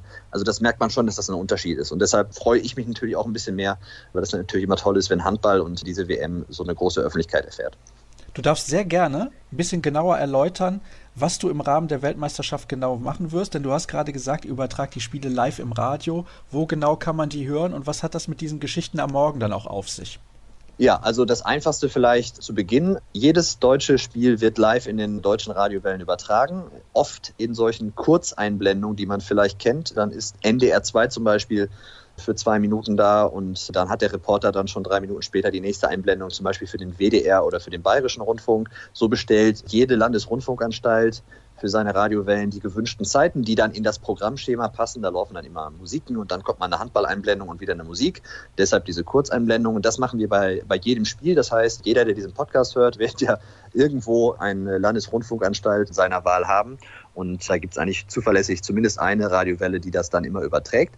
Zusätzlich haben wir uns was Besonderes ausgedacht. In der Vorrunde dann einmal in der Hauptrunde und bei einem möglichen Finale werden wir auch Spiele in voller Länge übertragen. Das nennen wir eine Vollreportage. Das gibt es dann zu hören bei sportschau.de, aber eben auch auf ausgewählten Radioprogrammen. Da muss man dann manchmal ein bisschen gucken. Das einfachste ist tatsächlich auf sportschau.de, da wird man dann verlinkt. Und da werden wir tatsächlich von der ersten bis zur letzten Sekunde das Ganze live reportieren. Wir, das sind meine Kollegen Thomas Koos, Thorsten vom Wege und ich. Und wir nehmen uns den ARD Handball WM-Experten Dominik Klein mit dazu. Also Expertise genug dürfte da sein. Und das ist natürlich dann für Handballfans ein besonderer Schmaus, dann wirklich gar nichts zu verpassen. Das wird es in der Vorrunde gegen Frankreich geben und dann suchen wir uns das spannendste Spiel in der Hauptrunde raus, mit Blick aufs Halbfinale vor allem auch. Ja, und dann hoffen wir natürlich, dass wir noch eine dritte Vollreportage haben, aber dafür müssten die Deutschen ins Finale kommen. Darüber sprechen wir gleich. Ich muss ja immer wieder sagen, eigentlich ist Radio immer noch das faszinierendste Medium für mich. Das ist schön. Warum? Ja, weil man da Bilder vermittelt bekommt und man sich selber Bilder auch generieren kann. Das ist natürlich im Fernsehen nicht möglich oder im Livestream und ich finde, das fesselt noch ein bisschen mehr. Natürlich tendieren wir alle dazu, zum Beispiel die Fußball-Bundesliga im Fernsehen zu gucken, aber der Klassiker ist irgendwie, das im Radio zu hören. Ja, das ist natürlich schön zu hören, ist natürlich auch gleich die Messlatte hochgelegt. Wir werden uns anstrengen bei der WM, dass wir genügend Bilder transportieren und kreieren können. Ist natürlich auch mal ein bisschen abhängig von dem, was da so kommt. Aber ich erinnere mich zum Beispiel an das Spiel bei der, bei der EM im vergangenen Januar gegen Slowenien mit dieser ewig langen Nachspielzeit, wenn man so möchte, und dem Videobeweis und dem sieben Meter. Da war ich der Reporter und hatte dann irgendwie so zehn Minuten Blindflug. Das ist im Nachhinein, ist das einfach großartig, sowas dann schildern zu dürfen, weil es einfach außergewöhnlich ist. Und es passiert halt direkt. Ne? Du musst es direkt übertragen und ja, es macht diesen Job sehr abwechslungsreich. Auf jeden Fall. Und wir als Podcast müssen natürlich pro Audio sein. Das ist ja ganz logisch. Kommen wir zum Sportlichen. Du hast eben gesagt, ja. es könnte schwierig werden für die deutsche Mannschaft weit zu kommen bei diesem Turnier. Warum? Also ich will gar nicht so sehr auf diese atmosphärische Ebene gehen. Die ist ja wahrscheinlich auch in den letzten Wochen und Monaten ausführlichst genug diskutiert worden. Ich fand es übrigens immer bemerkenswert, dass so ab Juli, August selbst dann Christian Prokop nicht aus dem Anzug gesprungen ist, wenn man ihn nach seiner Aufarbeitung dieser, dieser Krisenleistung in Kroatien befragt hat. Ich glaube tatsächlich, dass das eines der geringsten Probleme sein wird. Ich glaube, zumindest wird es da eine funktionierende Zweckgemeinschaft zwischen Mannschaft und Trainer geben, weil halt alle diese Chance Heim-WM nutzen wollen. Ich glaube aber sogar, dass da ein bisschen mehr gewachsen ist in diesem vergangenen Jahr, auch durch die Reise nach Japan vielleicht, auch dadurch, dass sich alle hinterfragt haben und vor allem dadurch, dass der Trainer mit gutem Beispiel vorangegangen ist und vor allem ja erstmal sich selber hinterfragt hat und Fehler eingestanden hat. Das macht ja auch längst nicht jeder. Ich glaube, dadurch hat er sich auch wieder Respekt erarbeitet bei den Spielern. Ich glaube einfach, dass die Mannschaft Probleme haben wird, Spiele zu gestalten, aktiv zu gestalten. Und da bin ich sehr gespannt, wie es dann unter Druck läuft. Denn das hatten die Spieler ja im vergangenen Jahr gar nicht in der Nationalmannschaft, dass du in Drucksituationen richtig reagieren musst. Und das ist ja etwas, was in Kroatien überhaupt nicht geklappt hat. Deshalb freue ich mich, dass Martin Strobel wieder mit dabei ist als Mittelmann der natürlich, was das Spiellenken angeht, einfach eine gewisse Ruhe und Routine hat. Und ich bin einfach nicht überzeugt, trotz seiner Rückkehr, dass der der deutsche Rückraum stark genug ist, um diese Mannschaft wirklich zum Titel zu führen. Da wiegt der Ausfall von Julius Kühn für mich wirklich elementar schwer. Und deshalb glaube ich zwar, dass es in die Hauptrunde gehen wird, irgendwie, aber ich glaube, dass danach Schluss ist, ehrlicherweise. Du hast eben gesagt, funktionierende Zweckgemeinschaft. Das ist keine sonderlich positive Formulierung. Ja, aber ich habe ja auch gesagt, dass es das zumindest geben wird. Also, dass es mindestens eine Zweckgemeinschaft sein wird, hoffentlich sogar noch mehr ich glaube, also wir alle waren ja bei der Rückreise aus Kroatien sicher, dass das ein ganz, ganz großer Bruch und ein tiefer Graben ist, den es da zwischen Mannschaft und Trainer gegeben hat. Und ich glaube, ohne wirklich in die Mannschaft gucken zu können, dass dieser Graben zugeschüttet worden ist. Aber das wäre unseriös zu sagen, das sind jetzt die besten Freunde. Deshalb bin ich da ein bisschen vorsichtig in meiner Formulierung und sage, es ist auf jeden Fall eine Zweckgemeinschaft und das ist ja schon mal was. Also man hat sich irgendwie zusammengerauft. Ich kann einfach nicht seriös sagen, ob es mehr ist als das. Aber mindestens eine Zweckgemeinschaft werden die Deutschen brauchen, um zusammen durch dieses Turnier zu kommen. 2016 bei der EM in Polen, wo du ja, glaube ich, auch mit dabei gewesen bist. Und ich meine, ich hätte dich dort auch auf der Tribüne rumlaufen sehen. Ist es ja so gewesen, dass sehr, sehr viele Stammspieler gefehlt haben. Winczek, Gensheimer, Grötzky, Drucks waren nicht mit dabei und zwei andere, glaube ich, auch, die mir gerade nicht in den Kopf kommen. Aber mittlerweile ist es so, eigentlich sind wir relativ gut aufgestellt. Es fehlt nur Julius Kühn. Vielleicht habe ich jemanden vergessen, du kannst mich gerne erinnern. Aber kann denn ein einziger Ausfall für so viele Probleme sorgen?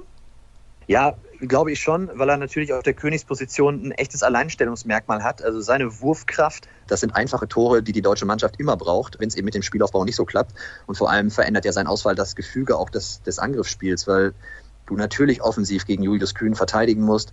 Du musst natürlich rausrücken, dadurch werden Räume geschaffen für die Leute am Kreis und im Nahbereich. Und das ist einfach etwas, was der deutschen Mannschaft abgeht. Natürlich kann es sein, dass Steffen Feld auf einmal das Turnier seines Lebens spielt und Julius Kühn ersetzen kann. Aber aufgrund der bisher gezeigten Leistungen glaube ich, dass Julius Kühn nicht zu ersetzen ist. Und es ist auf jeden Fall die wichtigste Position, finde ich, im deutschen Spiel. Und deshalb ist es einfach ein großes Problem, dass er ausfällt. Wäre nicht Christian Dissinger eine interessante Option gewesen? Der hat ja auch Turniererfahrung. Ja, absolut. Dissinger ist bei uns immer so ein Running Gag bei den Kollegen Thomas Koos und mir. Ich glaube schon seit Spanien. Da war er zwar nicht dabei, aber in aller Munde durch seine Wechsel damals. Und ja, ich hätte ihn da gerne gesehen, aber er hat natürlich jetzt auch nicht so die Saison hinter sich, um sagen zu können, ich muss hier dabei sein. Und ich kann verstehen, dass der Bundestrainer da zum Beispiel auf einen Fabian Böhm setzt stattdessen. Was hältst du denn von dieser in Anführungsstrichen Ersatzlösung Fabian Böhm? Ja, ich finde es ja, also aufgrund der Hinrunde in der Handball-Bundesliga auf jeden Fall berechtigt, dass er mit dabei ist. Ich finde es schon bemerkenswert, dass er ja auch relativ offensiv als Nummer eins angesehen wird auf dieser Position, also vor zum Beispiel Steffen Fäth. Und das ist schon mal eine Ansage und er wird ja immer wieder gelobt. Ich glaube, seinen Beinamen, den Krieger, den hat er schon weg und wird sicherlich durch dieses Turnier noch ein bisschen befeuert werden. Ich finde es spannend und du hast ja vorhin auch angesprochen, diese Leute, die dann im Finale reinkamen, 2016 zum Beispiel, für die verletzten Stammspieler, die haben sich dann ja freigeschwommen und haben ihre Rolle gespielt. Ne? Kai Heffner, damals ja auch Julius Kühn. Und das ist natürlich einfach super, wenn du so jemanden hast. Das könnte natürlich der Böhm sein. Es könnte natürlich auch ein Semper sein im rechten Rückraum, dass das vielleicht Leute sind, die wir jetzt noch gar nicht so auf dem Zettel haben, die dann aber die deutsche Mannschaft durch ihre Unbekümmertheit durch so ein Turnier tragen können. Glaubst du, Sebastian Heimann, der eben diese Wurfkraft besitzt, die sonst halt nur Julius Kühn hat, wird im Laufe des Turniers zum Einsatz kommen? Ich könnte mir das vorstellen. Ich glaube, dass Christian Prokop sich zum Beispiel anguckt, wie Steffen Pferd in das Turnier reinkommen wird. Und dass dann natürlich die Möglichkeit hat, nochmal nachzubessern, ist natürlich nicht schlecht. Wir sprechen in dieser Sendung sehr viel über die Spielmacherposition bei der deutschen Mannschaft und den halblinken Rückraum. Kann denn der Rest mit seiner Qualität, die ja meiner Meinung nach auf jeden Fall vorhanden ist. Also auf den anderen Positionen sind wir richtig gut besetzt. Das irgendwie kompensieren, damit es vielleicht doch fürs Halbfinale reicht? Oder bist du dahingehend relativ skeptisch? Also was Halbfinale angeht, bin ich tatsächlich skeptisch. Ich glaube aber, dass wir bis dahin eine gute Rolle spielen können und ich glaube auch, dass wir bis zum Ende der Hauptrunde noch eine Chance auf das Halbfinale haben es ist halt wie so oft bei der deutschen Mannschaft entscheidend, dass es eine gute Verbindung zwischen Torwart und Mittelblock geben wird und dass dieses Tempo-Handballspiel funktionieren wird. Und dafür finde ich, sind gute Voraussetzungen getroffen worden zum Beispiel auf den Außen, dass die ja doppelt besetzt sind. Das hatten wir bei den letzten Turnieren ja auch nicht immer. Das heißt, du hast immer jemanden, der Vollgas geben kann. Auch wenn mal Uwe Gensheimer ausgepowert ist, hast du mit Usche ja einen super Spieler, der eine tolle Saison spielt, der das wahrscheinlich eins zu eins ersetzen kann. Und dadurch hast du natürlich die Möglichkeit, vor allem gegen spielstarke Mannschaften, denen echt weh zu tun. Und ich glaube, wenn diese Art Handball zu spielen umgesetzt wird von der deutschen Mannschaft, dann kann natürlich auch erstmal so ein, so ein Ausfall von Julius Kühn vorübergehend wettgemacht werden. Das glaube ich schon. Wir haben bislang über meist negative Dinge gesprochen, was die deutsche Mannschaft angeht. Worin siehst du denn die größte Stärke dieser Truppe?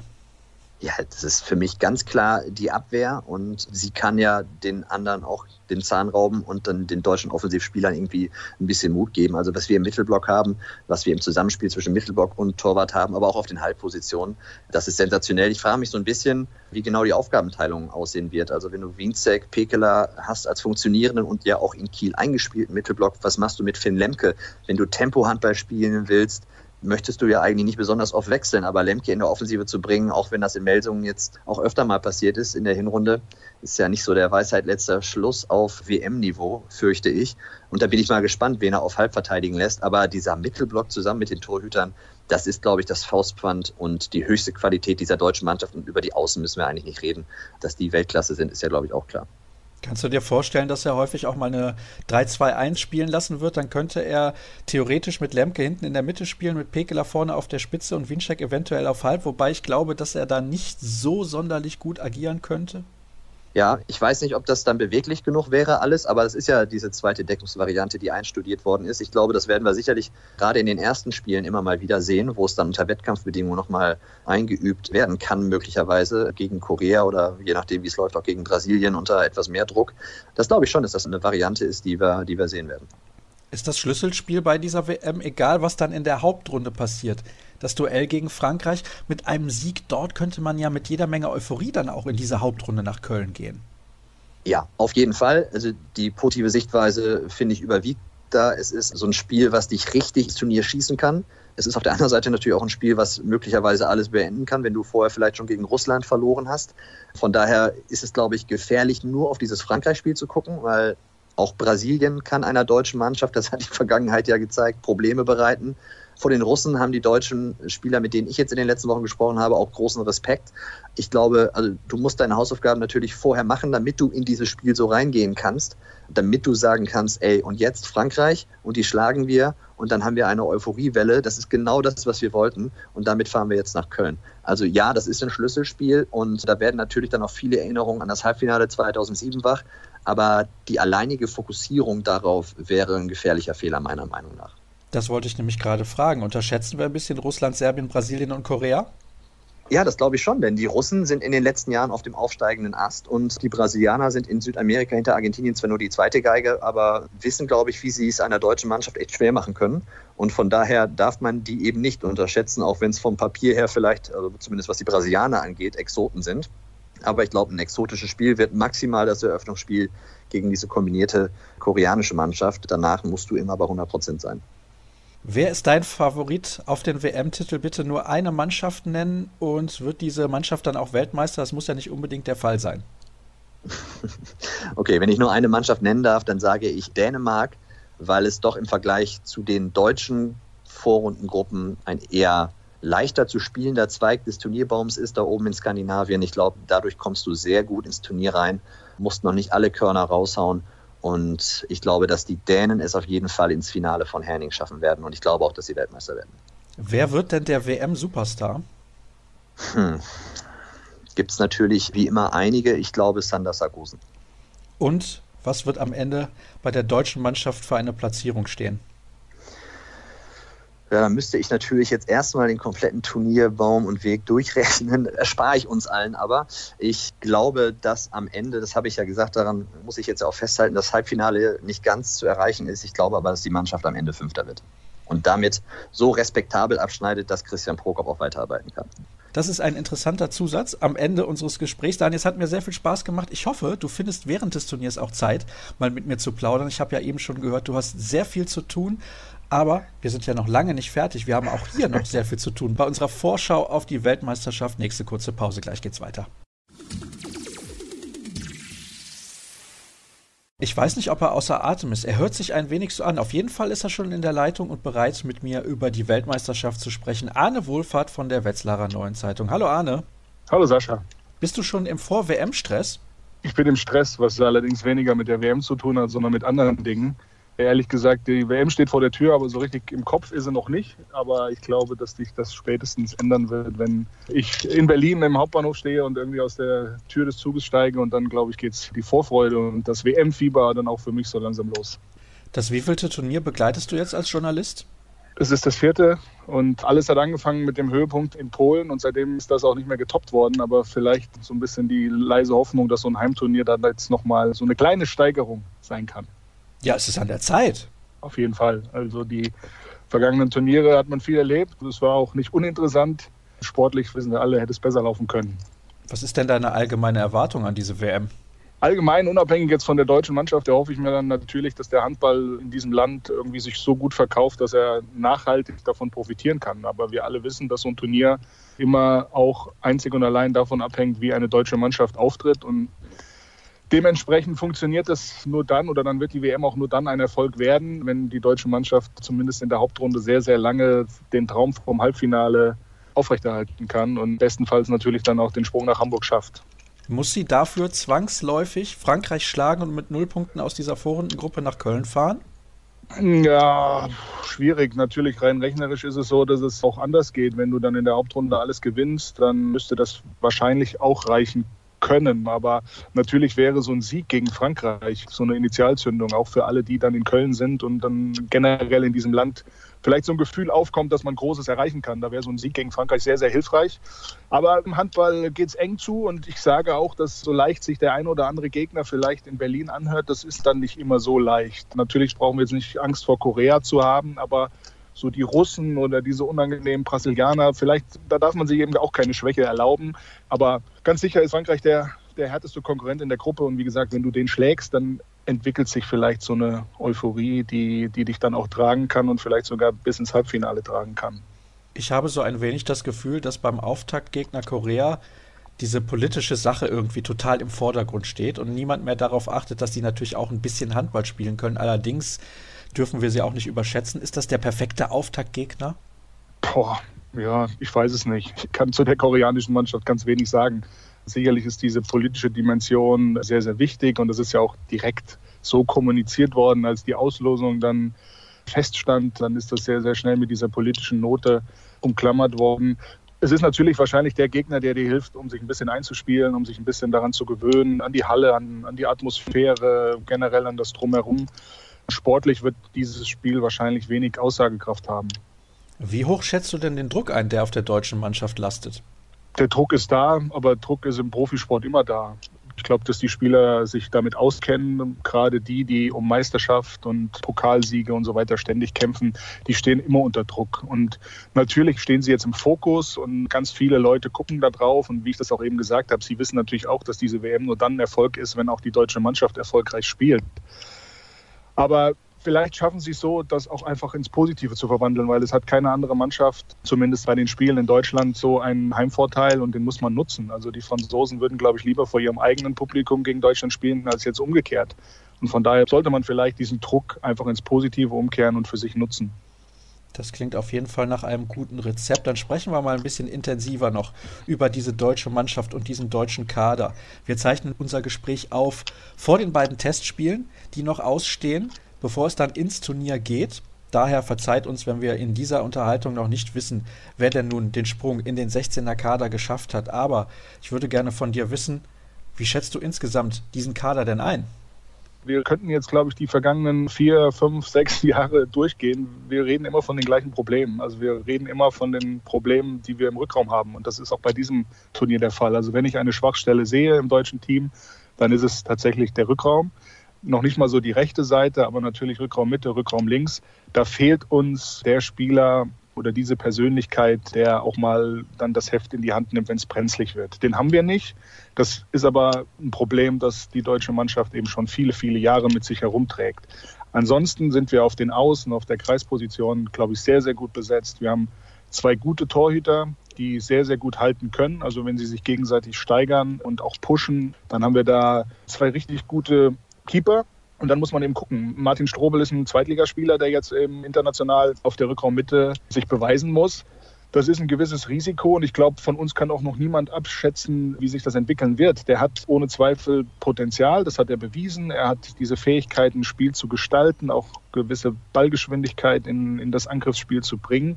Aber wie gesagt, er hat eben in den vergangenen zwei Jahren in der zweiten Liga gespielt. Und im Rückraum links fehlt Julius Kühn. Darauf konnte sich die Mannschaft jetzt relativ lange einstellen, aber es ist natürlich keiner da, der da in diese Fußstapfen tritt. Wir haben Steffen Feeth, der ist angeschlagen weil er bei den Rhein-Neckar-Löwen kaum gespielt hat zuletzt. Und wir haben Fabian Böhm, von dem der Bundestrainer sehr, sehr viel hält. Aber der hat mit Hannover, glaube ich, auch gerade eine extrem schwierige Phase zu durchleben und ist eben auch nicht der Spieler, der jetzt die internationale Erfahrung mitbringt. Und er ist ja auch nicht der Spieler, der bei den vergangenen Turnieren mit dabei war, obwohl er ja zur Verfügung gestanden hätte. Also da haben wir sicherlich Schwierigkeiten. Trotzdem muss das Potenzial reichen, um in dieser Vorrunde zu bestehen, um den Sprung nach Köln zu schaffen. Und wie gesagt, wenn sich diese Mannschaft in einen Flow spielt, wenn sie eine so gute Abwehr hinstellt, dass die leichten Tore über den Gegenstoß gelingen, dann hat man auch die Möglichkeit, die Großen zu ärgern. Und dann ist auch, wie gesagt, das Halbfinale drin. Du hast es gerade schon angesprochen, Martin Strobel spielt seit Sommer 2017 mit Balingen-Waldstätten in der zweiten Liga. Und ich konnte ihn in dieser Saison auch schon häufiger in der Halle beobachten.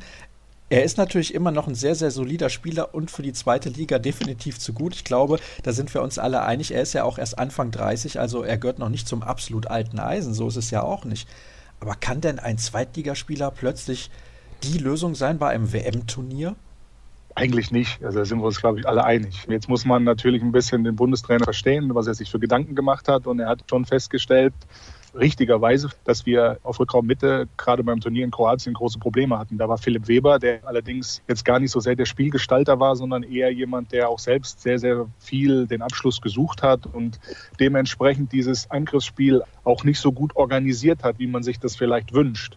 Und da ist Martin Strobel natürlich jemand, der sich selbst sehr, sehr zurücknimmt, der auch überhaupt nicht diese Torgefahr hat, aber der, wie gesagt, so ein Spiel steuern kann, um eben die Leute neben sich ins Laufen zu bringen, um das Angriffsspiel der Deutschen eben so schnell zu machen, dass man eben auch mal zu den Außen abräumen kann. Wir alle wundern uns immer, dass Uwe Gensheimer bei den großen Turnieren nicht so durchstartet, wie man sich das wünscht. Aber ehrlich gesagt wird er auch gar nicht so sehr in Szene gesetzt auf links außen. Wann kommt denn mal ein Ball oder wann wird mal zur linken Seite so abgeräumt, dass, dass er dann auch frei ist? Von daher kann ich die Überlegung schon verstehen, aber es zeigt natürlich so ein bisschen das Dilemma im deutschen Handball, dass wir eben jetzt auf einen Spieler zurückgreifen müssen, der, wie gesagt, in der zweiten Liga aktiv ist, der schon über 30 ist und der auch zu den Zeiten, wo er in Lemgo oder Baling eben unter Vertrag stand, als Erstligaspieler auch jetzt nicht die Nummer eins auf Rückraummitte war. Er war ja auch bei der EM 2016 in Polen bei dem bei dem grandiosen Triumph war er auch eher der Backup für einen Steffen Feeth, der dann auf der, auf der Rückraummitte viel aufgetaucht ist.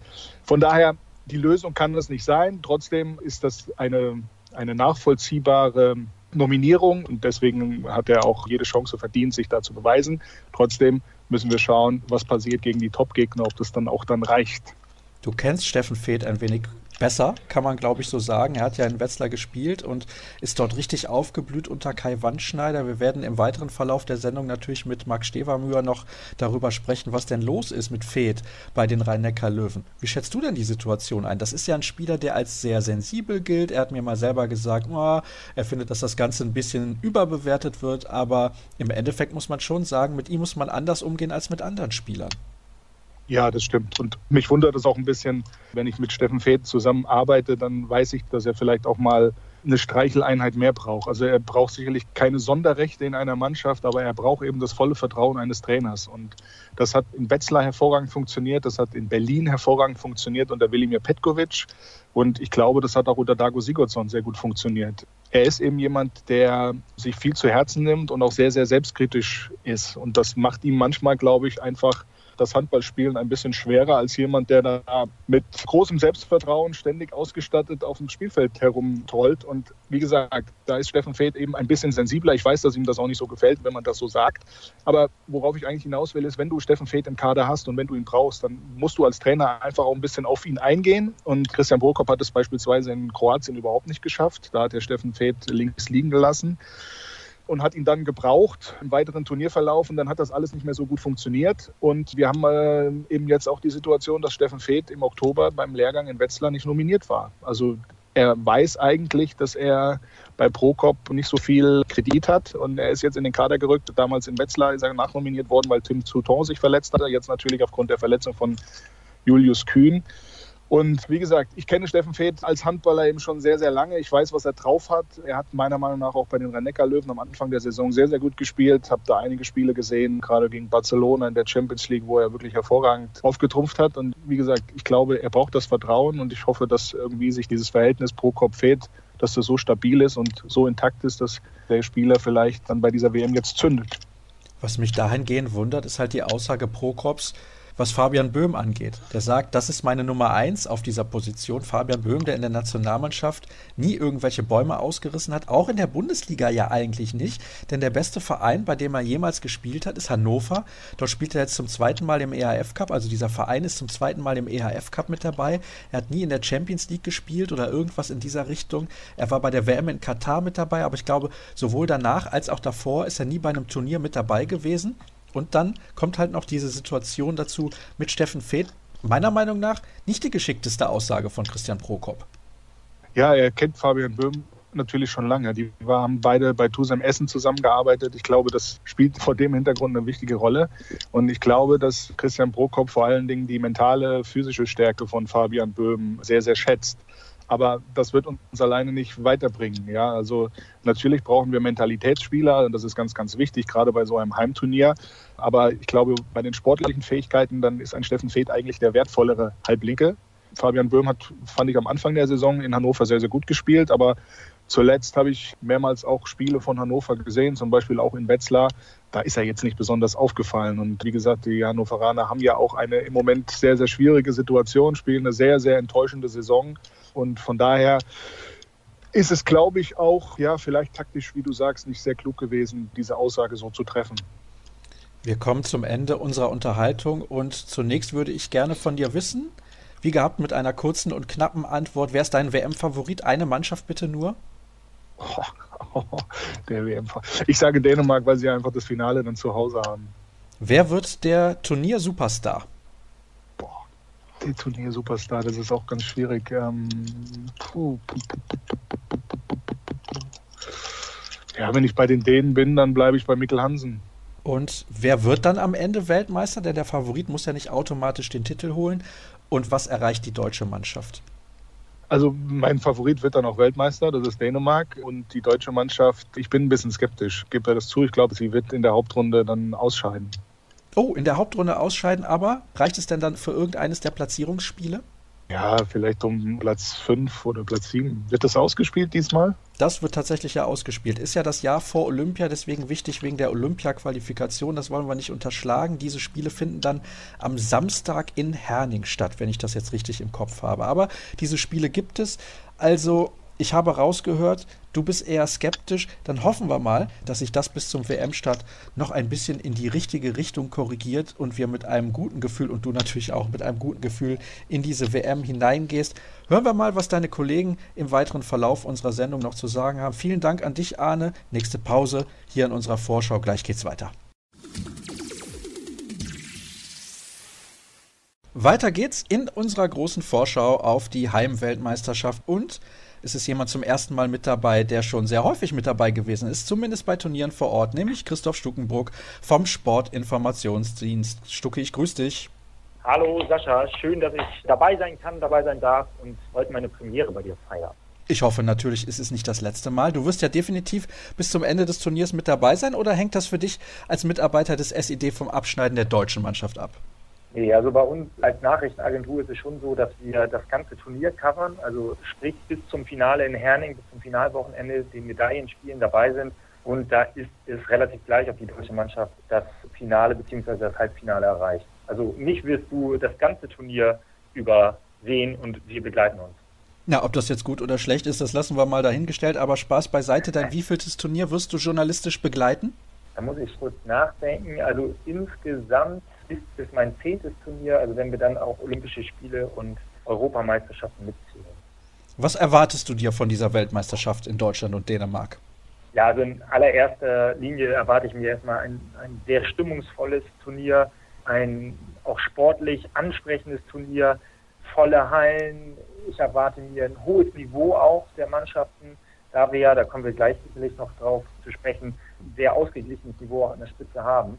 Ich erwarte mir spannende Spiele, ich erwarte mir Dramatik und ja, ich erwarte mir auch ein gutes Miteinander mit den Kollegen und auch mit den Sportlern. Ja, das ja. ist so meine Erwartung. Also bei den Kollegen, da bin ich mir relativ sicher, dass das gut funktionieren wird, da habe ich keine Zweifel.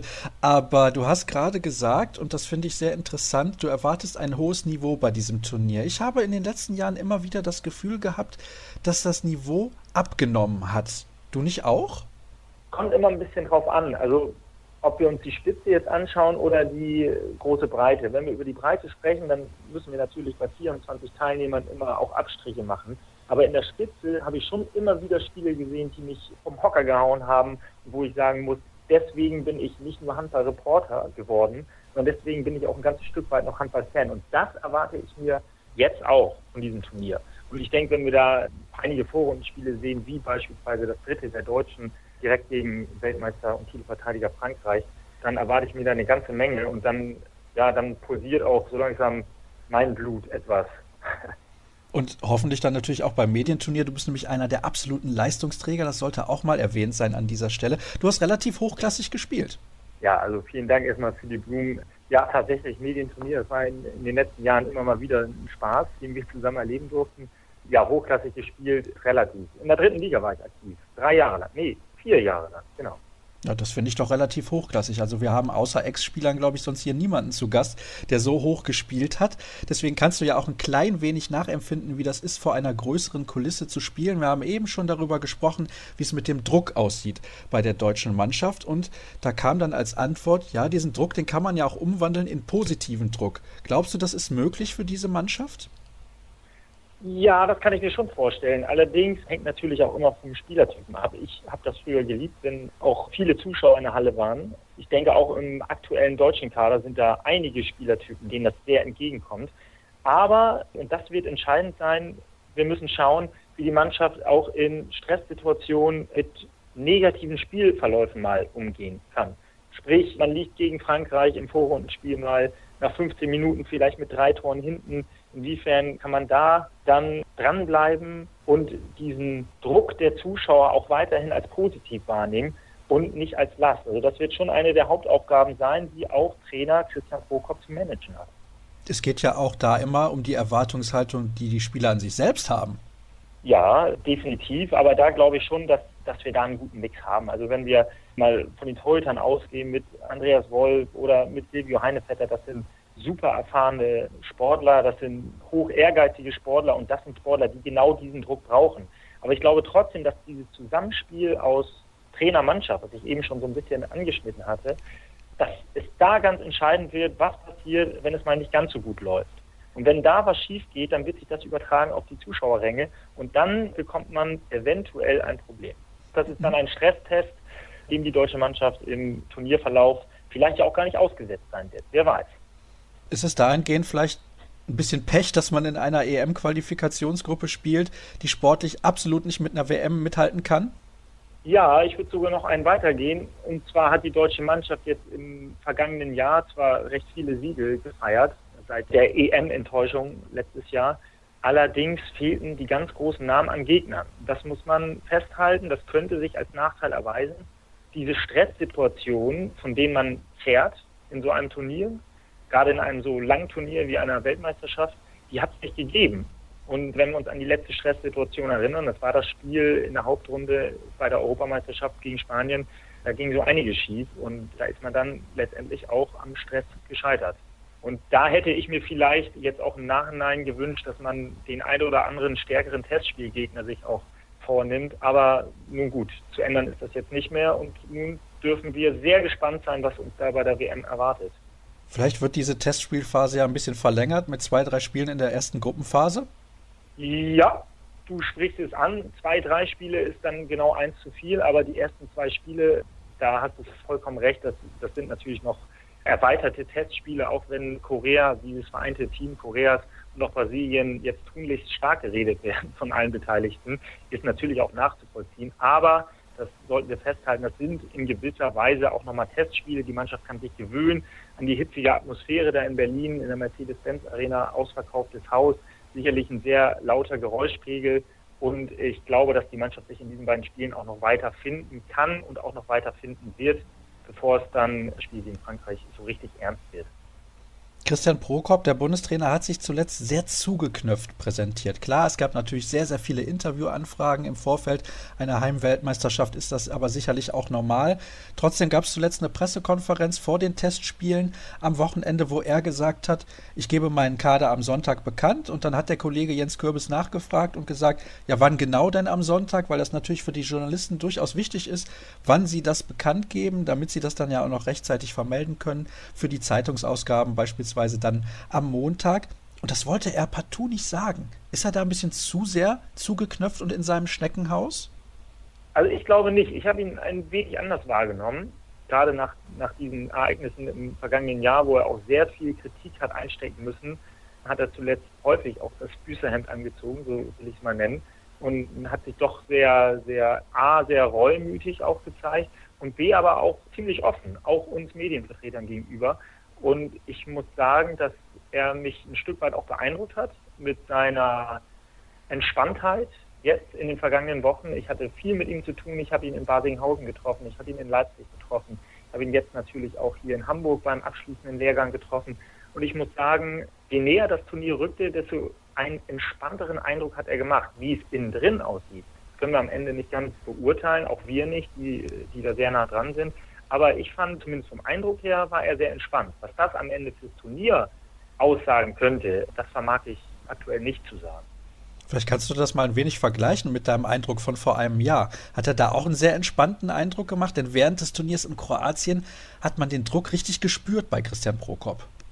Genau, so war es. Wenn wir uns erinnern, war es vor einem Jahr eine relativ ähnliche Situation. Christian Prokop ist mit sehr viel Vorschusslorbeeren in sein Amt des Bundestrainers gestartet, hat auch tolle Erfolge vorweisen können. Ich erinnere mich da an die Turnierqualifikation, die er beispielsweise in Slowenien mit einem Bravour-Auftritt wunderbar eingeleitet hat. Dann allerdings während des Turniers, und da hast du recht, hat man gemerkt, dass er doch, je weiter es im Turnierverlauf ging, desto verbissener wurde er. verbissen und, und vielleicht auch ein bisschen dünnhäutig.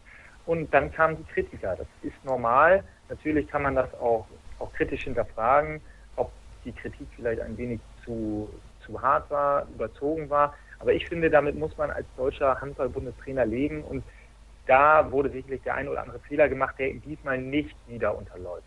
Aber nochmal, jetzt macht er einen sehr entspannten Eindruck und wenn er das möglichst lang im Turnier so beibehalten kann, wäre das, glaube ich, für die Mannschaft und vor allem auch für ihn persönlich durchaus von Vorteil. Wie beurteilst du aktuell das Verhältnis zwischen Christian Prokop und der Mannschaft? Ja, also die Lippenbekenntnisse von allen Protagonisten, sei es aus dem Vorstand, sei es aus der Mannschaft, sei es von ihm selbst, sind natürlich alle in eine Richtung gehen. Wir haben aus den Fehlern gelernt. Das Turnier war uns eine Lehre. Kommunikation hat sich deutlich verbessert. So zumindest erstmal die offiziellen Statements. Ich selbst habe auch wahrgenommen, dass da einiges passiert ist. Ich glaube, dass Christian Prokop dort so gewissenhaft gearbeitet hat wie noch kein Bundestrainer vor ihm. Er hat die Einzelgespräche gesucht, er hat die Nationalspieler in ihren Standorten besucht, er hat sich sehr viel Zeit genommen. A, für das Sportliche, das natürlich für ihn Wichtigste, aber B auch, und, und das darf man ihm durchaus hoch anrechnen, auch für die persönlichen Belange der Spieler. Und ich glaube, da ist relativ viel von dem verloren gegangenen Selbstverständnis beziehungsweise in der verloren gegangenen Übereinkunft, in dem Vertrauen der Spieler zum Trainer ist dort repariert worden.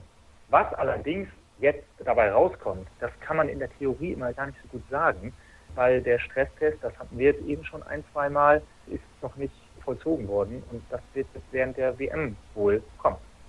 Genau. Für mich ist es relativ schwierig rauszuhören, ob du nun optimistisch bist oder eher skeptisch. Ja, vollkommen richtig. da bin ich selbst auch noch am Rätseln. Also vom reinen Leistungsvermögen her hat die Mannschaft sicherlich die Skills, gerade auch mit dem eigenen Publikum im Rücken, das Halbfinale zu erreichen. Allerdings muss man sehen, und da gebe ich dann all denjenigen recht, die von dieser perfekten Welle sprechen, diese Welle muss getroffen werden. Und wenn diese Welle nicht getroffen wird, dann kann es auch ganz übel enden und das Halbfinale mit Pauken und Trompeten verpasst werden. Weil es ist jetzt keine vollkommen neue Mannschaft. Wir dürfen nicht vergessen, dass ein Julius Kühn, Torjäger vom Dienst und wahrscheinlich aus der zweiten Reihe die gefährlichste Option und Waffe im deutschen Spiel ausfällt mit einem Kreuzbandriss und wir so viele Alternativen gerade auch auf dieser Position nicht haben. Und da sehe ich, wie auch oft jetzt von Christian Prokop auch beschworen, sehe ich schon den Teamgeist, den Mannschaftsgedanken als wichtigstes Gut und größte Stärke an, die hier in die Waagstrahle zu werfen ist. Aber ich selbst, ja, du hast recht, ich, ich kann mich noch nicht recht dazu durchringen, durchweg optimistisch zu sein, was diesen Turnierverlauf angeht. Kann denn die Weltmeisterschaft überhaupt ein Erfolg werden für die deutsche Mannschaft, wenn man nicht das Halbfinale erreicht? Definitives Nein. Also eine Weltmeisterschaft im eigenen Land ohne Halbfinalteilnahme, sprich ohne den Auftritt hier in Hamburg, ist für mich undenkbar und ich denke auch in der deutschen Öffentlichkeit kaum vermitteln.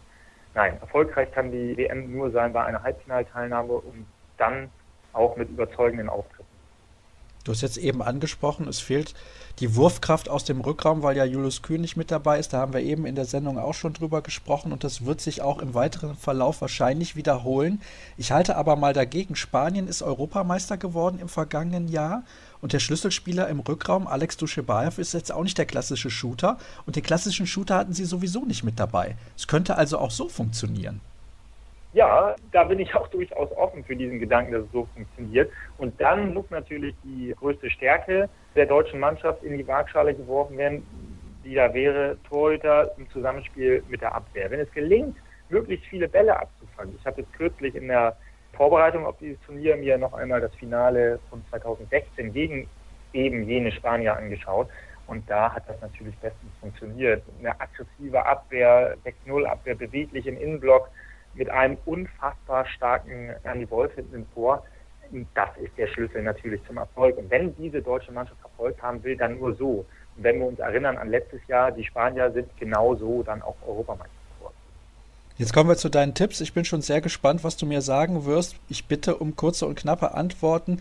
Wer ist dein WM-Favorit und wird dieser WM-Favorit dann auch Weltmeister? Ui, das ist ja eine Frage. Natürlich gehe ich davon aus, dass mein Favorit Weltmeister wird und das ist in diesem Fall Dänemark als Co-Gastgeber.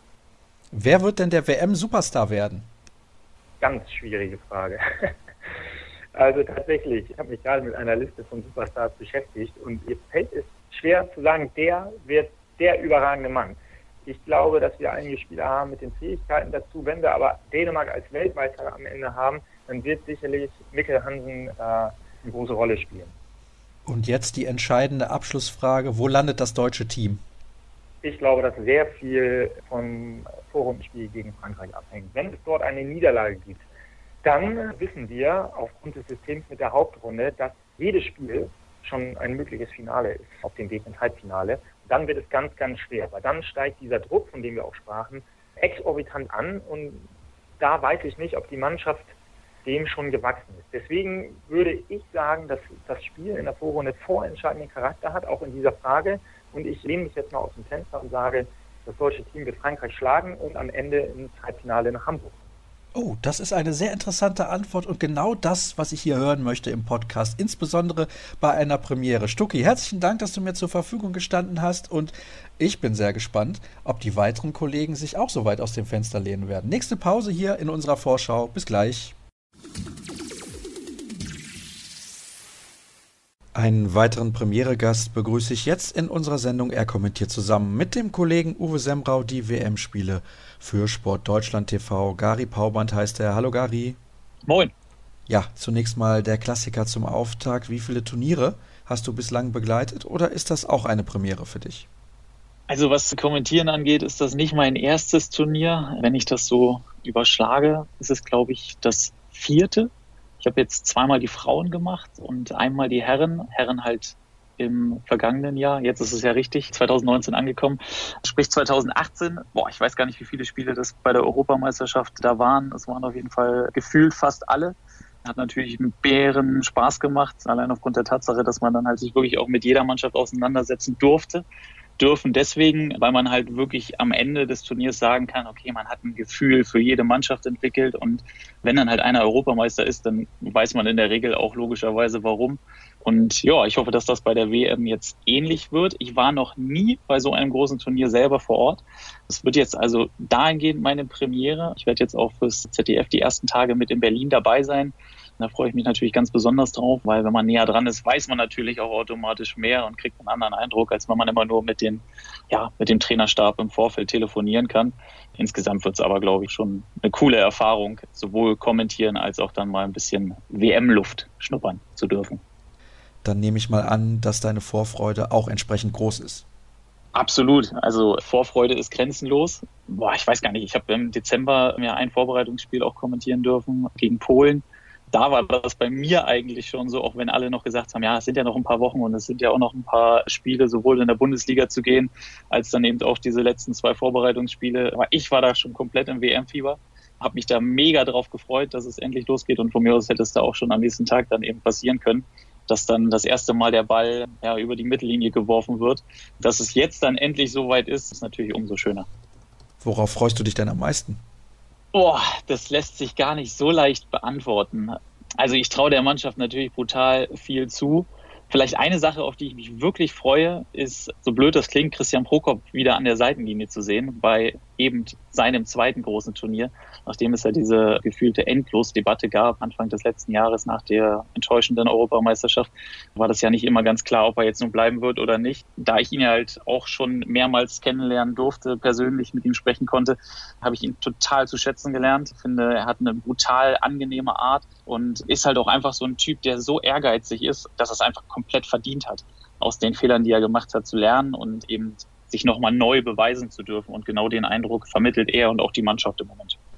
Ich glaube, wenn wir gerade mal bei Prokop bleiben wollen, dass seine fachliche Kompetenz nie in Frage stand. Ist das in der Debatte um ihn irgendwie total untergegangen? Ja, ist es komplett.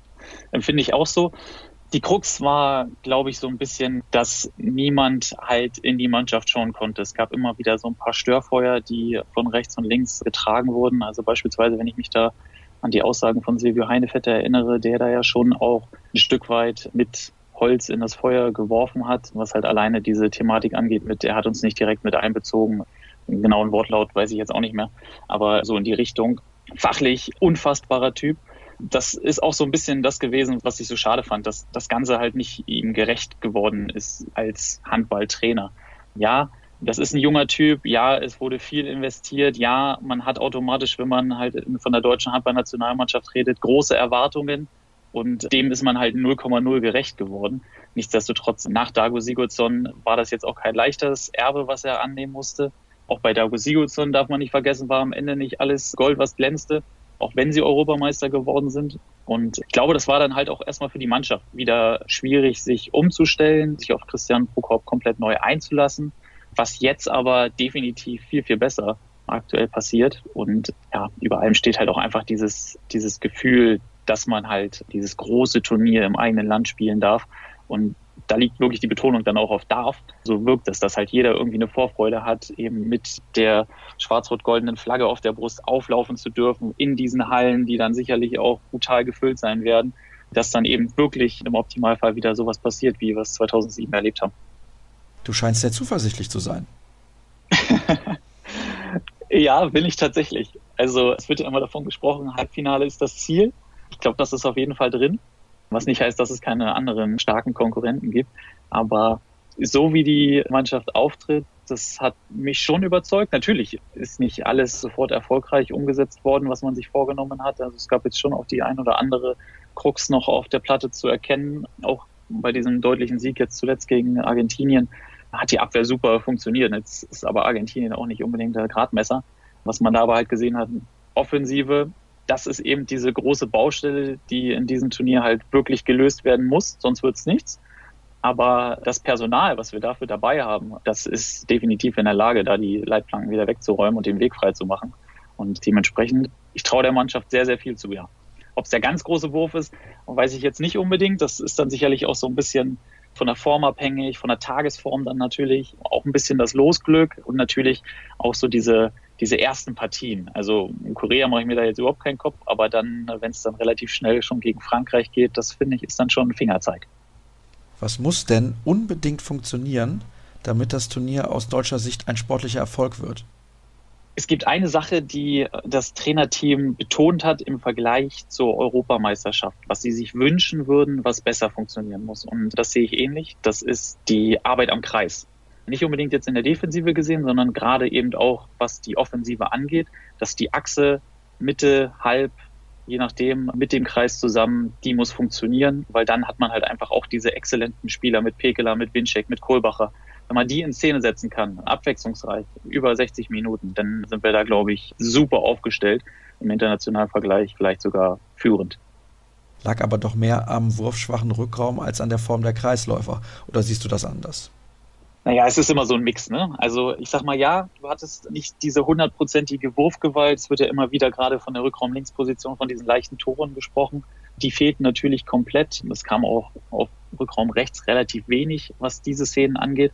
Das war dann für mich aber auch ein Stück weit personell bedingt. Jetzt hat man wieder, wenn man so auf das Raster schaut, einen Weinhold, einen Wiede, auf Rückraum rechts, die ich da schon eher vorne sehe, wo jetzt vielleicht ein Steffen Weinhold nicht derjenige ist, der bei logischerweise 19 Metern hochgeht, ein Fabian Wiede eher ähnlich. Das heißt, wir sind da auch schon wieder eher auf Rückraum links auf die Tore angewiesen, mit einem Fed, mit einem Lemke und einem Fabian Böhm, die allesamt diese Würfe aus der zweiten Reihe auch beherrschen. Das kann dann schon funktionieren. Nichtsdestotrotz ist es dann halt deswegen Zusammenspiel, weil wenn der Kreis gut arbeitet und die Abwehr hinten bindet, dann kriege ich halt überhaupt erst diese Wurfpositionen, um sie dann halt auch reinmachen zu können. Also nur zu sagen, der Rückraum war zu lasch, das ist dann ein bisschen wenig. Das ist dann schon immer ein Zusammenspiel. Was dann natürlich auch zur Konsequenz hat, wenn der Rückraum funktioniert, dass dann die Abwehr einen Schritt raus macht und dann wiederum der Kreis frei ist. Das ist ja dann auch auf der Hand liegend. Was sagst du generell zum Kader? Hättest du genauso nominiert? Oh, puh. Ich glaube, da kann man sich vortrefflich drüber streiten, ob das jetzt alles so richtig ist oder nicht. Ich fand es schon zuletzt, naja, jetzt nicht risikoreich, aber schon ein Stück weit überraschend, dass er tatsächlich Tobias Reichmann nicht mitgenommen hat auf rechts außen, dass er sich nur auf einen verlässt mit Patrick Grötzky, weil wenn wir uns an die Europameisterschaft erinnern, dann hat er ja quasi das Gleiche auf links außen gemacht, wo er nur Uwe Gensheimer dann mitgenommen hat und da musste er nachnominieren das jetzt hundertprozentig aufgehen wird, oh, lasse ich mal dahingestellt. Nichtsdestotrotz scheint Patrick Grötzky in der Form, dass der das kompensieren kann. Christian Prokop hat das begründet, dass er dann lieber eben die drei Kreisläufer dabei hat, um dann halt auch eine andere Variante im Angriff zu spielen, sprich mit zwei am Kreis und dann halt eben vier außen drumherum. wo dann halt einer von der Halbposition mal ein bisschen weiter nach außen rutscht. Das finde ich auf jeden Fall mega spannend. Das ist vor allem etwas, was man jetzt nicht so häufig, finde ich, gesehen hat. Dementsprechend ist es auch etwas, wo Abwehrreihen nicht unbedingt drauf trainiert sind. Also sprich, das kann dann schon wieder ein Erfolgsrezept sein. Ja, und dann gibt es natürlich die große, große Frage. Paul Drucks, Strobel, die beiden, die für die Mitte vorgesehen sind, ja, lassen wir mal wieder und Weinhold ein bisschen außen vor, die dann diese Position auch noch einnehmen könnten. Strobel nur Zweitligaspieler. Reicht da die Qualität, wenn man eigentlich nicht jedes Wochenende auf höchstem Niveau geprüft wird, um bei so einem Turnier dabei zu sein? Da hat ja Christian Prokop immer so schön formuliert, was seine Qualität ist von einem Martin Strobel, ist eigentlich gar nicht dass man merkt, wenn er da ist, sondern eher, dass man merkt, wenn er nicht da ist, weil dann halt einfach diese ordnende Hand fehlt. Und das fand ich eine ganz, ganz interessante Aussage, weil Strobel schon eher der klassische Spielmacher ist. Also diese, diese Rolle haben wir sonst nicht im Kader. Und dementsprechend kann das dann halt auch im Mix wieder zusammen eigentlich ganz interessant sein und vor allem halt für die Abwehr abwechslungsreich, was dann halt der deutsche Vorteil hoffentlich werden kann ja, ob man da jetzt eine Mimi Kraus noch hätte mitnehmen können mit der Verletzung, ist das Ganze ein bisschen abgeebbt. Aber der war natürlich so einer in der Form, mit der Wurfgewalt, mit diesem, diesem besonderen Etwas, der da durchaus hätte nochmal gut tun können. Er hat sich von Anfang an dagegen entschieden. Das fand ich war auch der richtige Weg. Nicht zu sagen, okay, ich nehme ihn in den 28er Kader, weil dann erwartet man, glaube ich, auch, dass man ihn mitnimmt. So hat er dieses ja, dieses Flämmchen halt von Beginn an im Keim erstickt. Und ansonsten finde ich die 16 Mann, die er nominiert hat, eigentlich echt ganz gut. Man hätte noch vielleicht über Johannes Bitter tatsächlich nachdenken können. Da hat der Mimi Kraus sich jetzt auch erst neulich wieder zu geäußert und da ein bisschen Unverständnis gezeigt, dass er ihn eher hätte vor Heinevetter gesehen. Aber klar, mit der Rollenverteilung im Tor Andreas Wolf, der jetzt schon in einer überragenden Frühform scheint, und Heinevetter ist dann halt einfach dieses komplett andere Bild, dieses unorthodoxe. Äh, da finde ich das Duo, auch wenn sie sich nicht unbedingt super miteinander verstehen, eigentlich dann schon noch die bessere Wahl, als dann Johannes Bitter da nochmal mitzunehmen. Dann kommen wir jetzt zu deinen Tipps. Wer ist der WM-Favorit für dich und wer wird Weltmeister? Das muss ja nicht unbedingt das gleiche Team sein. Eieiei. Ganz, ganz schwer zu sagen. Also WM-Favoriten gibt es sicherlich mehrere. Klar, es ist eine Heim-WM, also Deutschland muss man dazu zählen finde ich. Dann hast du die Skandinavier, die da oben ja sowieso immer eine Rolle mitspielen. Schweden, Norwegen, Dänemark, Frankreich ohne Nikola Karabatic. Großes Fragezeichen, wie die sich finden. Ich hatte heute erst nochmal gelesen, das erste große Turnier ohne ihn seit 2003. Also den so einfach zu ersetzen, das ist gar nicht faktisch möglich, wenn man so abhängig von einem Weltklasse-Spieler ist wie ihn, der halt einfach in den entscheidenden Momenten das Zepter in die Hand nimmt. Das wird eine ganz, ganz große Frage bei diesem Turnier. Ja, das sind die Favoriten und Weltmeister wird aber, glaube ich, tatsächlich am Ende Spanien. Also bei der Europameisterschaft den Titel geholt. Ich fand die brutal abgeklärt. Das war echt erstaunlich, wie man sich so wenig von äußeren Faktoren, von, ja, ich sage jetzt mal kleineren Rückschlägen, wenn man mal so, so, so eine kleine Phase hatte, wo es nicht so richtig lief, aber doch unbeeindruckt gezeigt hat und die haben halt einfach mit Jordi Alba auch einen Trainer an der Seite, der scheinbar immer das richtige Mittel zur richtigen Zeit dabei hat. Also Spanien ganz, ganz vorne, auch mit Icar Romero. Ich glaube, der hat nur die Bezeichnung Teammanager, was seinem Stellenwert ja eigentlich komplett nicht gerecht wird. Diese, diese alteingesessenen Stars an der Seitenlinie, die machen, glaube ich, auch einen riesen Unterschied.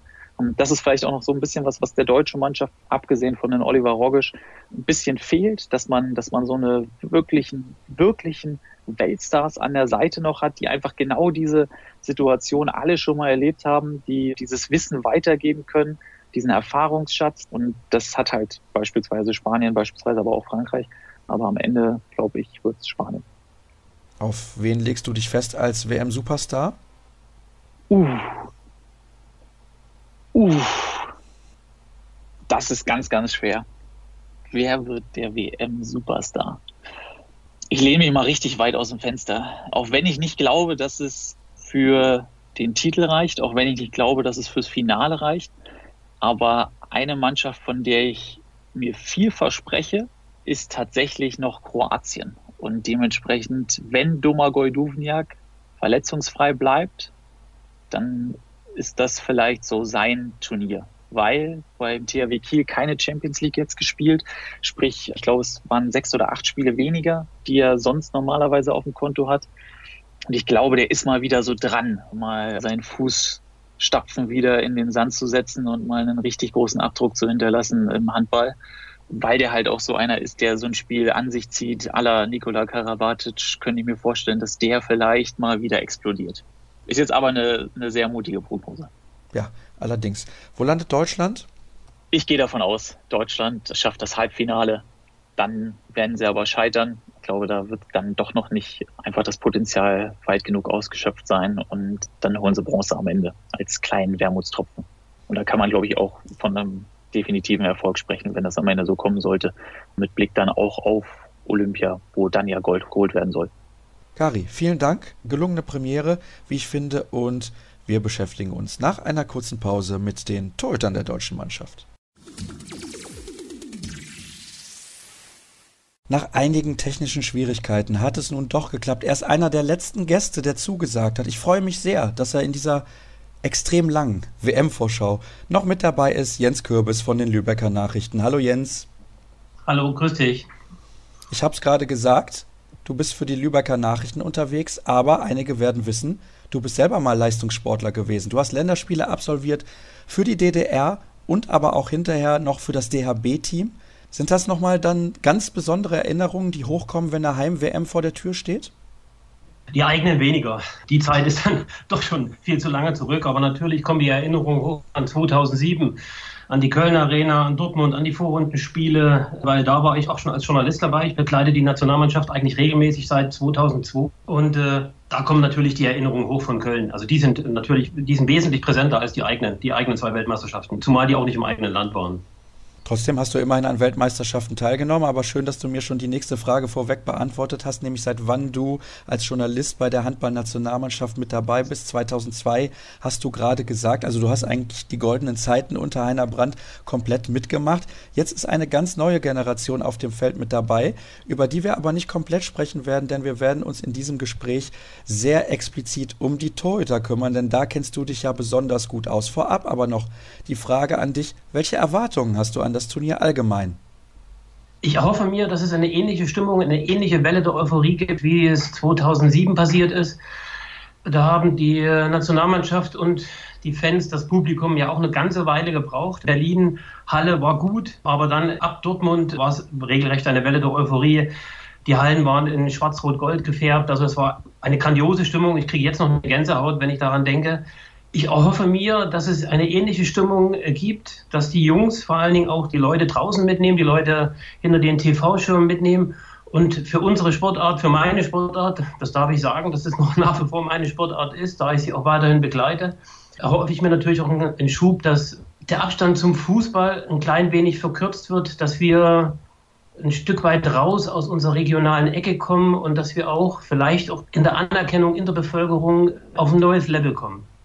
Das ist sehr interessant, dass du sagst, dass es immer noch deine Sportart ist. Ich glaube, jeder, der hier zuhört, kann wohl sagen, es ist seine Sportart und ich finde nach wie vor, es ist die beste Sportart überhaupt. Aber wir sind natürlich alle große Handballfans, das ist ja ganz klar. Also deine Vorfreude, die ist definitiv schon zu spüren. Freust du dich am meisten auf die Atmosphäre, die uns erwarten wird? In jedem Fall. In jedem Fall freue ich mich auf die Atmosphäre, auf die großen Arenen auf Berlin, auf Köln. Ich hoffe natürlich auf Hamburg und Herning, aber die Vorfreude ist riesig. Also nicht nur bei den Spielern, sondern natürlich auch bei mir.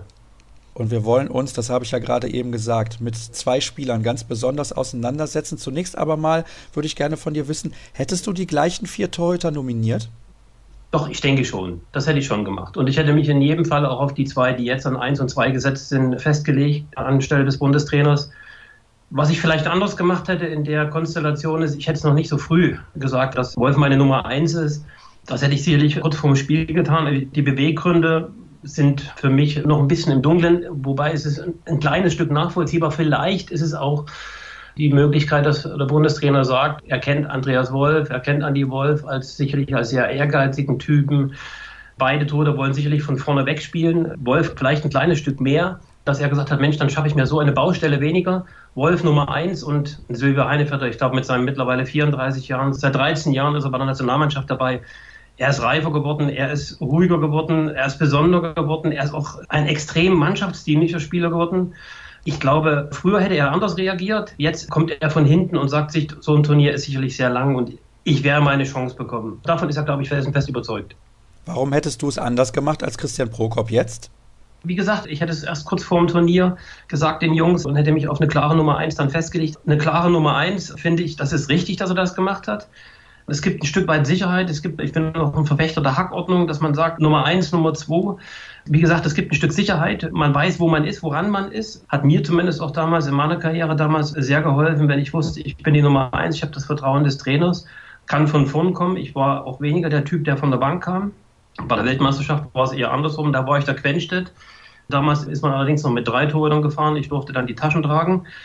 Aber jetzt ist es so, dass ich es deshalb anders gemacht hätte, um, um vielleicht auch, es hätte noch viel passieren können im Vorwege der WM. Es gab noch Punktspiele, es gab noch Länderspiele. Ich will da nicht sagen, dass sich die Nummer zwei da nicht reinhängt. Überhaupt nicht. Im Gegenteil. Also ich finde, Silvio Heinevetter hat gerade in den letzten äh, zwei Länderspielen überragend gehalten. Gibt uns natürlich auch oder gibt der Mannschaft natürlich auch ein Stück Sicherheit, dass sie weiß, also da stehen zwei ganz dicke Jungs hinter uns, die den Kasten richtig dicht machen. Aber wie gesagt, nochmal, ich glaube, ich hätte es aus dem Grund anders gemacht, um das mir noch ein Stück weit offen zu halten, gerade unter dem Hintergrund, dass eben halt noch viele Punktspiele waren oder einige Punktspiele waren und ja auch noch zwei, drei Länderspiele waren, um, ich sag mal so, einen kleinen Kitzel noch zu halten. Okay, das ist eine sehr interessante Erklärung. Wir wollen jetzt nochmal ganz konkret über beide Torhüter einzeln sprechen. Andreas Wolf kennen natürlich alle und natürlich auch Silvio Heinevetter. Und jeder weiß auch, der sich ein bisschen mit Handball beschäftigt, beide haben einen sehr unterschiedlichen Stil. Was zeichnet denn aus deiner Sicht den Torhüter Andreas Wolf aus? Also erstmal so unheimlich ehrgeizig. Auch was man von den Kollegen aus Kiel hört, ist sicherlich immer nicht ganz einfach da, aber unheimlich ehrgeizig, hat für mich ein überragendes Stellungsspiel, ist für seine Größe unwahrscheinlich gelenkig, sehr beweglich und vor allen Dingen auch im 6-Meter-Kreis sehr, sehr explosiv. Ja, das sind eigentlich so die herausragenden Eigenschaften. Und ich sag mal, wenn er einmal im Spiel drin ist, dann hat man ja sicher, hat man ja die Bilder von der EM 2016 noch im Hinterkopf, dann kann er Mannschaften wie damals eben mal die Spanier im Finale regelrecht zur Verzweiflung treiben. Hast du einen Torhüter schon mal besser spielen sehen als Andreas Wolf damals in dem Finale gegen Spanien? Nee. Also muss ich ehrlich sagen, nein, habe ich nicht. Also das war, das war einfach überragend. Das war, ich konnte selbst kaum glauben, was da unten auf dem Feld passiert ist. Wir haben ja da unter dem Hallendach gesessen. Das grenzte regelrecht an Hexerei. Und was mir bei Wolf aufgefallen ist, ich weiß nicht, ob du das auch bemerkt hast. Ich habe das Gefühl, der hat nochmal massiv abgenommen. Er ist ohnehin ein Typ, der gerne im Kraftraum ist, glaube ich. Also sieht man ja auch seiner Statur an. Also, dass er abgenommen hat, das, das könnte ich jetzt nicht unterschreiben genau habe ich dann wahrscheinlich nicht hingeguckt.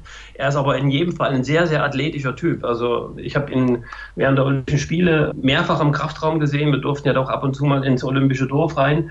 Da war er sehr oft unter der Bulettenschmiede gehangen. Nee, also das war mir ehrlicherweise nicht aufgefallen. Also vielleicht wirkt es nur so in den neuen Kieler Trikots, aber irgendwie hatte ich den Eindruck, er hat zumindest nochmal, ja, vielleicht ein paar Muskeln hat dazugelegt, aber insgesamt wirkt er noch beweglicher, als das in der Vergangenheit der Fall gewesen ist. Silvio Heinevetter ist ein ganz anderer Torhüter-Typ. Nein, passt überhaupt in gar keine Schublade rein. Also der macht Sachen, er liegt quer in der Luft, er ist natürlich auch extrem beweglich, fliegt mal quer durch die Luft hat, ein Bein hinterm Ohr und dann die Hand links unten. Also völlig unausrechenbar, absolut unorthodoxer Stil, aber gerade deshalb auch so gut. Und er ist auch ein Torhüter, der geht mit, er ist nicht so ein Torhüter, der, der steht.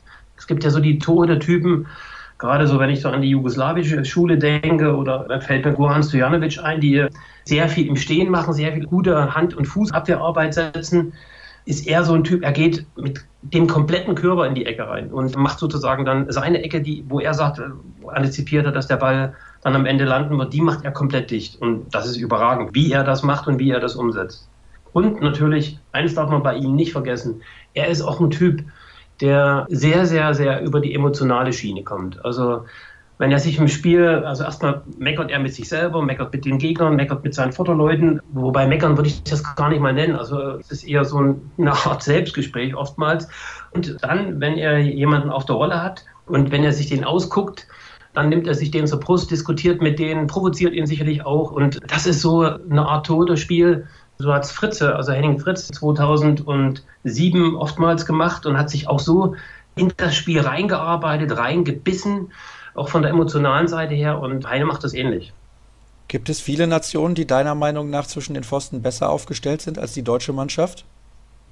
das ist schwierig. Es gibt so viele, so viel unfassbare gute Torhüter mittlerweile, wenn ich an die Dänen denke, wenn ich selbst auch wenn ich an die Norweger denke. Also ich würde sagen, wir spielen da ganz oben mit, was da zwischen dem Pfosten passiert, äh, sind da sicherlich auch in einer sehr, sehr guten Tradition. Deutsche Torhüter waren schon immer sehr, sehr stark. Kannst du ja die Jahrzehnte zurückgehen. Da haben wir immer in der ersten Liga mitgespielt, was da zwischen dem Pfosten passiert ist. Besser besetzt würde ich jetzt nicht.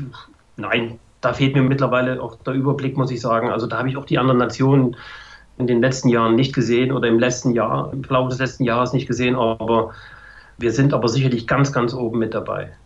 Das glaube ich auch. Auf jeden Fall die Schweden sind noch zu nennen mit Michael Appelgren und Andreas Palika sehr, sehr gut besetzt. Und bei Frankreich, das haben wir ja eben schon gehört, muss man ein wenig abwarten, wie sich das entwickelt. Die Leistungen zuletzt in dieser Saison sind nicht so gut gewesen beim französischen Duo. Tja, was sagt dir denn so dein Bauchgefühl? Das kennst du ja auch ein bisschen. Du bist jetzt bei so vielen Turnieren mit dabei gewesen, was unsere Torhüter angeht. Ich glaube, wenn die Abwehr so steht, wie das jetzt auch in den Testspielen zuletzt der Fall war, müssen wir uns um die beiden eigentlich keine Sorgen machen. Nein, also um die Torhüter müssen wir uns, glaube ich, wirklich keine Sorgen machen. Sicherlich, es ist immer ein Zusammenspiel zwischen Abwehr und Torhüter. Das beides zusammen muss auch funktionieren. Das ist, glaube ich, auch das Fundament, auf das die Mannschaft bauen muss. Man hat auch in den letzten Testspielen gesehen, dass es gerade offensiv immer noch ein bisschen hapert. Gerade gegen Argentinien, so die erste Viertelstunde, die war ja eher übersichtlich, würde ich sagen, vorsichtig formuliert. Der Dreiklang aus, aus, aus Torhüter, aus Abwehr und dann natürlich aus dem Tempospiel, das ist, glaube ich, das probate Mittel, was uns durchs Turnier tragen wird und sicherlich auch tragen muss. Das ist der passende Übergang, um mit mir noch kurz darüber zu sprechen, was du denn so tippst. Wer ist dein WM-Favorit und wer wird Weltmeister? Also insgeheim bin ich dann natürlich so ein Stück weit mit Kretsche unterwegs, indem ich sage, ich bin der Optimist und hoffe, dass wir Weltmeister werden. Und dann ist so die andere Seite in mir, der sagt, Mensch, die Erinnerungen an 2018 sind ja immer noch ein Stück weit im Hinterkopf da. Ich hoffe, dass das alles verarbeitet ist, dass das alles abgearbeitet, abgehakt ist dass man sich hier wesentlich besser präsentiert. Davon bin ich im Übrigen überzeugt. Mein Tipp ist, wir kommen ins Halbfinale, ja, und spielen um die Medaillen. Ich denke aber, dass der ganz große Titelfavorit ist für mich Dänemark. Wer wird denn dann der WM-Superstar? Auch ein Däner? Ich glaube, es wird kein WM-Superstar in diesem Jahr geben. Also dafür sind alle Mannschaften viel zu breit, viel zu gut aufgestellt. Also diesen Überflieger, wie es in den vergangenen Jahren ergeben hat, also nein, glaube ich nicht. Ich glaube auch nicht, dass Mikkel Hansen dann so eine sensationell überragende Rolle spielt, sondern die werden auch aus ihrer geschlossenen Mannschaft herauskommen. Also die haben sicherlich sehr, sehr viele Einzelkönner, die kommen, die lösen es aber über die Mannschaft und genauso müssen wir es auch über die Mannschaft lösen. Was für mich so eine kleine Wundertüte ist, sind die Franzosen. Wie gut sind sie wirklich? Wie gut sind sie ohne Karabatic? Da bin ich echt gespannt. Da sind wir alle sehr, sehr gespannt. Und da du ja eben schon gesagt hast, was du der deutschen Mannschaft zutraust, kann ich mir diese Frage zum Abschluss sparen. Jens, herzlichen Dank, dass auch du mir zur Verfügung gestanden hast. Eine letzte Pause machen wir noch in der heutigen Sendung. Gleich sind wir zurück hier in unserer XXL-Vorschau auf die WM 2019. Wir kommen zum letzten Gast in unserer XXL-Vorschau auf die Heimweltmeisterschaft, auf Hashtag Handball19, so heißt es offiziell und wer bei den sozialen Medien unterwegs ist, der sollte sich an diesen Hashtag auf jeden Fall halten und natürlich an den Hashtag Kreisab, das ist ja ganz klar. Ich begrüße in der Leitung den Chefredakteur der Handballwoche, Olaf Bruchmann. Hallo Olaf. Hallo Sascha, schön, dass ich mal wieder bei dir bin. Ich freue mich, dass du dir am Abend vor der Abreise noch die Zeit genommen hast und würde auch gerne von dir als letztem Gast wissen, das wievielte Turnier begleitest du vor Ort als Journalist? Das ist witzig, dass du fragst. Ich habe das heute wirklich ausgerechnet. Ich habe ein Jubiläum. Es ist mein 25. großes Turnier. Ich war bei zehn Weltmeisterschaften, zehn Europameisterschaften, vier Olympischen Spielen. Das macht also 24. Und jetzt kommt das 25. große Turnier für mich. Das ist herausragend. Das heißt, du gibst einen aus? das kann ich gerne machen, ja. Sehr gut. Ich werde dich auf jeden Fall in Berlin darauf ansprechen. So viel ist mal klar. Welche Erwartungen hast du an dieses Turnier? Ich reise mit großen Erwartungen an dieses Turnier an. Ich freue mich auf tolle Spiele, auf volle Arenen. Ich freue mich über eine große Fernsehöffentlichkeit für unseren Sport und damit auch eine große Reichweite. Und ich freue mich hoffentlich, nein, ich hoffe, dass es eine, eine erfolgreiche WM auch für die deutsche Mannschaft wird, denn davon hängt sehr viel ab, was die Stimmung angeht. Sehr viele der Kollegen haben jetzt gesagt, ihre Erwartungen bedeuten Vorfreude. Ja, die Vorfreude ist natürlich immer da. Wie gesagt, das ist mein 25. Turnier. Ich gehe da auch mit einer gewissen Routine ran. Wir hatten 2017 eine Heimweltmeisterschaft bei den Frauen, 2007 die Heimweltmeisterschaft bei den Männern. Natürlich ist die Vorfreude immer größer, wenn es im eigenen Land stattfindet, als wenn wir zu anderen Turnieren reisen. Aber ich habe da auch eine gewisse Portion Routine dabei und das meine ich gar nicht negativ. Ihr habt natürlich auch wieder ein Sonderheft herausgebracht von der Handballwoche, das ist ja ganz klar. War das mehr Arbeit als sonst, weil es eben ein Heimturnier ist, weil man dann vielleicht nochmal die ein oder andere Geschichte mehr reinpacken will, vielleicht die eine oder andere Seite mehr druckt? Ja, absolut. Wir haben uns in den letzten drei Wochen sehr angestrengt und haben über Weihnachten und Neujahr ein 100 Seiten starkes Sonderheft produziert. Noch nie war die Vorschau auf ein Großereignis so umfangreich, so aktuell, aber auch so umfassend. Also wir haben wahnsinnig viele Gespräche geführt. Wir haben Interviews geführt mit Christian Prokop, mit Heiner Brandt, aber auch mit Dago Sigurdsson oder Quentin Mahé aus Frankreich. Wir haben Ungarn zu Wort kommen lassen. Wir haben Kroaten gesprochen, Spanier. Wir haben jede teilnehmende Nation sehr, sehr ausführlich beleuchtet. Und damit meine ich nicht so die Basics, die man sonst auch so sieht, mal den Kader vorgestellt oder sowas, sondern wir haben wirklich viele, viele Hintergrundinformationen zusammengetragen über die einzelnen Teilnehmer und ganz besonders natürlich über die deutsche Mannschaft und auch über die Gruppengegner der deutschen Mannschaft. Du darfst jetzt eine einzige rauspicken. Welche Aussage von diesen ganzen Gesprächen ist dir hängen geblieben? das ist schwierig. Das ist wirklich schwierig. Ich habe so wahnsinnig viele Sachen besprochen und so viele tolle Leute mal wieder getroffen und auch am Telefon gehabt. Eine knackige Aussage. Ja, vielleicht ist es Dirk Nowitzki, der uns gesagt hat und uns auch exklusiv gesagt hat, bei einer Heim-WM ist alles möglich und er traut den Jungs auch das Halbfinale und sprich auch eine Medaille zu. Nun ist ja bei allem Respekt für seine sportlichen Leistungen und auch für den Menschen Dirk Nowitzki, Dirk Nowitzki kein Handballexperte, obwohl er mal Handball gespielt hat. Sein Vater ist dem Handball eng verbunden. Aber was traust du denn der Mannschaft zu? Die deutsche Mannschaft ist für mich eine Wundertüte, das muss ich ganz ehrlich sagen. Ich will gar nicht so sehr in die Vergangenheit schauen und will auch nicht mehr diese EM in Kroatien immer wieder herziehen. Ich glaube, dass die deutsche Mannschaft sich wahnsinnig viel vorgenommen hat. Wenn man mit Andi Wolf spricht, dann quillt dem das Adrenalin schon aus den Ohren und Augen. Der ist heiß, der will am liebsten, dass es losgeht, sofort. Die haben sich also wahnsinnig viel vorgenommen. Ich glaube auch, dass die deutsche Mannschaft ein gutes Turnier spielen kann. Allerdings wird sich erst im Turnier zeigen, wo sie wirklich steht. Das begründe ich auch gerne, denn wenn man sich die EM-Qualifikation anschaut. Dort haben wir gegen Israel und Kosovo gespielt. Das sind nun wirklich nicht Gegner aus der ersten Reihe.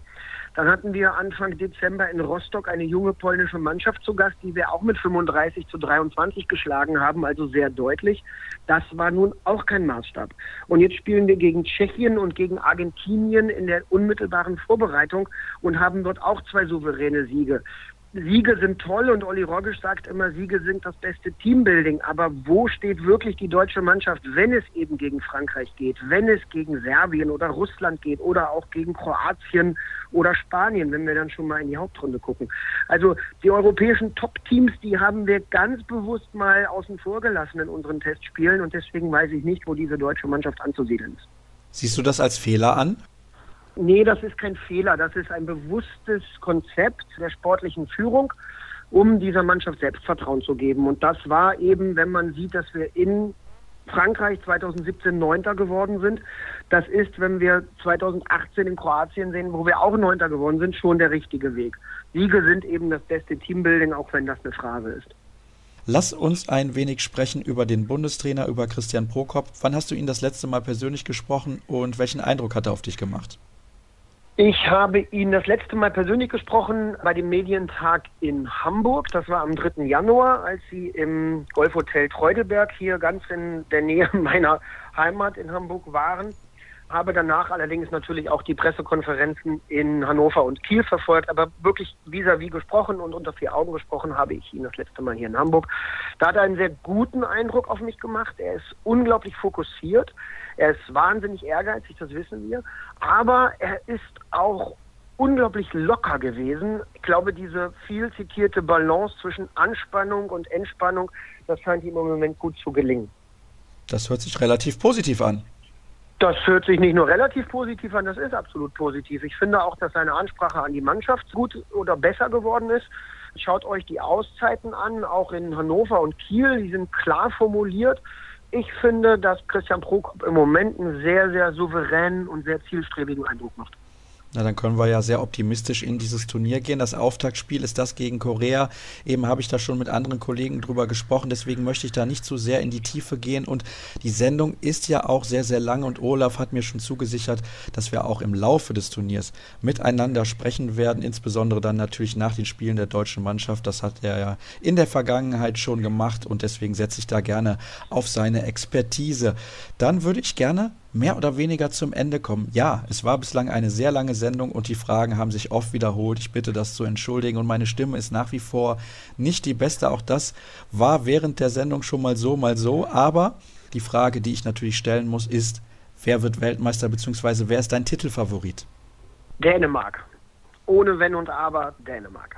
Okay, das ist eine sehr, sehr deutliche Aussage. Wird dann auch Mikkel Hansen der Superstar oder hast du einen anderen Akteur im Blick? Da möchte ich gern Sander Sargusen aus Norwegen wählen. Ich glaube, dass der die besten Voraussetzungen körperlich mitbringt, eine starke Mannschaft hat. Ich denke, alle Fans, alle Handballfans auf der Welt können sich auf eine herausragende Leistung von ihm freuen. Und dann natürlich die fast Abschlussfrage, denn gleich kommt noch eine, wo landet die deutsche Mannschaft? Ich hoffe, dass sie es ins Halbfinale schafft. Das wäre ein, ein wirklich großer Erfolg. Ich bezweifle es aber ein bisschen und denke, dass sie in der Hauptrunde nur Platz 3 belegt und vielleicht dann eben nur zuschaut, wenn es dann um die Medaillen geht. Und jetzt die letzte Frage. Wie lange dauert deine Zugfahrt morgen von Hamburg nach Berlin? Gott sei Dank nur zwei Stunden das wird nicht im Ansatz ausreichen, um diese Vorschau zu hören. Ich hoffe trotzdem, dass du reinhörst. Die wird ungefähr vier Stunden dauern, vielleicht sogar ein bisschen länger. Und deswegen möchte ich nochmal ganz herzlichen Dank sagen an alle Kollegen, die mit dabei gewesen sind, die sehr flexibel waren in den letzten Tagen aufgrund meiner Erkältung und alle Hörer, die sich beteiligt haben bei unserem Crowdfunding, die diese Berichterstattung rund um das Turnier erst möglich machen und alle, die bis hierhin ausgehalten haben. Alle weiteren Informationen während des Turniers natürlich auch gibt es wie immer auf den sozialen Kanälen von Kreisab. Auf facebook.com slash kreisab, bei Twitter at kreisab.de sowie bei Instagram unter dem Hashtag Kreisab. Wir werden auch ein paar Live-Videos machen. Da solltet ihr also immer verfolgen, was bei uns so los ist. Und dann sage ich viel Spaß bei der kommenden Weltmeisterschaft. Danke nochmal für eure Aufmerksamkeit und morgen, nach dem Auftaktspiel der deutschen Mannschaft gegen Korea, hören wir uns dann schon wieder mit einer Analyse und Stimmen aus der Mixzone. Also, bis dann, macht's gut.